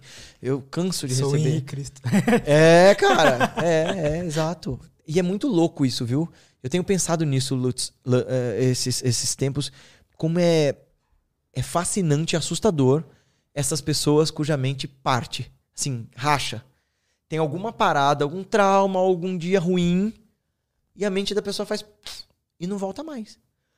O, isso até é tema de, uma, de um dos quadrinhos que eu li que eu mais gostei na adolescência, que é a piada. É a piada mortal? Que é do Alan, do Alan Moore. Tô ligado, aquele, o mais famoso do Coringa. É, é exato, exato. E aí a, a tese do Alan Moore e do Coringa, que é tudo que uma pessoa precisa para enlouquecer é um dia ruim. é tipo, um dia ruim, essa frágilmente se espatifa. E aí, então, essas meditações não são. E aí, essas meditações secretas, porque hoje com a internet, até as meditações mais secretas estão disponíveis. Se você procurar direito na internet, você acha tudo. Secretas? É secreto. Então, por que secretas? A Kriya Yoga que eu faço era secreta. Você não podia fazer nem na frente de outra pessoa. Porque. Olha que legal. tem conceitos budistas, por exemplo, como, por exemplo, shunyata, é a vacuidade. E um amigo meu, o César, ele é praticante budista e tal, eu fui perguntando para ele, ele fez assim: "Eu não posso mais te responder isso". Não é nem porque eu não tenho estudado, mas é porque eu fiz votos de que enquanto eu não me iluminar, eu não posso explicar essas coisas. Isso tem que ser dado por um mestre. Por isso que essas coisas são secretas. Um mestre sabe qual é a prática adequada pro Lutz, pro Guilherme e pro Du. Eu não sei. Vou te contar uma história sobre isso, inclusive, que vai mostrar por que, que certas meditações não são para todo mundo. Boa. É, até acho que eu contei ela no, no A Deriva, vou contar de novo, mas assim, explicando para o Mauro, qualquer um pode meditar. É uma questão de disciplina, de vontade, né? de trabalhar a força de vontade e de ter intenção de se transformar mesmo. Agora, a história, né? Ah, meu mestre me ordenou uma vez meditar em Varanasi, é a cidade dos crematórios. Ele mandou fazer uma prática específica que eu teria que olhar para um cadáver e projetar como se fosse eu ali. E para mim não foi exatamente difícil. Eu tinha que olhar pro cadáver, eu tinha que me ver ali deitado, eu tinha que ver minha família ali e eu tinha que fazer mantra para dissolução da mente e tal. Em algum momento, inclusive, a coisa ficou bem nojenta, porque o corpo do cara começou a cozinhar de baixo para cima, né? Porque começou a acender a fogueira dos pés primeiro. E aí, conforme o calor ia subindo, no, no meio do processo da cremação hindu, é até bonito, porque eles batem no cocuroto para abrir, porque dizem que o espírito sai pelo, pela moleira, pelo Brahmarandra. Ah, eles bateram no cocuroto, o cara tava cozinhando, teve uma hora que fez assim. E era miolo que caía no chão rolando. assim. Foi Caralho. e eu olhando, não. E aí o meu mestre falou: não desvie o olhar. E eu não desviei, fiquei ali, ó, horas o cara cozinhando. Aí eu conheci um cara ah, que era da Argentina e dizia que praticava é, Sudarshan Kriya, que era a meditação do Shri Shri Ravi Shankar, há muitos anos. Eu achava que o cara era um yogi e o cara era simpático, então né, quis fazer amizade e tal. Eu comentei com ele da prática do crematório. Ah, e ele começou comigo. Ah, pelo amor de Deus, me ensina, me ensina, me ensina, me ensina, me ensina, me ensina, me faz praticar isso daí, me faz praticar isso daí. Tá bom. Não perguntei pro meu mestre, não pedi pra ninguém. Ele começou a praticar. Em 15 minutos de prática, o cara tava chorando de desespero. Ele se trimilicava, assim. E ele não dava conta. Ele tava, ele tava soluçando, cara. Ele parecia uma criança que tinha tomado uma surra. Ou visto um monstro, sei lá. Ele falou: Eu vi minha mãe, eu vi tudo mais, eu vi meu funeral, eu tô apegado, sei o quê. Meu mestre ficou putaço comigo. Eu, eu sabia trazer o cara de volta, fui acalmando o cara, trouxe o cara de volta. Tomei uma mega bronca de nunca mais ensinar uma coisa que não tenha sido devidamente autorizada. Por isso, conhecimentos secretos são passados, são transmitidos de maneira específica. Não é porque, ai, eles são proibidos, mas é porque eles têm que ser passados delicadamente. São Mesma- etapas, né? São etapas, exato. É a mesma coisa. Você faz algum esporte? Faço jiu-jitsu. Aí, se eu colocasse uma criança de 6 anos pra lutar com você hoje, eu funcionava? Lutar pra valer, não você querendo edu- educar a criança. Ela ia tomar um pau. Exato. se eu colocasse você pra lutar contra, sei lá, o Horion Grace, Eu, eu tomo um pau do faixa branca ainda. Então, então, é isso. É, é- são etapas. Você não, Sim. você é, é- é dado a você segundo o que você pode carregar. E no Total. caso dessas práticas, elas estão trabalhando com o que há de mais sutil da sua mente. E ela é delicada, que pode se partir assim, como a gente falou. Então, esses mestres têm todo o trabalho de ensinando a gente aos poucos. Total. Ah, interessante isso, abriu um pouco minha mente. Porque às vezes a gente. Por que que alguns. é, quando vão, pessoas que praticam meditação e vão falar, às vezes não falam dessas experiências mais. É, tem, tem duas razões. É, Eles não falam porque você não vai dar conta de entender isso direito. E porque você vai ficar condicionado. Então, se eu ficar contando das minhas experiências aqui, você vai querer comparar suas experiências com o que eu fiz e achar que o que você está fazendo só está certo se for parecido com o que eu fiz. E aí a beleza da singularidade da sua experiência pessoal vai se perder. Total. Vamos lá. O Guilherme Augusto. Gostaria de. É, a pergunta é boa. Gostaria de saber mais sobre meditação guiada e também sobre ondas sonoras em determinados hertz. Elas são funcionais ou balela? Sobre as ondas ah, sonoras, eu não sei te responder. Não vi. É aí, como é uma coisa concreta que nunca foi das tradições, eu diria, não, não vi nenhum paper publicado. Eu não li, pode ser que tenha. Eu não vi nenhum paper científico publicado dizendo que existe alteração cerebral a partir do uso de determinadas frequências. Eu não li. Não estou dizendo que não exista. então estou falando que eu não sei Aham. mesmo. Agora, uma coisa é fato. todas essas tradições meditativas trabalham com som, com mantra.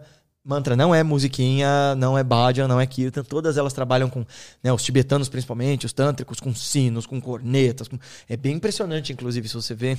É, de repente, se você colocar aí no, no YouTube Tibetan Horns, é, você vai ver tocando assim, e, e é assim que eles abrem as meditações. Mas há espaço para som, há espaço para silêncio, para cultivo e trabalho com as duas coisas. E quem sabe como aplicar esse tipo de disciplina são os mestres, são, os São, professores. são é, ferramentas para diferentes coisas, é, isso? É. Agora, É aquele e om, que que é oh, isso? nossa, então. e agora que isso produza um estado de bem-estar, eu não tenho dúvida. né? E mantras são instrumentos de poder. Vamos lá, primeiro, mantra. É, é, tra é, é- é o sufixo para controle, man é o sufixo para mente, então é instrumento para controlar a mente, por exemplo. Então, o mantra é, é a semente dos sons que produz efeitos na mente. Produz efeitos mágicos quando você quer jogar para fora e produz efeitos de autoconhecimento quando você quer jogar para dentro. Mesmo que seja no nível cognitivo, então, por exemplo, quando você diz. Ah, deixa eu pensar. Om Asatoma Sadgamaya Tamasoma Jyotirgamaya Mrityorma Amritam Gamaya Om Shanti Shanti Shanti Harihi Om Tatsat. Então tá. Se eu sei o que isso significa, no nível cognitivo eu disse que o divino guia-nos do irreal para o real, das trevas para a luz, da morte para a imortalidade. Paz, paz, paz entre todos os seres. E aí você fica repetindo isso. Beleza, você pode fazer isso no nível cognitivo, mas existe um nível sutil, que é o nível onde a vibração dessas sílabas é a própria vibração da consciência. Para eles, a mesma ideia de que os átomos vibram, eles já intuíam antes. Aliás, eles já falavam de átomos antes dos gregos, os indianos, eles chamavam de paramanu, a, a menor partícula. Interessante. É, os matemáticos e é, algébratas dos, dos indianos. Bhaskara, da fórmula de Bhaskara, era um mestre. Ele desenvolvia aquelas teorias todas para entender a consciência e entender a realidade. Que foda, É, cara, Bhaskara era um mestre indiano, um yogi. e, e a gente chama Bhaskara, mas é Bhaskara. São- Ah, Caralho, que da hora. Acho que era Bhaskararaya o nome dele completo. É, E aí, o mantra tem uma camada cognitiva, que é o que a gente chama de um, Manasika Japa, mas ele também tem a camada esotérica, que é a camada desse mantra vibrar em você a própria realidade do que ele está afirmando. Então, quando ele está afirmando essa realidade me leva para o real, ele está fazendo a realidade vir até você. Então, quando você faz um outro mantra bonito, esse é um mantra que está na Isha Upanishad e fala de Deus. Ele diz assim: Om Purnamadav Purnamidam Purnat Purnamudachyate Purnasya Purnamadaya Purnatmeva Vashishyate Om Shanti Shanti Shanti Então, é, Purna é o completo, né? Purnama é, é o completo, é o, é o perfeito, é o já feito. Então, assim, do todo, do perfeito, o todo surge. O, o absoluto surge de si mesmo. Do todo, to, eh, do, eh, do todo, o todo surge. Ah, do todo, todo surge, do todo, todo se manifesta. Se parte do todo fosse removida do todo, ainda assim o todo pleno permaneceria. Então, quer dizer, este absoluto, esse Purnanta, esta realidade absoluta da mente que é Deus, que é eu, que é você, que ela sempre é. Nunca houve um começo, não vai, não vai haver um fim. O que, que é o Om? Om. Eu- Nossa, cara, tem uma Upanishad. Upanishad são. Ai, nossa, o Edgar, meu professor de sânscrito, vai querer me esganar, mas é um anacronismo aqui. As Upanishads seriam o Novo Testamento dos Vedas. É a porção mais recente dos Vedas. É a forma mais fácil de um leigo entender. É a porção dos Vedas que tratam da consciência, que são os primeiros textos iógicos e tal. E uma dessas Upanishads é inteirinha dedicada ao Om, que é considerado simbolicamente o som que designa a criação. O Pranava é o som que designa Deus, e é o som que simboliza a própria vibração do universo. Quer ver como vibra internamente? Ó.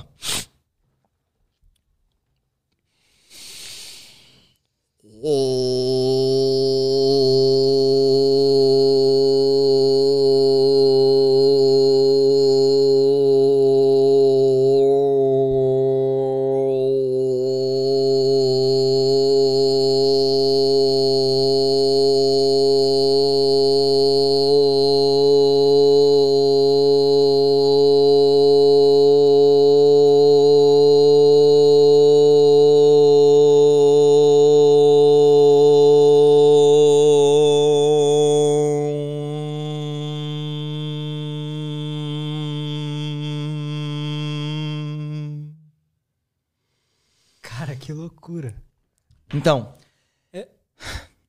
tipo, um.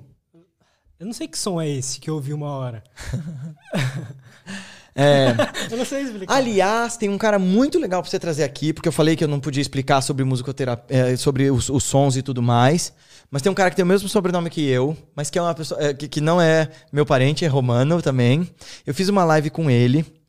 é, e ele, ele trabalha com musicoterapia, ele trabalha inclusi- inclusive o Wellington Romano, é um querido. E ele vai poder te explicar isso com muito maior propriedade. Eu, sugiro que vocês procurem por ele. É, Ele é musicoterapeuta, ele faz aquele som gutural, aquele de atingir outras notas. É muito da hora. Valeria muito a pena você trazer ele aqui pra falar de consciência e tudo mais. Que ele é um cara muito da hora. Cara, existe um. Eu não sei se tem alguma coisa a ver, mas eu vou acrescentar informação aí. Existe uma coisa que alguns cantores conseguem fazer.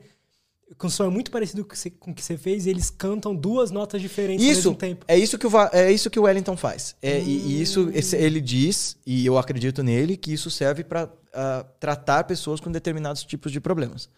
Que você entra em outra frequência e já que tudo é vibração, som também é vibração, você vai fazer essas vibrações entrar em consonância para produzir certos efeitos. Cara, Há quem diga isso. que os mestres de outrora conseguiam levantar pedra fazendo mantra, sabe? Fazer o negócio parecer que flutuava. o negócio...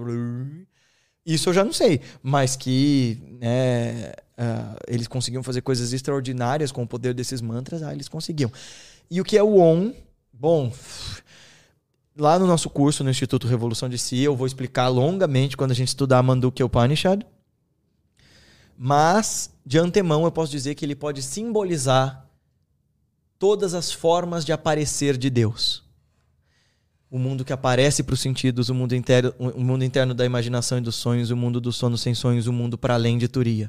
Ele é, portanto, também não só a aparência de Deus, mas é o divino dançando nos nossos estados de vigília, de sono com sonhos, de sono sem sonhos e de estado de profunda meditação.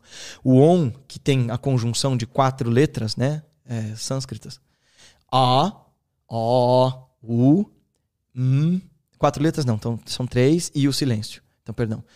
A e U, eles têm. Aliás, se tem um povo que fez estudo de filosofia da linguagem a fundo e com muita propriedade, foram os indianos. Hum, Quem quiser estudar isso de forma cabeçuda, leia um texto, tá até em português, chamado Da Palavra, o Vakyapadia, do Bhartrahari, vale muito a pena.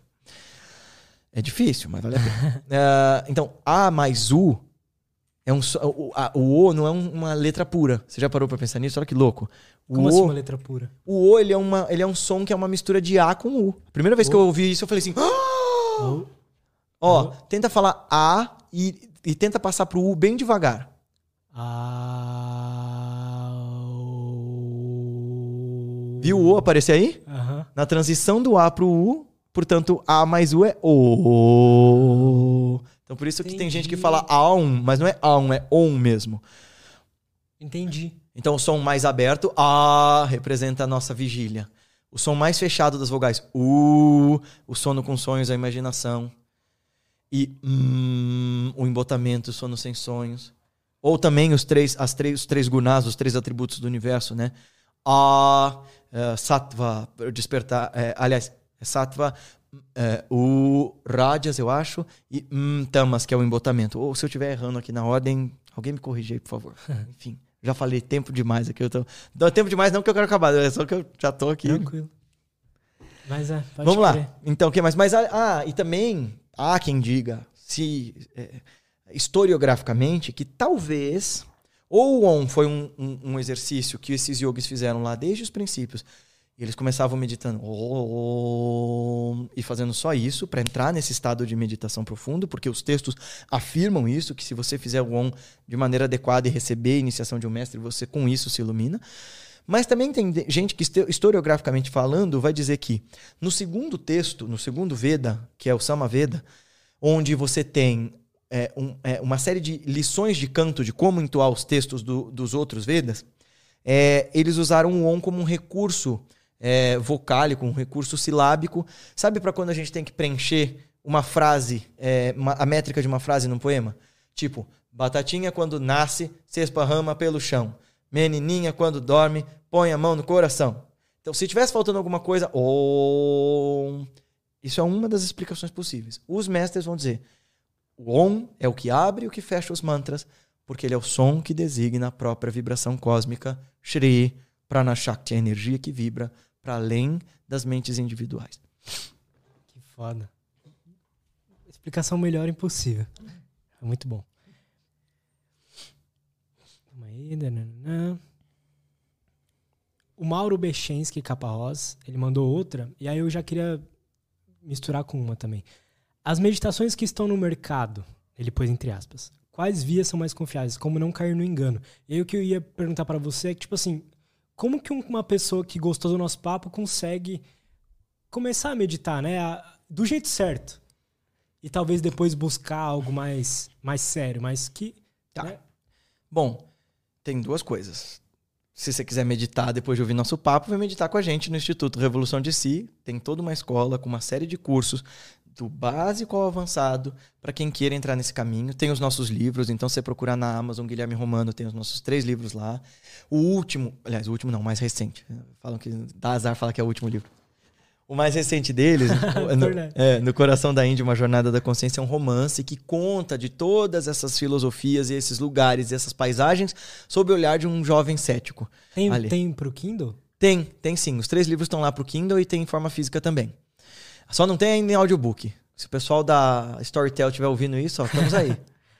É, Então, se você confiou na gente, procura o Instituto Revolução de Si, nós vamos ter o maior prazer de te ensinar.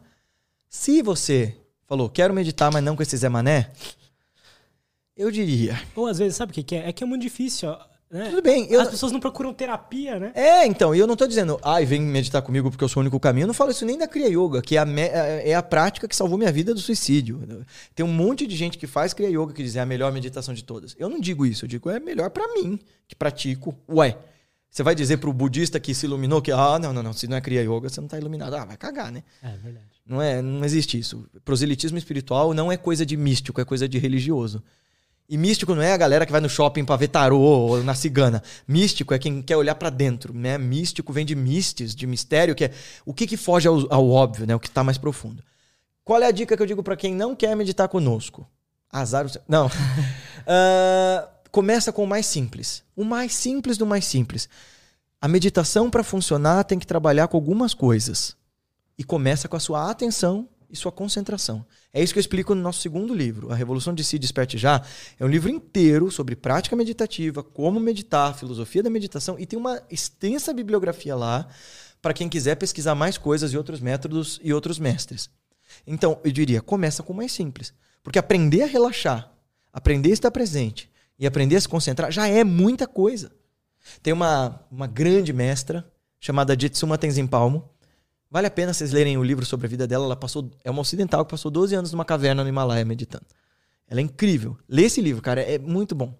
Caralho. Tem audiobook, é, é incrível. Como que chama o nome? A Caverna na Neve. É, e ela diz assim, a Tenzin, a Tenzin Palmo diz assim, esqueça a iluminação. Ser uma boa pessoa, ter genuína compaixão, querer bem aos outros, não fazer o mal, fazer o bem a- e o bem a todos os seres, já é coisa pra caramba. Então, quer dizer, se você já conseguir fazer isso com maestria, ser uma pessoa legal, ser capaz de alegria empática, ou seja, de ser feliz com a felicidade do outro, ser capaz de compaixão verdadeira, pô, então você já tá no caminho da iluminação. Para de objetificar essa iluminação como se fosse um evento, assim, sabe? Que tipo, "Ah!" vai descer uma luz e vai falar assim, ah, nossa, tcharam. Entendo. Entendo. Legal. O Instituto Agora Uhum. mandou. Pergunta. Conhece os. Olha o nome difícil. Eu vou tentar ler. Sri Maha Kri- Krishna Swami.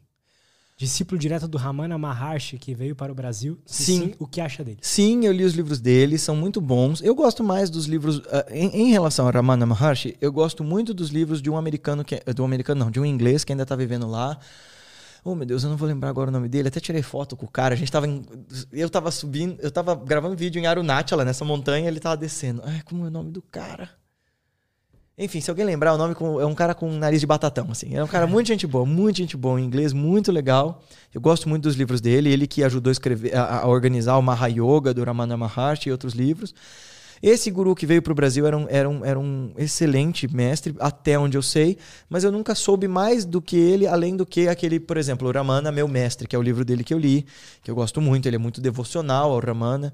É, e o que eu gosto da abordagem de outros mestres ao Ramana Maharshi é que eles são mais racionais, e eu sou mais jnana, por assim Aham. dizer. Jnana Yoga é o, é o braço do yoga que estuda a consciência, que investiga. Porque existem inúmeros yogas, inúmeras modalidades, e cada uma delas pode te levar à iluminação. O Jnana Yoga é o caminho do raciocínio, é o caminho do escrutínio mental. Então. Entendi. De investigar o que é a consciência. Isso. É, é o caminho da negação, inclusive. É uma medita- meditação dificílima, porque você vai. Tudo que vai aparecendo na mente, você vai pondo de lado. Eu- não sou isso, eu não sou isso, eu não sou isso. Quando não sobrar mais nada, aparece o eu. Que foda. Ali, ou Oli, eu acho que é, mandou. Ah, não, o Vitor antes. O Vitor mandou.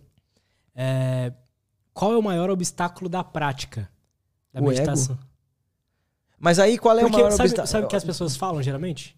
É, Preguiça, então. Tá, vamos, vamos não, colocar ou no. quando começa a meditar e fala, ah, eu começo a pensar um monte de coisa, ah, não consigo.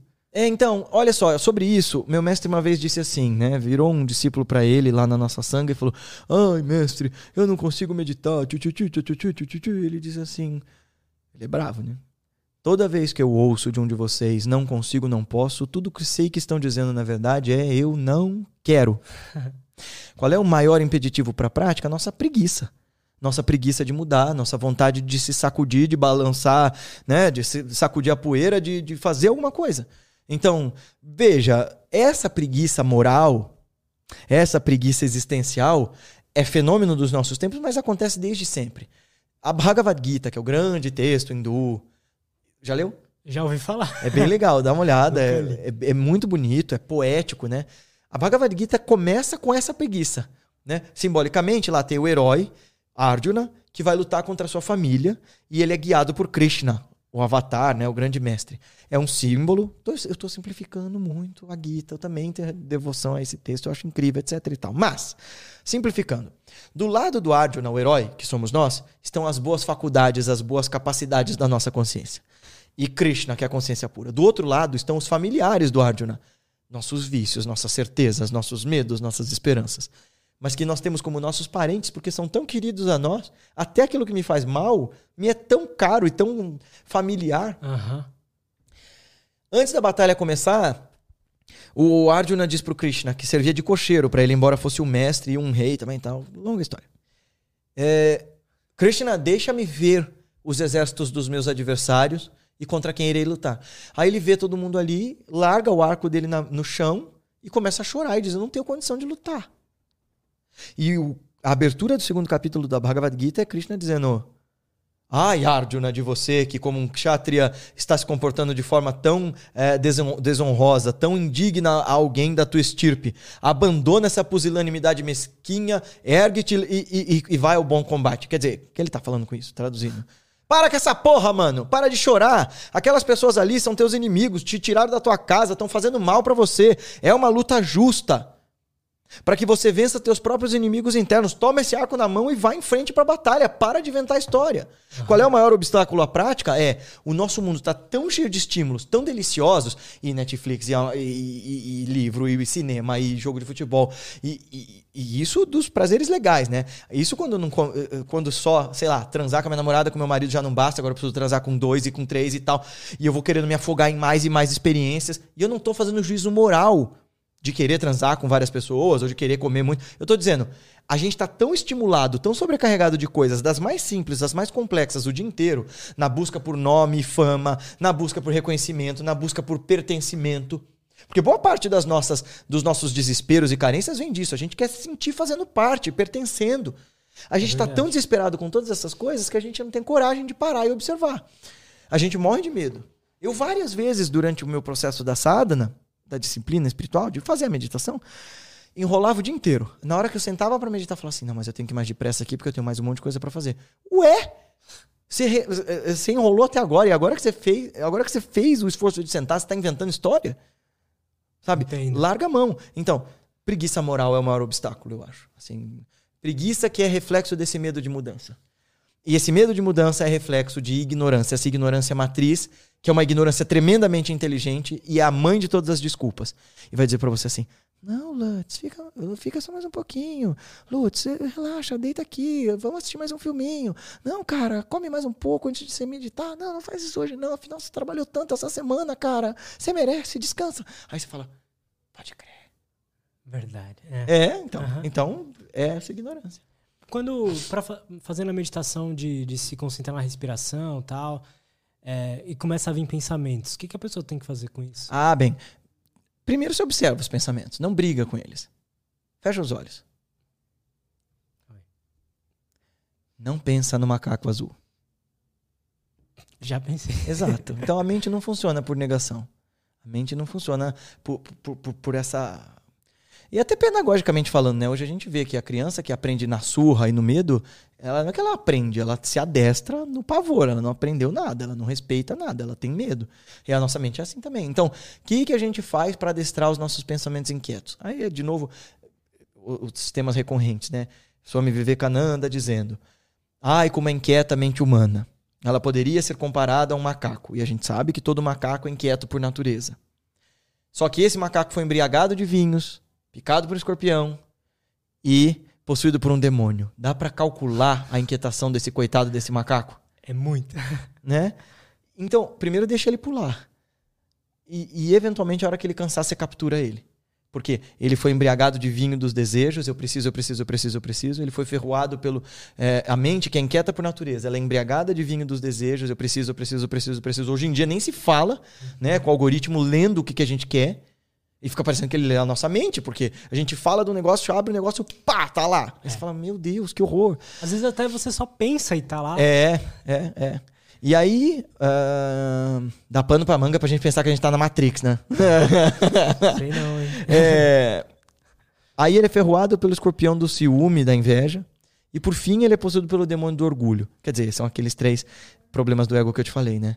Egoísmo, o vinho dos desejos. ah, é egocentrismo, tudo pra mim. Então, ciúme, a inveja. E egolatria, é, o orgulho, né? A vaidade e tal. Então, se a mente está inquieta, todas as práticas meditativas, inclusive nosso livro e os nossos cursos, vão ensinar mecanismos, âncoras, né? antídotos para você neutralizar essa inquietação. Mas assim como você também não para um carro se você está a 240 por hora numa autoestrada só puxando o freio de mão e nem só pisando no freio de uma vez, você tem que ir parando aos poucos, também assim acontece com a nossa mente. Você vai usando esses antídotos, vai usando essas técnicas e aos poucos ela vai aquietando. Boa. Vou para a última pergunta. Ali mandou. Uma, uma vez durante uma oração de gratidão a Deus, algo inexplicavelmente sublime ocorreu. Senti uma energia amorosa tão intensa que meu coração acelerou, comecei a suar, chorar compulsivamente a ponto do ar quase faltar. Era, eu vou falar igual ele escreveu, maravilhoso! Aquilo tudo. O que você acha que houve? que você encontrou com o divino, ora essa. Que Deus, enquanto aquilo que era possível de Deus aparecer para você, apareceu numa experiência do que a gente chama de bhakti, de devoção extrema. Quando há. Os textos vão dizer que quando existe completa disciplina e completa entrega, e mais ainda, quando há completa entrega, rendição mesmo, quando você abre mão do seu pequeno sujeito, olha que paradoxo.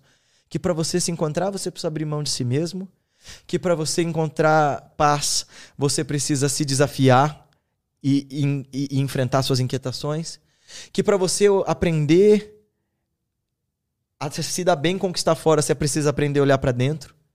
E que quanto mais você olhar para dentro, mais egoísta você vai se mais altruísta você vai se tornar, e quanto mais para fora você olhar, mais você vai se comparar e mais você vai se tornar egoísta. Olha que paradoxo de- incrível que o Deus que diz na oração, Pai nosso que estás nos céus, também está na terra, em volta, em toda parte, e ele não quer ser encontrado no templo, ou na palavra de um livro velho, ou no, ou no sacerdócio de algum religioso. Embora essas coisas todas possam ser eventuais veículos para sua experiência com esta realidade divina que podemos chamar Deus, se ele é infinito, absoluto, onisciente, onipotente, oni, é, é, é, onipres, é, é, omni, é, imanente, né? Assim, ele é essa, essa presença de tudo, ele está em mim, em toda parte. Se alguma coisa me fizer ter contato com isso, nem vou chamar de ele ou de ela, mas com isso, é só veículo para que eu revele a mim mesmo. Tem um poema de um grande mestre, Muito que era um grande conhecedor de Deus, que era o Jalaluddin Rumi. E como grande amante de Deus, né? Os, os sufis são os apaixonados por Deus. Então as pessoas leem os poemas sufis acham que eles estão falando de mulher e de vinho. E quando eles falam do amado, do amante, às vezes até traduzem no gênero diferente, porque as pessoas não sacam que eles estão falando do romance com o divino, que é o romance da consciência com o seu eu real. Então ele diz assim: que o peregrino, eu, como peregrino, durante anos e anos de errância miserável, busquei saber quem era, até que finalmente, batendo a porta do amado, ouvi a resposta lá de dentro: Quem bate? E eu disse: Sou eu.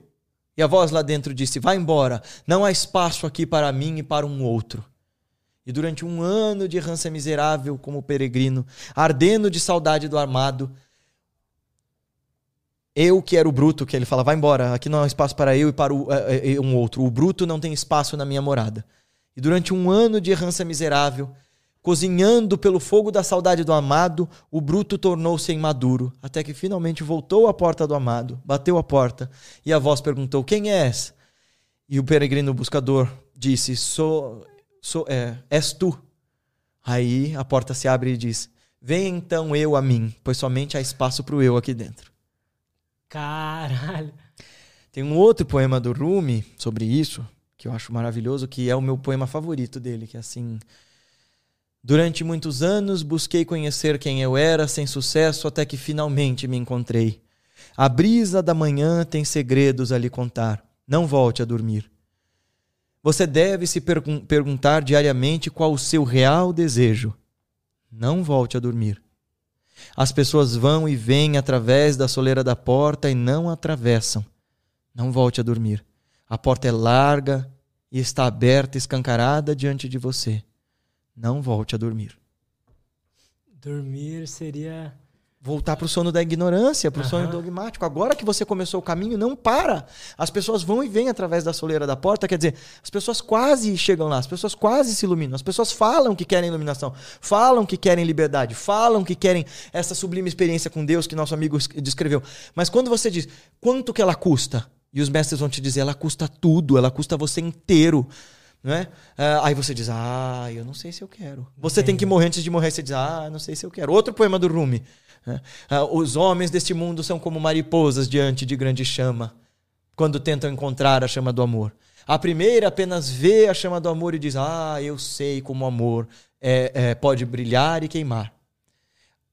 A segunda toca a ponta dessas chamas com suas asas e diz: Eu sei o quanto, eu sim sei quanto o amor pode queimar. Mas somente a terceira, que se atira completamente nas chamas e é consumida por elas, somente essa sabe o que é a natureza do verdadeiro amor amor, conhecimento, experiência direta com Deus, que é uma realidade a ser experimentada e não uma teologia a ser provada. E é sobre isso que meditação em seu mais alto grau trata. Qual é a experiência disruptiva, alquímica e transformadora que faz com que você Tome consciência do divino aqui, agora. Não num pós-mortem árido, de uma promessa vazia que você não tem como saber ou mensurar se é verdadeiro ou não. Mas aqui, agora. Como é que eu faço a minha vida ser significativa o suficiente para que eu sinta, perceba, saiba de Deus aqui em todas as coisas, não só dentro de mim, mas nos olhares amorosos, carinhosos e apaixonados de amigos, amantes, e nos olhares odientos de pessoas e adversários e de animais, e na chuva que chove, e nos momentos que eu vou ao banheiro, e no momento que eu estou num podcast, e no momento que eu estou fazendo as mais triviais coisas, como é que eu ressignifico fundamentalmente a minha percepção de realidade de forma que eu saiba de Deus absolutamente, assim como Shri Ramakrishna falou para Vivekananda. Olha que importante isso. Vivekananda, um cara cético, vira para um cara que era chamado louco de Deus e diz: Você já viu Deus? Aí Ramakrishna diz para ele: Sim, eu vejo Deus aqui e agora. Eu vejo Deus como eu vejo você aqui agora. Só que eu vejo Deus ainda mais claramente. Aí o Vivekananda fala: Como assim? Aí ele fala: Vem que eu te mostro. Tum, leva o Vivekananda ao Samadhi. Cara, muito, muito, muito, muito foda. Gostei muito, mano. Aprendi muito também. É, com certeza a galera aprendeu muito também. Que legal. Como é que o pessoal faz para te acompanhar, comprar seus livros? Tá, é, legal. Venham fazer, o, instituto. É, venham fazer os retiros, venham estudar no Instituto. Bom, o Instituto Revolução de Si é uma escola aberta de filosofia da consciência, embora eu tenha as minhas práticas de meditação e a gente ensine elas lá. Tem outros cursos, já teve curso de neurociência e meditação, tem cursos ah, de grades divers, diversificadas, é, de sufismo. A gente é uma escola aberta de conhecimento. Então você não precisa ter crença religiosa em nada do que eu estou falando. Vai lá e experimenta. Os cursos que eu tô dando agora, que a gente está sem uma sede física, fazendo só os cursos online, os cursos que eu, tô dando agora em novembro tem curso de meditação para iniciantes, curso de meditações e mantras para tempos difíceis e cursos de pranayamas, que são as técnicas respiratórias que levam, ajudam a dar suporte à meditação e uh, ajudam a levar também ao estado meditativo. Você perguntou o que fazer, por exemplo, com os pensamentos difusos. Uma boa coisa a se fazer é praticar pranayama. Uh, a gente vai ter um retiro no ano novo. Convida fomos convidados pelo pessoal uh, da Sociedade Teosófica lá de Brasília para fazer um retiro no ano novo no Paraíso na Terra. Então corre lá se quiser conhecer o Yoga Sutra de Patanjali, conhecer outros textos e praticar com a gente num lugar que tem um monte de cachoeira, vai ser bem legal. Uh, tem as viagens para a Índia que vão retomar agora em 2022, né? É, se tudo der certo, vai ter viagem para a Índia, retiro uh, na selva, vai, enfim, vai ter um monte de coisa. Acompanha a gente lá. Então, para acompanhar a gente, dá uma olhada no, no YouTube, tem vídeo toda terça e quinta. Tinha as lives também, mas a gente deu uma parada por conta do meu mestrado. Eventualmente a gente retoma. E tem o nosso Instagram, que eu vira e mexe, respondo lá nos stories as perguntas, as, as, enquetes que a galera faz. Tem o nosso grupo no Telegram, você pode olhar lá pelo nosso Instagram, Guilherme Romano. E o site do Instituto Revolução de Si também. Boa, e tá tudo aí na descrição. Eu, na verdade, tá, por enquanto tá só o YouTube e o, e o Instagram, mas eu vou colocar tudo. É, mas por lá vocês acham tudo isso, então venham meditar com a gente. Boa. É isso, cara. Muito, muito Valeu. obrigado. Obrigado, Lutz. Gostei muito. Também. E a gente vai ficando por aqui. Até a próxima. Até mais, pessoal. E tchau.